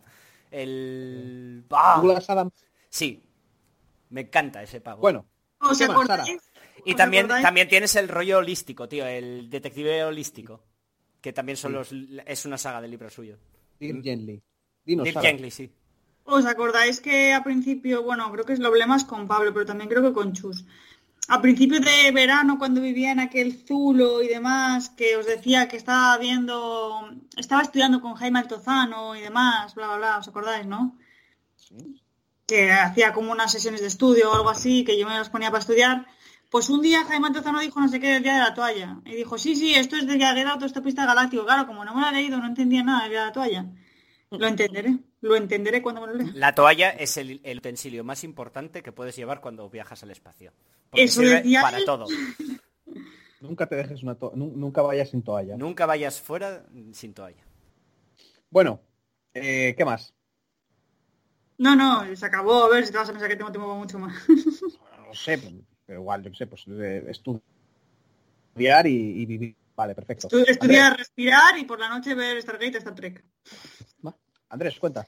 Eh, pues durante, no sé, este mes que llevo sin aparecer, pues le he dado muchísimo al Zelda Breath of the Wild. Que para mí es el, el GOTY, pero no ni del año, de la vida. Es un puto juegazo, tío. Yo, yo no disfruté un juego como este, tío. Buenísimo, tío. La libertad que tienes en, en ese mundo, los gráficos que tiene. Eh, un segundín, porfa. Yo iba a decir, yo iba a decir que del año no, es de hace tres años ese juego, ¿no? ¿Pero ¿De qué, de qué consola? De la la Switch. El Zelda, no es. Ya, ya. Es que es- pero es- bueno. eso fue de lanzamiento, creo. O al poco de lanzarse. O sea, tiene tres años. Sí, porque sal- salió, salió en la Wii U también. Bueno, yo lo, lo- Bueno, no sé, es que haya vuelto Andrés. Todavía no ha vuelto, así Vale, que- eh, mm, termino muy rápido. No sería, no sería el Zelda que jugué yo. No lo sé. Era celda de mundo abierto. Ay, ya está, perdón, es que es el Vale, problema ahí. Justo ahí. Uf, es que no me acuerdo ya, tío. El Breath of the Wild es el, el de la Switch, el Nintendo Switch, el último que salió. Sí, sí. Sí. Sí, que estaba diciendo que, que Eh, de, hace tres años. Eh, GOTY del año, exacto, tío. De hace tres años, porque es de 2017 el juego. Es el GOTI del año de hace tres años, del, de hace dos, de hace uno. Pero, pero que es el GOTY de la vida, tío. Nunca jugué a un juego que, que haya disfrutado tanto como este, tío. Es que es... Eh, Como dice Pazos, el GOTI, No sé, el yo GOTI del jugué, uno, no, yo jugué uno en la Wii, no me acuerdo. Jugarías al Twilight Princess, al... El de la Wii al Toilet Princess, segura. Princess. El- Acabo de decir Princess. Ay, Princess. Y este, el, ¿cómo se llama el del Link pequeñito? No me acuerdo. Juego de la Wii que lo disfruté. Zorro pequeño, dijiste. El, el Link, que es el niño pequeño, que era de por el en, agua. en el mar, sí. eh, el Ese mar. es de la, ese es de la Cube. sí. ¿Es de la Cube? El Wind Waker. El Wind Waker, Waker. vale, es de la Cube. sí. Igual por eso te estabas interesando tanto por el Genshin Impact. Porque te recordaba al Zelda. Puede ser, es un calco del Zelda. Nah, eh, Con, Con- waifus, pero es un poco tiene, sí. tiene mecánicas de Y copia, gacha, claro. copi- copia el tema visual y el tema de la movilidad y tal, pero luego es un gacha y es un Sí. JRPG. Y creo que es en plan de olvídate de, de- de- de la jugabilidad que tiene el Zelda. De, de la, de la, ¿cómo es? Jugabilidad emergente. Que siempre se me olvida el nombre. Eh, vale, probé la demo del, del Hyrule o el Hyrule Warriors este, que es eh, la precuela, digamos, no oficial, pero precuela de- del Breath of the Wild. Me pareció, y nunca había jugado un Musu de estos, ¿eh? Como se llamen. Musou. Me pareció, me pareció divertido de jugar, pero hostia, la demo tenía muchos problemas de, de, de frame sobre todo. Porque cuando había muchos enemigos, se ralentizaba eso brutal. Te- Yo te digo, como te aficiones a los Musu, tienes juegos para el resto de tu vida, ¿eh? Lo Porque malo es, que son- es que creo que he jugado uno, jugados todos. Es lo malo. Ya, que sí. es la movida. Este está guay porque, claro, tiene el, el lore de Zelda, del Breath of the Wild, y tiene un poco el- lo que pasó antes, ¿no? Del cataclismo. Entonces tiene, tiene, tiene eso que mola para jugarlo, pero como Musou yo- a mí me parecen repetitivos. Sí, a mí ese estilo de juego con un Zelda no me cuadra. Pero Sí, hombre. Tiene Me sentido. moló, porque, me moló porque juegas con personajes del Zelda. Link no, Link Pero no es un que tío es- que es, Link no es un señor que va por ahí cargándose hordas. Ya, pero eh, tiene sentido porque la historia, el, el- se supone que ahora ya no, porque ahora ya han perdido la guerra. Pero en los orígenes se supone que hubo un momento en el que había guerra. Pues ahí tiene sentido que, Vale, eso- vale, que la vuelvo- precuela sea un rollo con Pero el haya ejército. guerra, Link nunca lo he visto como una especie de super guerrero que pega un espadazo y caen cinco tíos. Hombre, aquí Bueno. no deja de ser un caballero que pertenece a una orden de caballeros. Entonces, como luego- destaca, lo convierten en el... Pero en- como buen en Musou luego te vas a meter, van a haber 20 señores contra ti, te vas a dedicar a hacer ataques así, van a ir cayendo. Sí, sí. Que Eso, lo haces en el juego. 20. Lo que pasa es que no hay otros 20 detrás. Pero en el juego ya te enfrentas a Peña super tocha. En el Breath of the Wild. Pero uno, porque eres un héroe... No, que joder, te metes en campamentos en los que hay siete goblins. Y, y te cuesta. Bueno, ¿eh? no, necesariamente. Te cuesta porque se te rompen las armas, Eh, pero... Me cuesta chus porque Pero- ¿Pero de cuál hablas? ¿Del, del Breath of the Wild? Está hablando. Pablo de Breath of the Wild que te metes en campamentos con siete enemigos. Algo me dice que no hay tantos de ese estilo. Sí los hay. dice que si te metes con ahí que tienes que pensar lo que tienes Es que obligatorio hacer. meterse, porque no, no hace falta nada meterse entre ellos. No subes de nivel, no necesitas farmearte de campamentos. Es que son jodidos, sí, porque, claro, tienen mucha vida y meten hostias fuertes. Y tu equipo es una mierda al principio. Luego ya, claro, luego ya eres un dios. Y Link nunca en la historia ha sido de ese palo de, No. de traedme ejércitos. ¿sabes? Ya, hombre, pero es una... Eso pero no- es un- en la historia de ese mundo fue un guerrero. Y el tío sabe meter hostias. No me digas que no sabe meter Link hostias. siempre ha sido un guerrero. Pues eso. Hay una diferencia entre ser un guerrero y ser un semidios que se pega con 300 personas, Exacto, no se cansa sí. Y cada y cada y, y es Sauron. Cada, cada, cada golpe que da vuelan cinco tíos. Hay una diferencia, Y que de un combo se mata a 100 personas. porque es como, mira, un Link menos poderoso que ese acaba venciendo a Ganondorf. Este no, no, no sé la historia, ¿eh? no tengo ni idea de la historia de, de Hyrule Warriors, pero si es una precuela, ya sabemos lo que ocurrió. Porque si es una precuela de Breath of the Wild, ya sabemos claro. lo que ocurrió. Es cuando llega Ganon y, se, y, Claro. y ocurre el cataclismo, ¿no? Breath of the Wild va, va precisamente de eso desde el mismo principio. Mm. Entonces, a, es- a mí me tal. parece que tiene sentido que te sea un Mushu. Por eso, por- porque se supone que te cuenta una precuela en la que hubo una guerra. Pero es que puede haber una guerra y que tú no tengas que participar en las batallas campales. ¿Y por qué no? y no, Vas a hacer. y no tienes por qué. Y aunque tengas que participar, no tienes por qué cargarte 20.000 hombres a la vez. Siempre, porque eres un puto tienes que hacerlo. dios. Tienes que hacerlo, en este tipo, o sea, tú, ¿no? En este tipo de juegos sí. Nada de eso, ¿no? eh? Tú, tú- tú has jugado a los... Es- ¿cómo a ver, los Musou son en la Tú- fantasía tú- de tú poder has de... jugado, tú has es- jugado al Dynasty Warriors. Al Zelda, dices.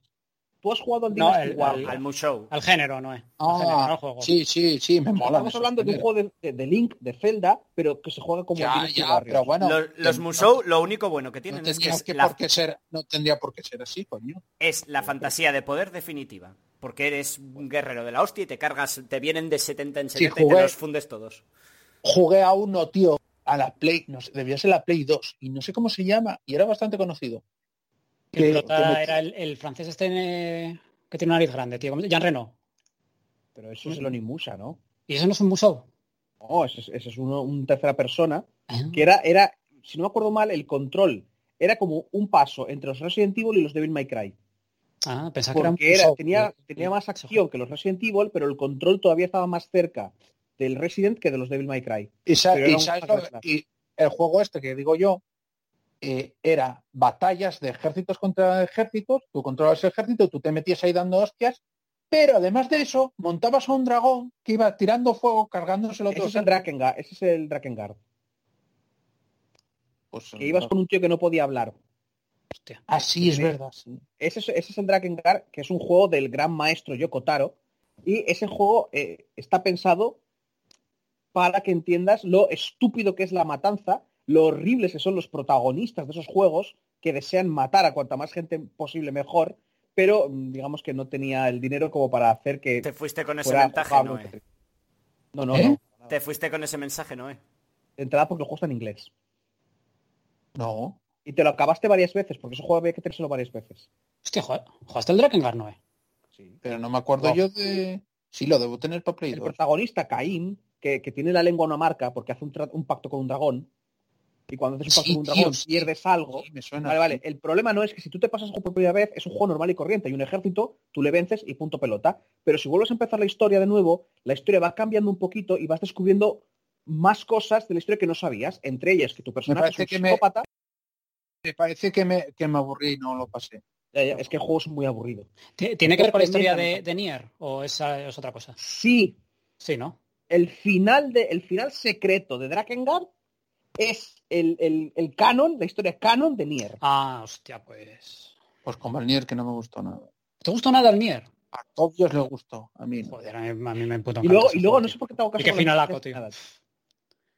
¿Eh? En mi Yo estoy Nada, un poco con Noé, ¿eh? También es verdad que no lo he jugado. Parece buen juego, Cállate, pero, Pablo, pero, pero la boca. a mí me parece que este señor está sobrevalorado. ¿Qué decías, Chus? ¿Qué decías que de lo que decía yo? A ver, dilo, dilo. Que, que luego no sé cómo me- te pregunto lo de las noticias ni pollas, con el gusto que tienes. Anda, hombre.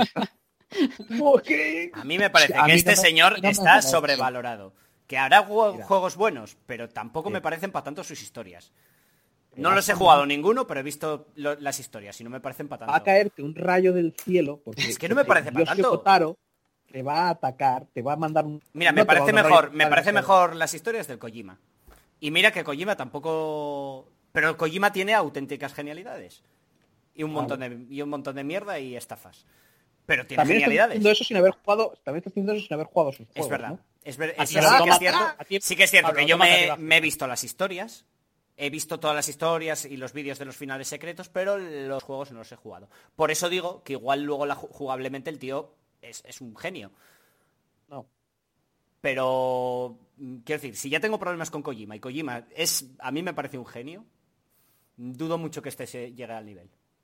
Bueno. Y me parece gusto- que está sobrevalorado. No estoy diciendo que el tío haga rollos malos. Me parece que no es para tanto sus historias. Para gustos culos y estás bordeando el... Ah, no, mierda, que ya hablaste, no te puedo decir. Ah, no, no, todavía no te tocó a ti. No, bueno, no, continúa. termino yo ahora. Eh, estoy jugando también al, al Ghost of Tsushima, el modo este nuevo de leyendas, que metieron este multijugador. Ya te lo pasaste, ¿no? Buah, me, me he hecho un vicio enorme. He jugado a la historia cooperativa con, con un colega y tienes también un modo supervivencia para cuatro personas en que tienes que aguantar oleadas. También tienes raids y tienes desafíos con modo pesadilla, que es ultra jodidísimo. O sea, pero Tienes- ¿puedes jugar la campaña con otra persona? Y no es la campaña, es una historia. Es algo alternativo. ¿Tan, tan larga como la campaña o...? No, durará, son 8 o 9 episodios de 20-25 minutos, depende de la dificultad y cómo lo juguéis. Claro, si vas a saco y eres muy bueno, igual en 20 Pero minutos te en general, ¿qué? Una pasada, ¿no? El juego Dios, es buenísimo, Ghost of Tsushima. Es muy, muy, muy bueno. Bueno, pues cuando baje me lo... Yo- tienes que pillarlo, ¿no? Ese juego, te va a gustar mucho. O cuando baje. O cuando baje, Muy- bueno. No voy a pagar 60 euros. Bueno, eso, el multijugador tiene cuatro personajes, un arquero, un samurái, un ronin y, un asesino. Tienes que ir subiéndolo de nivel, ganas eh, habilidades subiéndolo de nivel, tienes que conseguir armas mejores y ya está, bueno, o sea, un poco como otros, pero bueno, es gratis. Y está, está, está muy divertido. Series, pues estoy viendo Clone Wars, todo el poco hype de este Mandaloriano y, la mierda órbita de Endor, que me, me metió un poco también las ansias de, de verla, pues me estoy viendo las, las Clone Wars. Que por cierto me están molando. Yo pensaba que iba a ser algo más infantil y no, está bastante guay. Pero en las Clone Wars, ¿cuál La cuál- serie, la serie de animación, que no sé, que tiene siete temporadas. Hostia, es que no me- la, de, la animación, animación, dibujo y Ah, luego la había de- la animación. La de, 3D. no, la de ordenador. La Es que no sé, 3D. tío, hay tanta mierda que yo ya estoy perdido. No, hay dos. Tenías, ¿no? Noé, la de dibujos, Claro. que es la que salía Miss Windu haciendo, Sí, haciendo cosas que se supone que no se pueden hacer. Y luego tienes la de la animación 3D, que si no me acuerdo mal es la de Anakin con la chorba esta. ah, sí, había, etcétera. sí, había visto. Con las tramas Eh, de Mandalore y todo esto. Había visto más capítulos. Bueno, pues estoy la es temporada y pensaba que no me iba a gustar y de momento me está flipando. Y dicen que la tercera temporada, que es cuando empieza la chichilla buena, y dices, pues voy a seguir. Pero ya no, pero ¿cuántas temporadas había? Es- terminó este año la, la última. No, este año Pero ya, salió la hace, última. pero ya hace añísimos que lo veía. Bueno, pues tiene siete temporadas, salió la séptima este, este año. Que, que es Anakin que va con Obi-Wan sí, que son generales en la guerra, está con, con su sí. Padawan, que es Ahsoka, años. que están los... Mola porque le dan un trasfondo a los clones, porque tienen personalidad, son diferentes. Sí, Eso sí, está guay, tío, eso. Mm. Y... ¿Qué más? Sería Star Trek, Mandalorian y nada más. Y no he visto más. Una peli o algo. Nada, películas ninguna. Te toca, Pablo. A ver, eh, LOL con Andrés un par de días. ¡Hostia! A ver, a ver. Eh, un par de orillas tal, luego eh, a- al tabletop al Ions en un par de días también con, con Chus. Un par de días bastante porque no jugamos nada al StarCraft. Ya, pero no, no jugué Ey, ey, mucho. ey. Perdón, se me ha olvidado decir que abrí el Tablet Top Simulator. Lo, Se abrí, ha abierto. Se mantiene ha- abierto. lo he iniciado. Y hasta Vale. ahí puedo leer. Y aparte, un par de nivelillos del Doom y otro par de nivelillos del Trouble Shooters, que por cierto, me di cuenta de que para mí es el GOTI de este año indiscutible, ese juego, y no le he hecho nada. ¿Cuál, cuál, cuál, perdón? ¿Cuál? El Trouble Shooters. No, Es, Es- un XCOM es de una- anime con superpoderes, ¿no? Es, no, bueno, con superpoderes. Es, es una fusión entre un, un JRPG, eh, rollo táctico, y un XCOM. Y empieza diciendo, espera, esto es un XCOM con toques de rol. Y luego es más rol con toques de, de XCOM. La historia es un sonen, pero mola mucho, un sonen muy bueno. Son cinco tíos que lo crean. Es, es- es que es la hostia ese puto juego. Ya verás, voy a hacer el análisis del juego. Y análisis que vais a flipar. Es un juego que, que eso, me duró casi 100 horas. Pasármelo... A ver, también me lo tomé con calma. Pero, pero eso, fueron 100 horas y rollo, llevas 60 horas y te sigue haciendo mecánicas nuevas. O sea, es, es acojonante la, toda la chichilla que tiene el juego.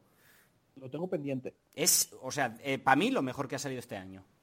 Lo malo es que justo en los momentos en los que no sé qué jugar, estoy pensando que instalarme, no estás ahí para decirme en ese instante el Trouble Super, el Trouble Yo Super. te lo dije ya 50, Ya, eh, ya te lo dije 50 Pero me lo dices Es justo que en los momentos, es que no estar ahí. Pablo, pero es que me lo dices en los momentos en los que yo no tengo ganas en ese momento.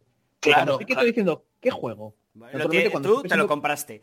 Y, hay, y sí, hay Claro. peña con poderes, pero no es rollo que tengan... Es rollo que hay peña con poderes elementales por rollos. Pero historia del mundo, vamos. Mola mucho. Eh, me parece un juegazo. Y ya está, eso hice toda la semana. Ni vi series ni pelis. Jugué eso, un par de nivelillos Doom, un par de, de de Trouble Shooters, empecé de nuevo.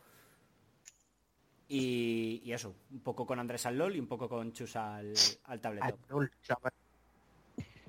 Al URF. Voy- está muy yo, divertido esa eh, os, he, os he pasado a todos, ¿no? Sara, ¿no? Sí. todos. Vale. Pues voy yo entonces. Pues lo mismo, Tabletop Simulator, al Aeon Send, el modo campaña con Pablus. ¿Qué más? Pues- Al Dark Souls, eh, el Dark Souls 3, que sigo acabándome el mod Cinders por segunda vez, porque ya lo hice en su momento hace unos cuantos meses, pero ya le metí muchas mierdas. O sea, esto no es nuevo, ¿eh? Simplemente continúo jugando. Mira que el Dark Souls es un juego que no lo veo contigo. Pues no sé por qué. Porque el Dark Souls es yo. O sea, es un Metroidvania, solo que en 3D, donde te Juego donde que no subes de nivel. que a ti- no sé, Te digo las horas que tengo en el Dark Souls 3. Ya la de Dios. O sea, a mí me gustan los Metroidvanias y Dark Souls tiene muy de Metroidvania. Pero que tiene de Metroid? Mm, Tiene de Metroidvania el explorar un entorno que está como conectado. Lo de, No lo de tiene- no poder acceder a zonas hasta que no consigas un poder, eso también lo tiene en Metroidvania. Es, eso mm, es, es más raro, eso normalmente no pasa, ¿eh? Porque no consigues poderes. Sí, estaba siendo sarcástico. Ya, ya, ya, por eso te digo. Es que justo es lo que iba a decir después. No, de Metroidvania esa El parte. de Star Wars, el de Star Wars, el Jedi este, no sé cómo se llama ahora, El Fallen Order. también tiene eso y sé que no te va a ¿no? No tiene eso, ¿no, eh? Sí, tiene eso. sí. Como que no. ¿Tiene eso? Sí, tiene, Sí. hay Tú zonas que no, hasta que no, a las que no puedes acceder hasta que no te den ciertos Ah, poderes bueno, de la fuerza. sí. O sea que en realidad ese juego es más Metroidvania que el, No, porque que no el tiene Dark una zona de Souls. exploración. No Sí, tiene, una zona sí, abierta es- de exploración a la que puedes volver. Sí, Bueno, bastante es, es mundo abierto. El Dark Souls, Sí, el, sí. el de Star Wars es mundo Sí, abierto sí. entero. Escucha, Andrés. No, quita- Pues quitando, no, quitando un planeta, los demás son muy lineales, que yo recuerde. No, tienes- Bueno. todos son para explorar, Bueno. sí. O No, sea, no. Primero... No, el de hielo, el- no, no. Y, y el, de- y el principal, el del principio. El, Por eso te he dicho que quitando el primero los demás... el de los malos también puedes explorarlo. el de hielo. Y el de hielo no también. para pu- el- No es Ah, bueno, el de hielo sí, sí, sí, perdón, el de hielo sí. Y el de los malos y el de los malos puedes ir antes y luego más adelante vuelves y lo puedes abrir Cosa que más. yo, que yo fui y consigues el sable doble, el sable doble ese. Claro, pero es O que, es buena idea, es buena idea ir. ya, pero tú fuiste, tú fuiste eh, al final solo. Pero es que tú puedes ir varias veces. Tú, pu- tú puedes acceder desde el principio, conseguir cosas y luego volver cuando consigas más poderes. ¿Tú sabes, para, para comprar- para saber el 100%, sí. tú Una sabes lo- gran diferencia. tú sabes entre- el trabajo que me costó al principio el planeta rojo, el de los, ese, el de los malos, cargarme a los bichos? ¿Tú sabes qué trabajo? Y lo hice hasta donde pude llegar. Yo también, yo también. Y luego y llegaba a los otros lados y llegaba ahí como un dios casi. Pero Pero empezaste a subir niveles como un puto cerdo. Ah, lo primero, todo lo de Dios. Deja- Estoy dejar hablando- que chus. dejar que de- chus sí, que, Hay que exacto, terminar, termine. que ya llevamos tres horas y pico. Vale. No, tres horas menos diez. Sí, exacto. Eh, eso, Dark Souls tal. Luego me Me vi la película de Steven Universe, que me había quedado pendiente después de haberme terminado Steven Universe, y no la recomiendo para nada. Es, eh, ¿cómo se llama? Los capítulos estos de las series en los que lo único que hacen es recordar otros capítulos. ¿Cómo se... Tienen un nombre, ¿no? Odio eso. Sí, pero no ese tipo de capítulo no tiene nombre. ¿Recopilatorio? Tiene un nombre. O bueno, pues eso, Sí. eso es básicamente un recopilatorio y ya. O sea, no tiene tal, así que no, no os perdáis nada por no verla. Eh, luego, me vi la, la temporada 6 de Brooklyn Nine-Nine, que la pusieron en Netflix. Es de las pocas series de humor que me río. Ah, me vi, sin querer, queriendo, el documental de HBO de Beware de Slenderman. Por- vi por ahí el tal y dije yo, ah, mira, un documental. Igual te habla de la historia de Slenderman, de cómo apareció, quién se ocurrió estas cosas, porque me interesaba eso. Y le doy, y resulta que es más bien un documental de las dos guajinas que le metieron 12 puñaladas a una amiga suya para, para ser ayudantes de Slenderman. Cojones. ¿Vale? Que eso ocurrió en un sitio. Y, a ver, tiene más chicha, ¿eh? Una de las chorbinas no se sabía hasta ese momento, pero padecía esquizofrenia. La otra era como, parece que era súper crédula y de ver, o sea, las dos guajas de verdad creían que existía Slenderman y, de y- creían que al matar a su amiga iban a proteger a las tres familias. Porque las seguían, o sea, después de hacerle eso, cuando las pillaron a la cárcel, la, chorba esta la se- seguía pensando que era su amiga. O sea, era como, joder, madre mía, qué, qué tal. También digo que el documental al principio parece que le va a echar la culpa a Slenderman y a todas estas cosas y lo hace bastante bien y no, no es como, ¡ay! Los juegos y las cosas. No, es más bien, mira esta, esta peña que, qué tal. Lo comento ahí por, por comentar cosillas. Recuérdame eso, Eh, ¿eh? eso, es el tío ese que no me... Slenderman. Sí. Pero que no te, que, que no te da miedo, que no te gusta, que no. No, ¿qué, qué era? Ah, ¿no sabes lo que es Slenderman? Hostia, lo he dado por hecho que todo el mundo lo sabe. Bueno, pero... Es una historia como de terror de hace unos cuantos años de un tío muy alto con la cara completamente blanca y los brazos muy alargados, que tiende a pare- lo tienden a poner como a fondo de las fotos y cosas así. Y parece ser que ha evolucionado en algo así como que secuestra a niños, según la versión, para comérselos o para protegerlos. ¿Pero que había una película o qué? Hay videojuegos, hay historias, hay Es un, cortometrajes. es un creepypasta de internet. Claro. Es como, es una leyenda, es una leyenda urbana que ya se sabe que es falsa de, de base. O sea, no nace con, con tal, se nace como una historia de terror y simplemente son mitos modernos, tío. Eh, eh, ¿Qué más? ¿Qué más? ¿Qué más? ¿Qué más? ¿Qué más? ¿Qué más? Algo más, fijo. Se me olvida. Se me olvida. Noé, acuérdate de lo que has jugado tú para que tenga tiempo yo para decir lo que se me está olvidando. Ah, no, se me olvida, tío. Se me olvida, se va, se va, se va. Al se Dark. Souls 3 jugaste. Eh, ya, lo, ya lo dije antes. Ya lo dejo. Se va, se fue. Sí, se fue, hizo, puf. Ah, Ah, sí, el final, el final de el final de Buffy Cazavampiros. Que me quedaban un par de capítulos y ya me los Joder, pero ventilaste la temporada bien rápido. ¿Cuántas temporadas tenía? seis, ¿no? siete. Uh, madre. Pero ¿Qué, lo, lo qué ponía de tal, fondo, ¿eh? ¿Qué tal ver al actor de, de Josh Whedon de joven? El actor de. Ah, Nathan Fillion, dices. Ese. No me sale el nombre de Nathan Fillion. Es, inco- Actor de Joss. Whedon, me cago en mi vida. Es el A mí lo actor que de me hace Josh mu- Whedon. O sea, lo sacan me todas sus series. gracia es que en- el resumen del capítulo que aparece te dice un joven sacerdote llamado Caleb. Es que era joven de aquella. Tú le ves y era, y tío. era un chavalín. Tenía nuestra edad o menos. Sería joven, pero ya tenía cara de señor. No, hombre, no. Nathan Fillion siempre ha tenido cara de señor. No, no, no, compáramelo con ahora, cuando hace de Castle. Ahora sí, parece un paisano. Ahora, hombre, de claro, es que aquella, es- de aquella tenía, yo Es creo que, nuestra edad, cara de ¿eh? señor y ahora tiene cara de señor mayor. a ver. Pero ya tenía un rollo de que te- te- si, ese, si ese tipo te decía, tengo 30 años, decías, uy, pues. mm, me lo creo. Pero bueno, también es verdad que para la séptima temporada todos andaban cerca de los 20 y tan- 25-30, ¿eh? Seguro, no Menos sé. cosa que hacía Down. Sí, Seguro. porque casi todos se nacieron. eh, muchas, muchos dicen eso y luego es mentira. casi todos, si no me acuerdo mal, nacieron en los 80, en el 80 o para atrás. O sea que ya cuando empezó mucho- la serie. En las series muchas veces dicen, sí, tiene tantos, y es verdad, tiene 10 años más. Es lo que te estoy diciendo, por eso. Que en la serie se supone que empiezan con 15 años, una mierda así. Son siete temporadas y acaban con 20 y pico. Tienen más edad.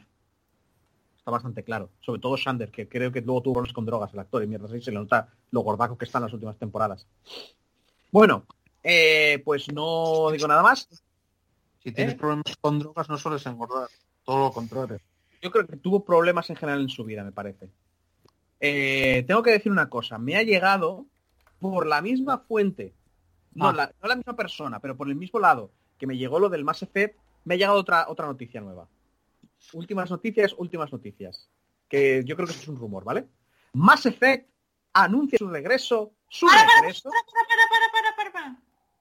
No se dice así. Se dice extra, extra. Extra, extra, extra, pero eso es cuando quieres vender el periódico. La gente ya nos ha comprado. Se ha llegado hasta aquí, nos ha comprado muy fuerte, ¿eh? O sea, Joder. Me Extra, ha contado bastante, sí. extra, extra, extra. Mass Effect anuncia su regreso con un nuevo videojuego, nuevo videojuego, creado por veteranos de BioWare. El juego, aún un misterio, se encuentra en sus primeras etapas de desarrollo. Tanto tiempo se lleva hablando del anuncio de Mass Effect Trilogy que ya todos daban por hecho que el videojuego sería presentado en el evento especial por el día Mass Effect, que se celebra cada 7 de noviembre, o sea, el NST Day, hoy, cuando grabamos. Y así ha sido. Sin embargo, BioWare ha dado otra noticia que sin duda alegrará a los fans de esta saga de ciencia ficción. El estudio trabaja en un nuevo Mass Effect, que está siendo desarrollado por veteranos del estudio.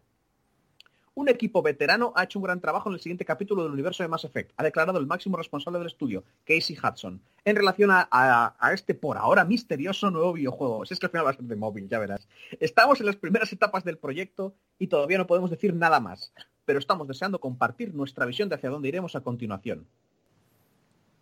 El tibio recibimiento de Mass Effect Andrómeda congeló las expectativas de ver en un futuro cercano un nuevo episodio de esta querida serie de acción y rol. Es cojonudo porque con lo, con lo famosa que fue y lo que movió, un solo, un solo número que no, no marcó las expectativas y ya, ala, lo, lo guardamos en la nevera. Bueno, por lo que estas declaraciones de Bioware sirven en parte para alegrar a los fans que ansían continuar explorando este fantástico universo de ciencia ficción. Para mí, Mass Effect representa años de trabajo e innumerables recuerdos especiales, por lo que cada año me siento increíblemente afortunado de celebrar el día N7 con jugadores de todo el mundo. Hay mucho más tal, pero bueno, sin entrar en detalles, meses atrás el propio Jason reconoció que todavía quedan muchas historias que contar en Mass Effect. Así Una- que no hay fecha aproximada, no hay nada. Una Acaban de pregunta, empezar. Chus. Dime. ¿En qué temporada sale Nathan Fillion en Buffy? En la séptima. Vale, pues el, teñor- el señor tenía 31 años ahí. Sí. Dije yo que tenía cara 31 de... años. Digo yo que tenía cara de este señor. Y tú, no, no, está joven, está joven. Eso, que está joven, tenía 31 años. Coño. A ver, vale, no está, eh, no está joven. No es a, a ver, Pablo, vale pero- que con 30, vale que con que 30 sí, no eres- entiendo lo que pero- quieres decir, pero, pero que no, hombre, que tampoco es, era tan viejo. Pero que no tenía cara de, muy estropeada con 31 años. sí, pero que no tenía cara de pinín. Que no tenía cara de adolescente, es lo que te quiero decir. Pinín. ¿Eso qué es? ¿Valenciano? No, lo, lo- pinín lo escuché por primera vez aquí en Asturias. Vaya asturiano no hecho. Así que el, el- el gran, el, Eso, de asturiano, eso- eso perdona. de Pinín no- eso de el Pinín no- asturiano alfa, que está aquí con nosotros, el asturiano primigenio, De pueblo, de, de- de pueblo de que saberlo. Yo lo de Pinín eso nunca lo utilizo. Joder, no, eh, tío. ¿De acuerdo? ¿Qué? Yo, yo- yo- ya sabes que en Teverga son cosas diferentes y no hay muchas cosas que no se utilizan. Pero vives en Oviedo, macho, y yo lo escuché en Oviedo. Ya, pero yo de guajes Eh, También es verdad que lo dijo un señor mayor, pero bueno. Como pinín, ese pinín, refiriéndose a un chaval. A ver, yo tengo dos pueblos. Pinín es un popular personaje ver, te- asturiano de ficción, protagonista de las historie- historietas de Telva, Pinón y su, sol- y su sobrino Pinín, muy, pola- muy popular en los años 40, 60 y 70. No, es verdad, el que, el que monta la, el que está subido a una madreña voladora. Ese es Pinín. ¿Ese es? Bien. Joder. Sí, pero utilizarlo así para decir. Sí, esto. pero aquí es muy famoso desde aquella. Sí, es un término popular. Toma ya. Es- que es una El madreña. mallorquín sabe más de Asturias. No, hombre, no sé, nunca. ¿Sabes más de Bueno. Asturias? ¿De dó- ¿Dónde está el mo- el monumento del que habla eh, Noé? Chus. Señores, ¿podemos dejar de medirnos las pollas? En Asturias. Y ahora, después de, después de, después de este super zasca que acabo de hacer, pasamos a la siguiente sección que tenemos que cerrar esto una puta vez. Una cosa. Ah, siguiente sección. Que se cierra, no es. Ese. Que, que yo tengo dos pueblos. ¿eh? Joder. Madre mía. No- Sí, Noé, que... Dios, historias de jubilado, macho. El terrateniente que tiene dos pueblos ahora. para que se, para que churtal. Dos pueblos para el solo. Dos pueblos, tres Lo jodido no es, casas. te estás intentando explicar y te estás cortando todo el rato. Por, por la conexión. ¿eh? Me corté. Sí, sí. Por Arranca. favor, por favor, que, Arráncate, que lleva- llevamos tres horas. Sí, Bueno, hay- arráncate, no En cada pueblo se dice una cosa diferente. Ya, claro, claro. Pero también vives en el pueblo de Oviedo. Y ya, con esto lo dejo. Voy a hacer el, voy a hacer lo que hago siempre entre secciones y ya está. ¿Y qué pueblo? Eso Gijón. Joder. Toma ahí, creando amigos.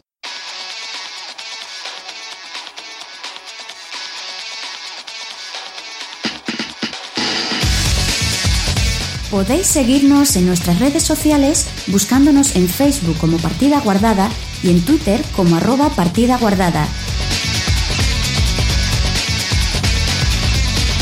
Y ya sabéis, no seáis tímidos. Podéis dejarnos un comentario en iBox o una reseña en iTunes. Nos vemos por las redes.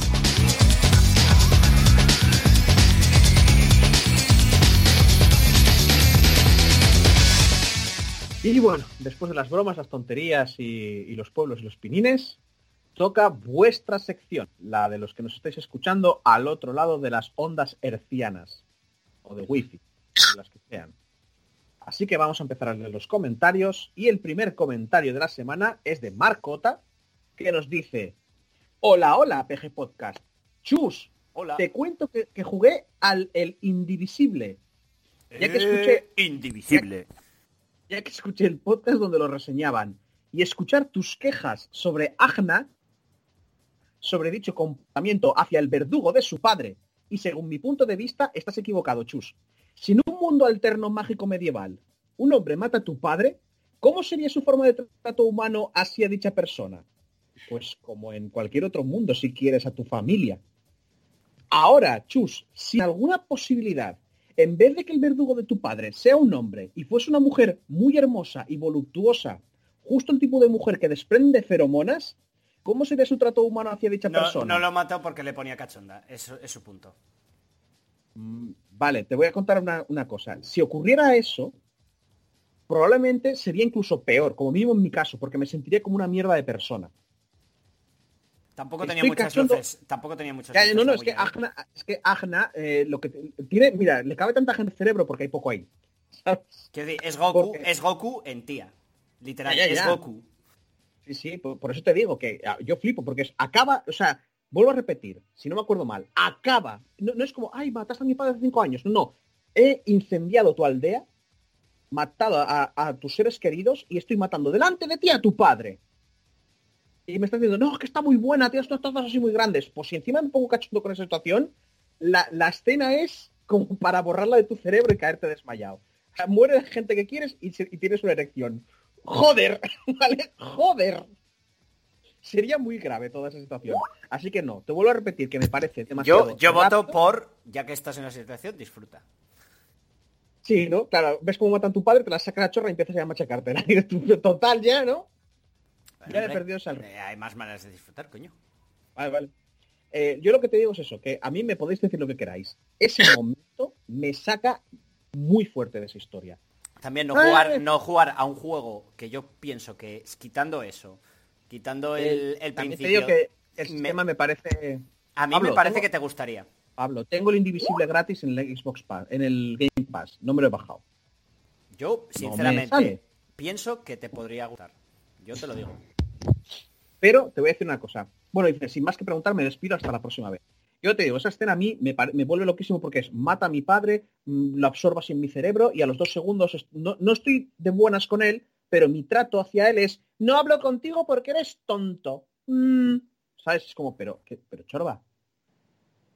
¿Qué- Uy, mira, es que, jaja, es tontito. Es como, pero que, que a tu padre muerto, tu, tu aldea quemada, no tienes sangre en las venas. Ta- ta- Joder. te- ya dejaste claro el punto el día que hiciste el análisis. Pero el día lo ha del sacado análisis. Marco.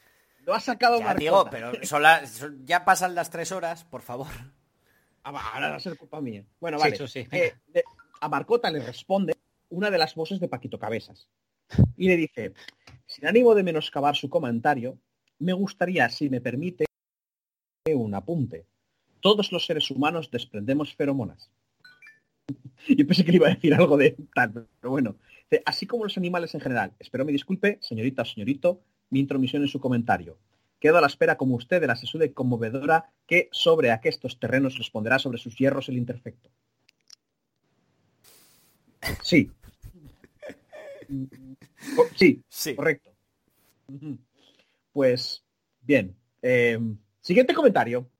Pedrops nos dice, ¿cómo sería el Fatality de Forrest Gump? Buah, chaval. Claro, con lo de Mortal Kombat con Forrest Gump. Fatality Claro, de claro. Forrest Gump. Te lanza, Sí. te lanza bombones que te, que te, con ácido. Nah. Que te O matan juega, por dentro. o juega al ping-pong. Sí, es verdad, con tu cara. Pa, pa, pa, pa, pa, pa, pa, pa, y te revienta la cara a ping-pong con la pelota de ping-pong. Bueno, sigo.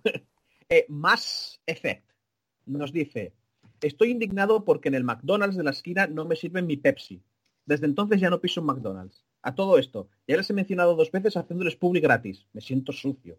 ¡Viva Pepsi, coño! Y nada, eso, joder, ya no sé qué más decir. Ale, al carrer. Gracias. Pues, pues eso, Pepsi.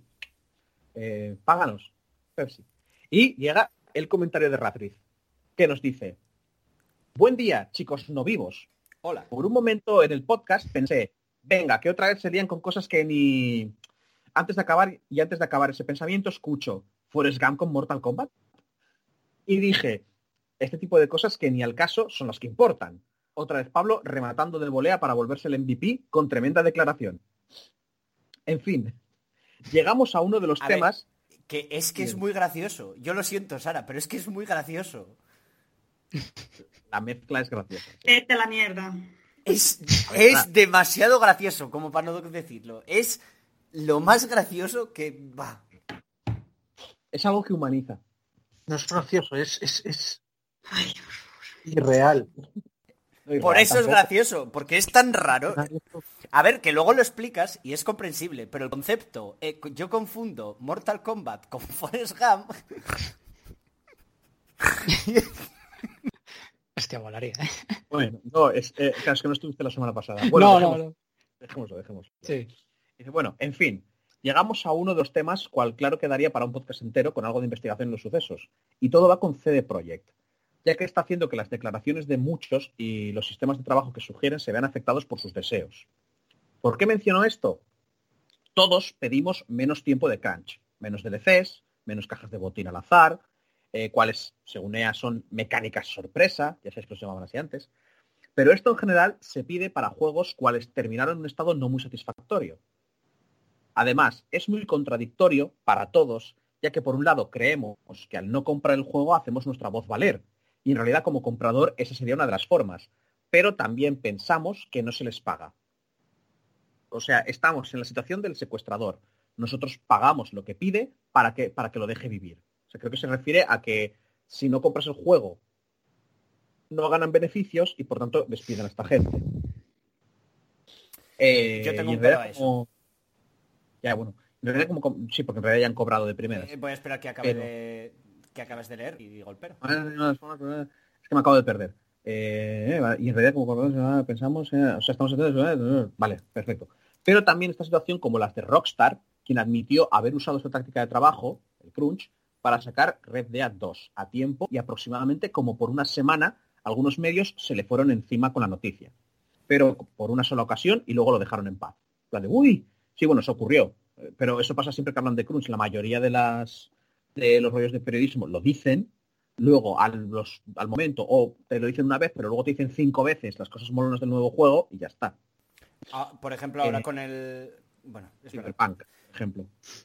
Eh, y luego lo dejaron en paz. Con esto voy a que todos apoyamos que no exista nada de esas técnicas. Los usuarios de lo que ahora se denominaría vieja escuela, y creo somos los que no empezamos con una consola de PS2 o Nintendo Cube. O sea que creo que se refiere que la vieja escuela es de antes de la Play 2 o la, o la GameCube. Queremos juegos completos que no se le tenga que agregar ningún tipo de cosmético a base de dinero. Algunos queremos eso, no todos pero que absolutamente nada de la historia se tenga que- agregar a base de expansiones o DLCs y nada de errores, bugs en el juego. Yo, por, ejemplo, no tengo problemas con las expansiones, siempre que se note que, está pensado como una expansión. Expansiones, ya no se dice expansión. Ya, ya, bueno. Algunos juegos te los siguen vendiendo como, llamándolo expansión. Sí. Eh, que se dice trabajo eh, en el A ver. juego, que es el trabajo pesado y el denominado crunch time. Yo que se tomen las Ah. compañías su tiempo. No, no, espera, que todavía voy por la mitad. Eh, que vayan su tiempo, etcétera, etcétera. Aquí entra en gran escala CD Projekt para jugar con esas ideas y usarlas a su favor y en contra. Es verdad que CD Projekt, cuando salió, esto lo digo yo, ¿eh? cuando salió The Witcher 3, se vendieron muy de ese palo. Lo- Todos los DLCs iban a ser gratuitos, iban a ser cositas cosméticas pequeñinas que no te afectaban en nada. Lo, que- sus DLCs grandes de pago eran expansiones, y es verdad, son enormes y están hechas de putísima madre. ¿Vale? Y se vendieron muy como eso, como los amigos del pueblo. eh, que- y optimizar el juego al 100% de sus plataformas. No importa que ya esté en PC. Aquí me refiero a que son todas o ningunas. Pero de igual manera tiene que usar el crunch porque si no, ¿cómo lo logra sin más retrasos? Además, cada que pide más tiempo, muchos llegan a molestarse pensando que en que el tiempo que tomaron no fue bien administrado y por ello piden más de, más de tiempo. ¿Cómo poder decir algo en contra de ese acto si ya gente los amenazó de muerte? O sea, ¿cómo poder decir algo en contra de que pidan un crunch? Si la gente ya los amenazó de muerte y eso sí se le puede y a eso sí se les puede llamar personas a los que amenazan de muerte, supongo. Porque esto es serio. Es algo estúpido y muy bajo llegar a amenazar de muerte porque un videojuego no sale aún. En fin, para no tener que escribir mucho, solo diré que CD Projekt simplemente toma ventaja de todo lo que los usuarios dicen, ya que se les tomó como estandarte, por alguna razón, de la compañía ejemplar que los usuarios queremos. Esto, claro, después de lo sucede con Blizzard y ahora CD Projekt, que tiene como toda empresa problemas de logística y administración, hace que muchos se tengan que tragar sus palabras, porque CD está usando los recursos que tiene a mano como empresa, pedir más tiempo, justificarlo como puede, etcétera, etcétera. Siempre hay que recordarnos que ellos están creando algo que nos costará, nos agrade o no, nos costará conseguir, mucho o poco, pero repito, nos costará. Así que por más que se le defienda, nunca es posible defender a una empresa, ya que el objetivo de todos es conseguir algo de dinero para poder, en simples palabras, vivir. Así que por mi parte, está bien que se retrase. Mi idea de las empresas cambió de parecer mucho antes de la PS3, pero también se reafirmaba con cada acontecimiento. Es más, una de las cosas más tontas para mí es el tener que calibrar juegos para la Nintendo Switch, cual no tiene potencia. Pero Nintendo sí tiene el dinero para pedir que se calibren los juegos para su consola. Por ello, las empresas, a pesar de que a los trabajadores les suene tonto, lo hacen. Porque al final, como dirían en mi tierra, con dinero baila el perro. Perdón, chicos, con esta Biblia de escrito que les dejo y lo poco entendible que sería. Pero así pasa cuando tienes muchas ideas en la cabeza y tratas de sacar una. Bastante de acuerdo con todo, vamos. Sí, postdata. Chus, no le dije nada de odio a Noé, porque prácticamente era sarcasmo. Para mí es el que más mal ha ido. Para mí es el que más mal ha ido. Digamos que lo hice más por lástima al echarle un poco de ánimo. ¡Toma esa! ¡Toma! Puto chus, puto chus. A ver, yo, Ah, sí, no, ya. ya. Postdata 2. Pol- pole para los mancos de la tormenta. Saludos, chicos. Que el miércoles es mi cumpleaños. Jejeje. Espero se encuentren bien de salud. Hasta la próxima. Pues feliz cumpleaños. Feliz. Ya de, de, de tal. Eres un año más viejo, pero más sabio. yo co- cosas con, con lo que, de lo que dijo. Eh, reseñar que el- la doble moral que hay, con- porque por ejemplo, con el tema de, de CD Projekt Red se le está permitiendo, o mucha gente le está defendiendo esta compañía, que esto es algo que creo que estaba diciendo Jim Sterling en vídeos. Se está defendiendo esta compañía porque mo- como mola y saca juegos que molan, hay mogollón de gente que es como, va, qué mala sea, qué mala es Activision, pero, hostia, es que estos, estos tíos hacen juegos que me molan. No solo, no solo juegos que molen. Te recuerdo, como dije antes, que cuando sacaron The Witcher, ellos no solo se presentaron como que hacían grandes juegos, Sí, sino pero- como que encima que pensaban en el... se Vale, que, que lo corté, le di sin querer a un botón y corté la grabación, perdón, sigue.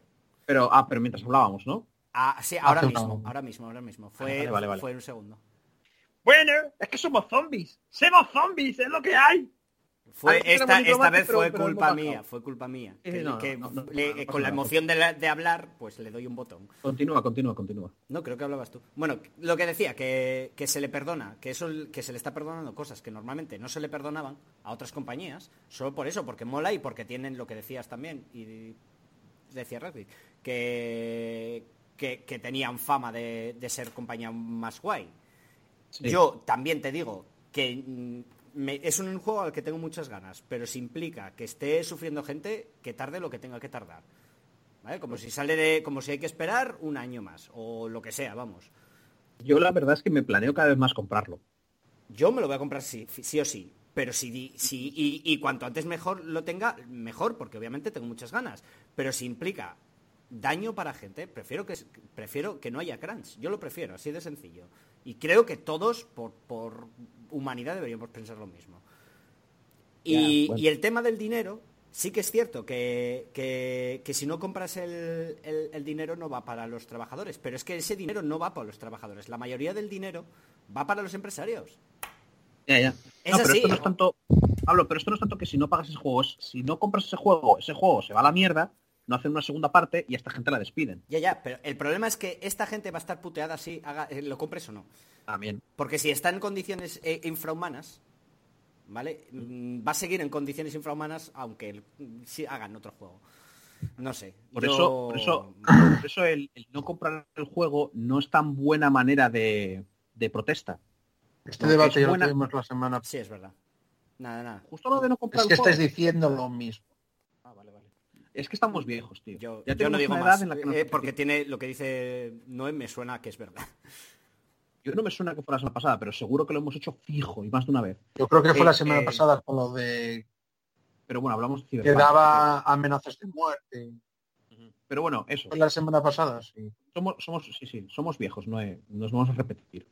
O sea, cuando ya superas cierta edad, te repites. Es como, como el ajo. Es una putada. Y no sé, yo poco más que decir. No, no tal. Bueno, en todo caso, hacer el apunte de que creo que CD Projekt está pasando un poco como a Blizzard, que en su momento tenía mucha fama, había mucho cariño por la gente y la ha ido perdiendo, se ha ido rompiendo poco a poco y con CD probablemente vaya a ocurrir lo mismo. A medida que van, que van haciendo una empresa más grande y más fuerte, que mueve cada vez más dinero, tiene más inversores, va a empezar a, a tener eh, ciertas, ciertos movimientos que en sus buenos tiempos no tuvo. Porque, por la razón que fuera, ¿eh? porque no necesitaban, porque no podían o por lo que fuera. Pero bueno, tenemos que ir terminando y tenemos que ir agradeciendo a un grupo de gente que ha dejado ahí un bonito me gusta. Así que empezamos por agradecimientos a Uri FTM, a CryptoPhoenix, Ah, Pasan cada cosa. a Mopa Peluda, Booker de Wit, Doctor Peace, Pedro Ops, Ferblad, hostia, Ferblad no me suena.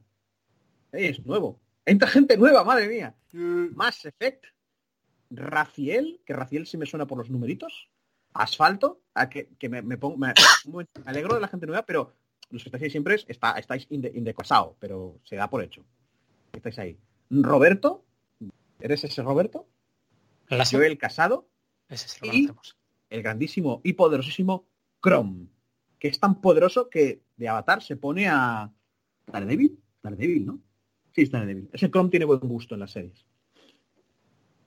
Y en los cómics. en los cómics. Y con esto y un bezcocho, pues me lo como y nos piramos de, de tal. Así que eso. Gente, me acabo de quedar pilladísimo porque no esperaba que Noé se fuera a reír del chiste de mierda que acabo de hacer, la verdad. Y nosotros de la risa de Noé. Ya, ya, ya. O sea, dije yo, voy a soltar, voy a decir lo del bizcocho, pero voy a intentar decir cualquier otra gilipollez para seguir hundiéndome en el fango y vais a reír. Es tan malo que me tengo que reír. Yo aviso Bueno, pues que esto no lo, no lo voy a cortar, ¿eh? Va a quedar así. Ya, ya, ya, no, no, sí, sí, es lo que tiene la vida. Bueno, después de haberos leído, lo que único que nos queda ya es despedirnos, así que bueno.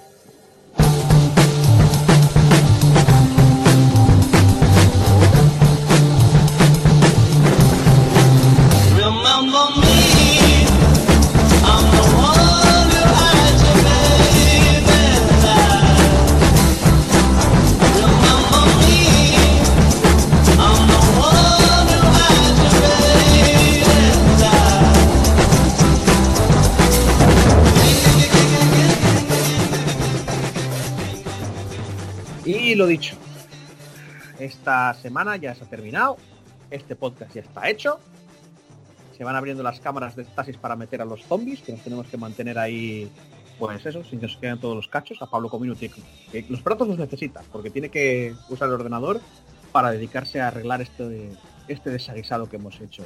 Para hacerme Así que pajas. bueno, eh, también, también, también.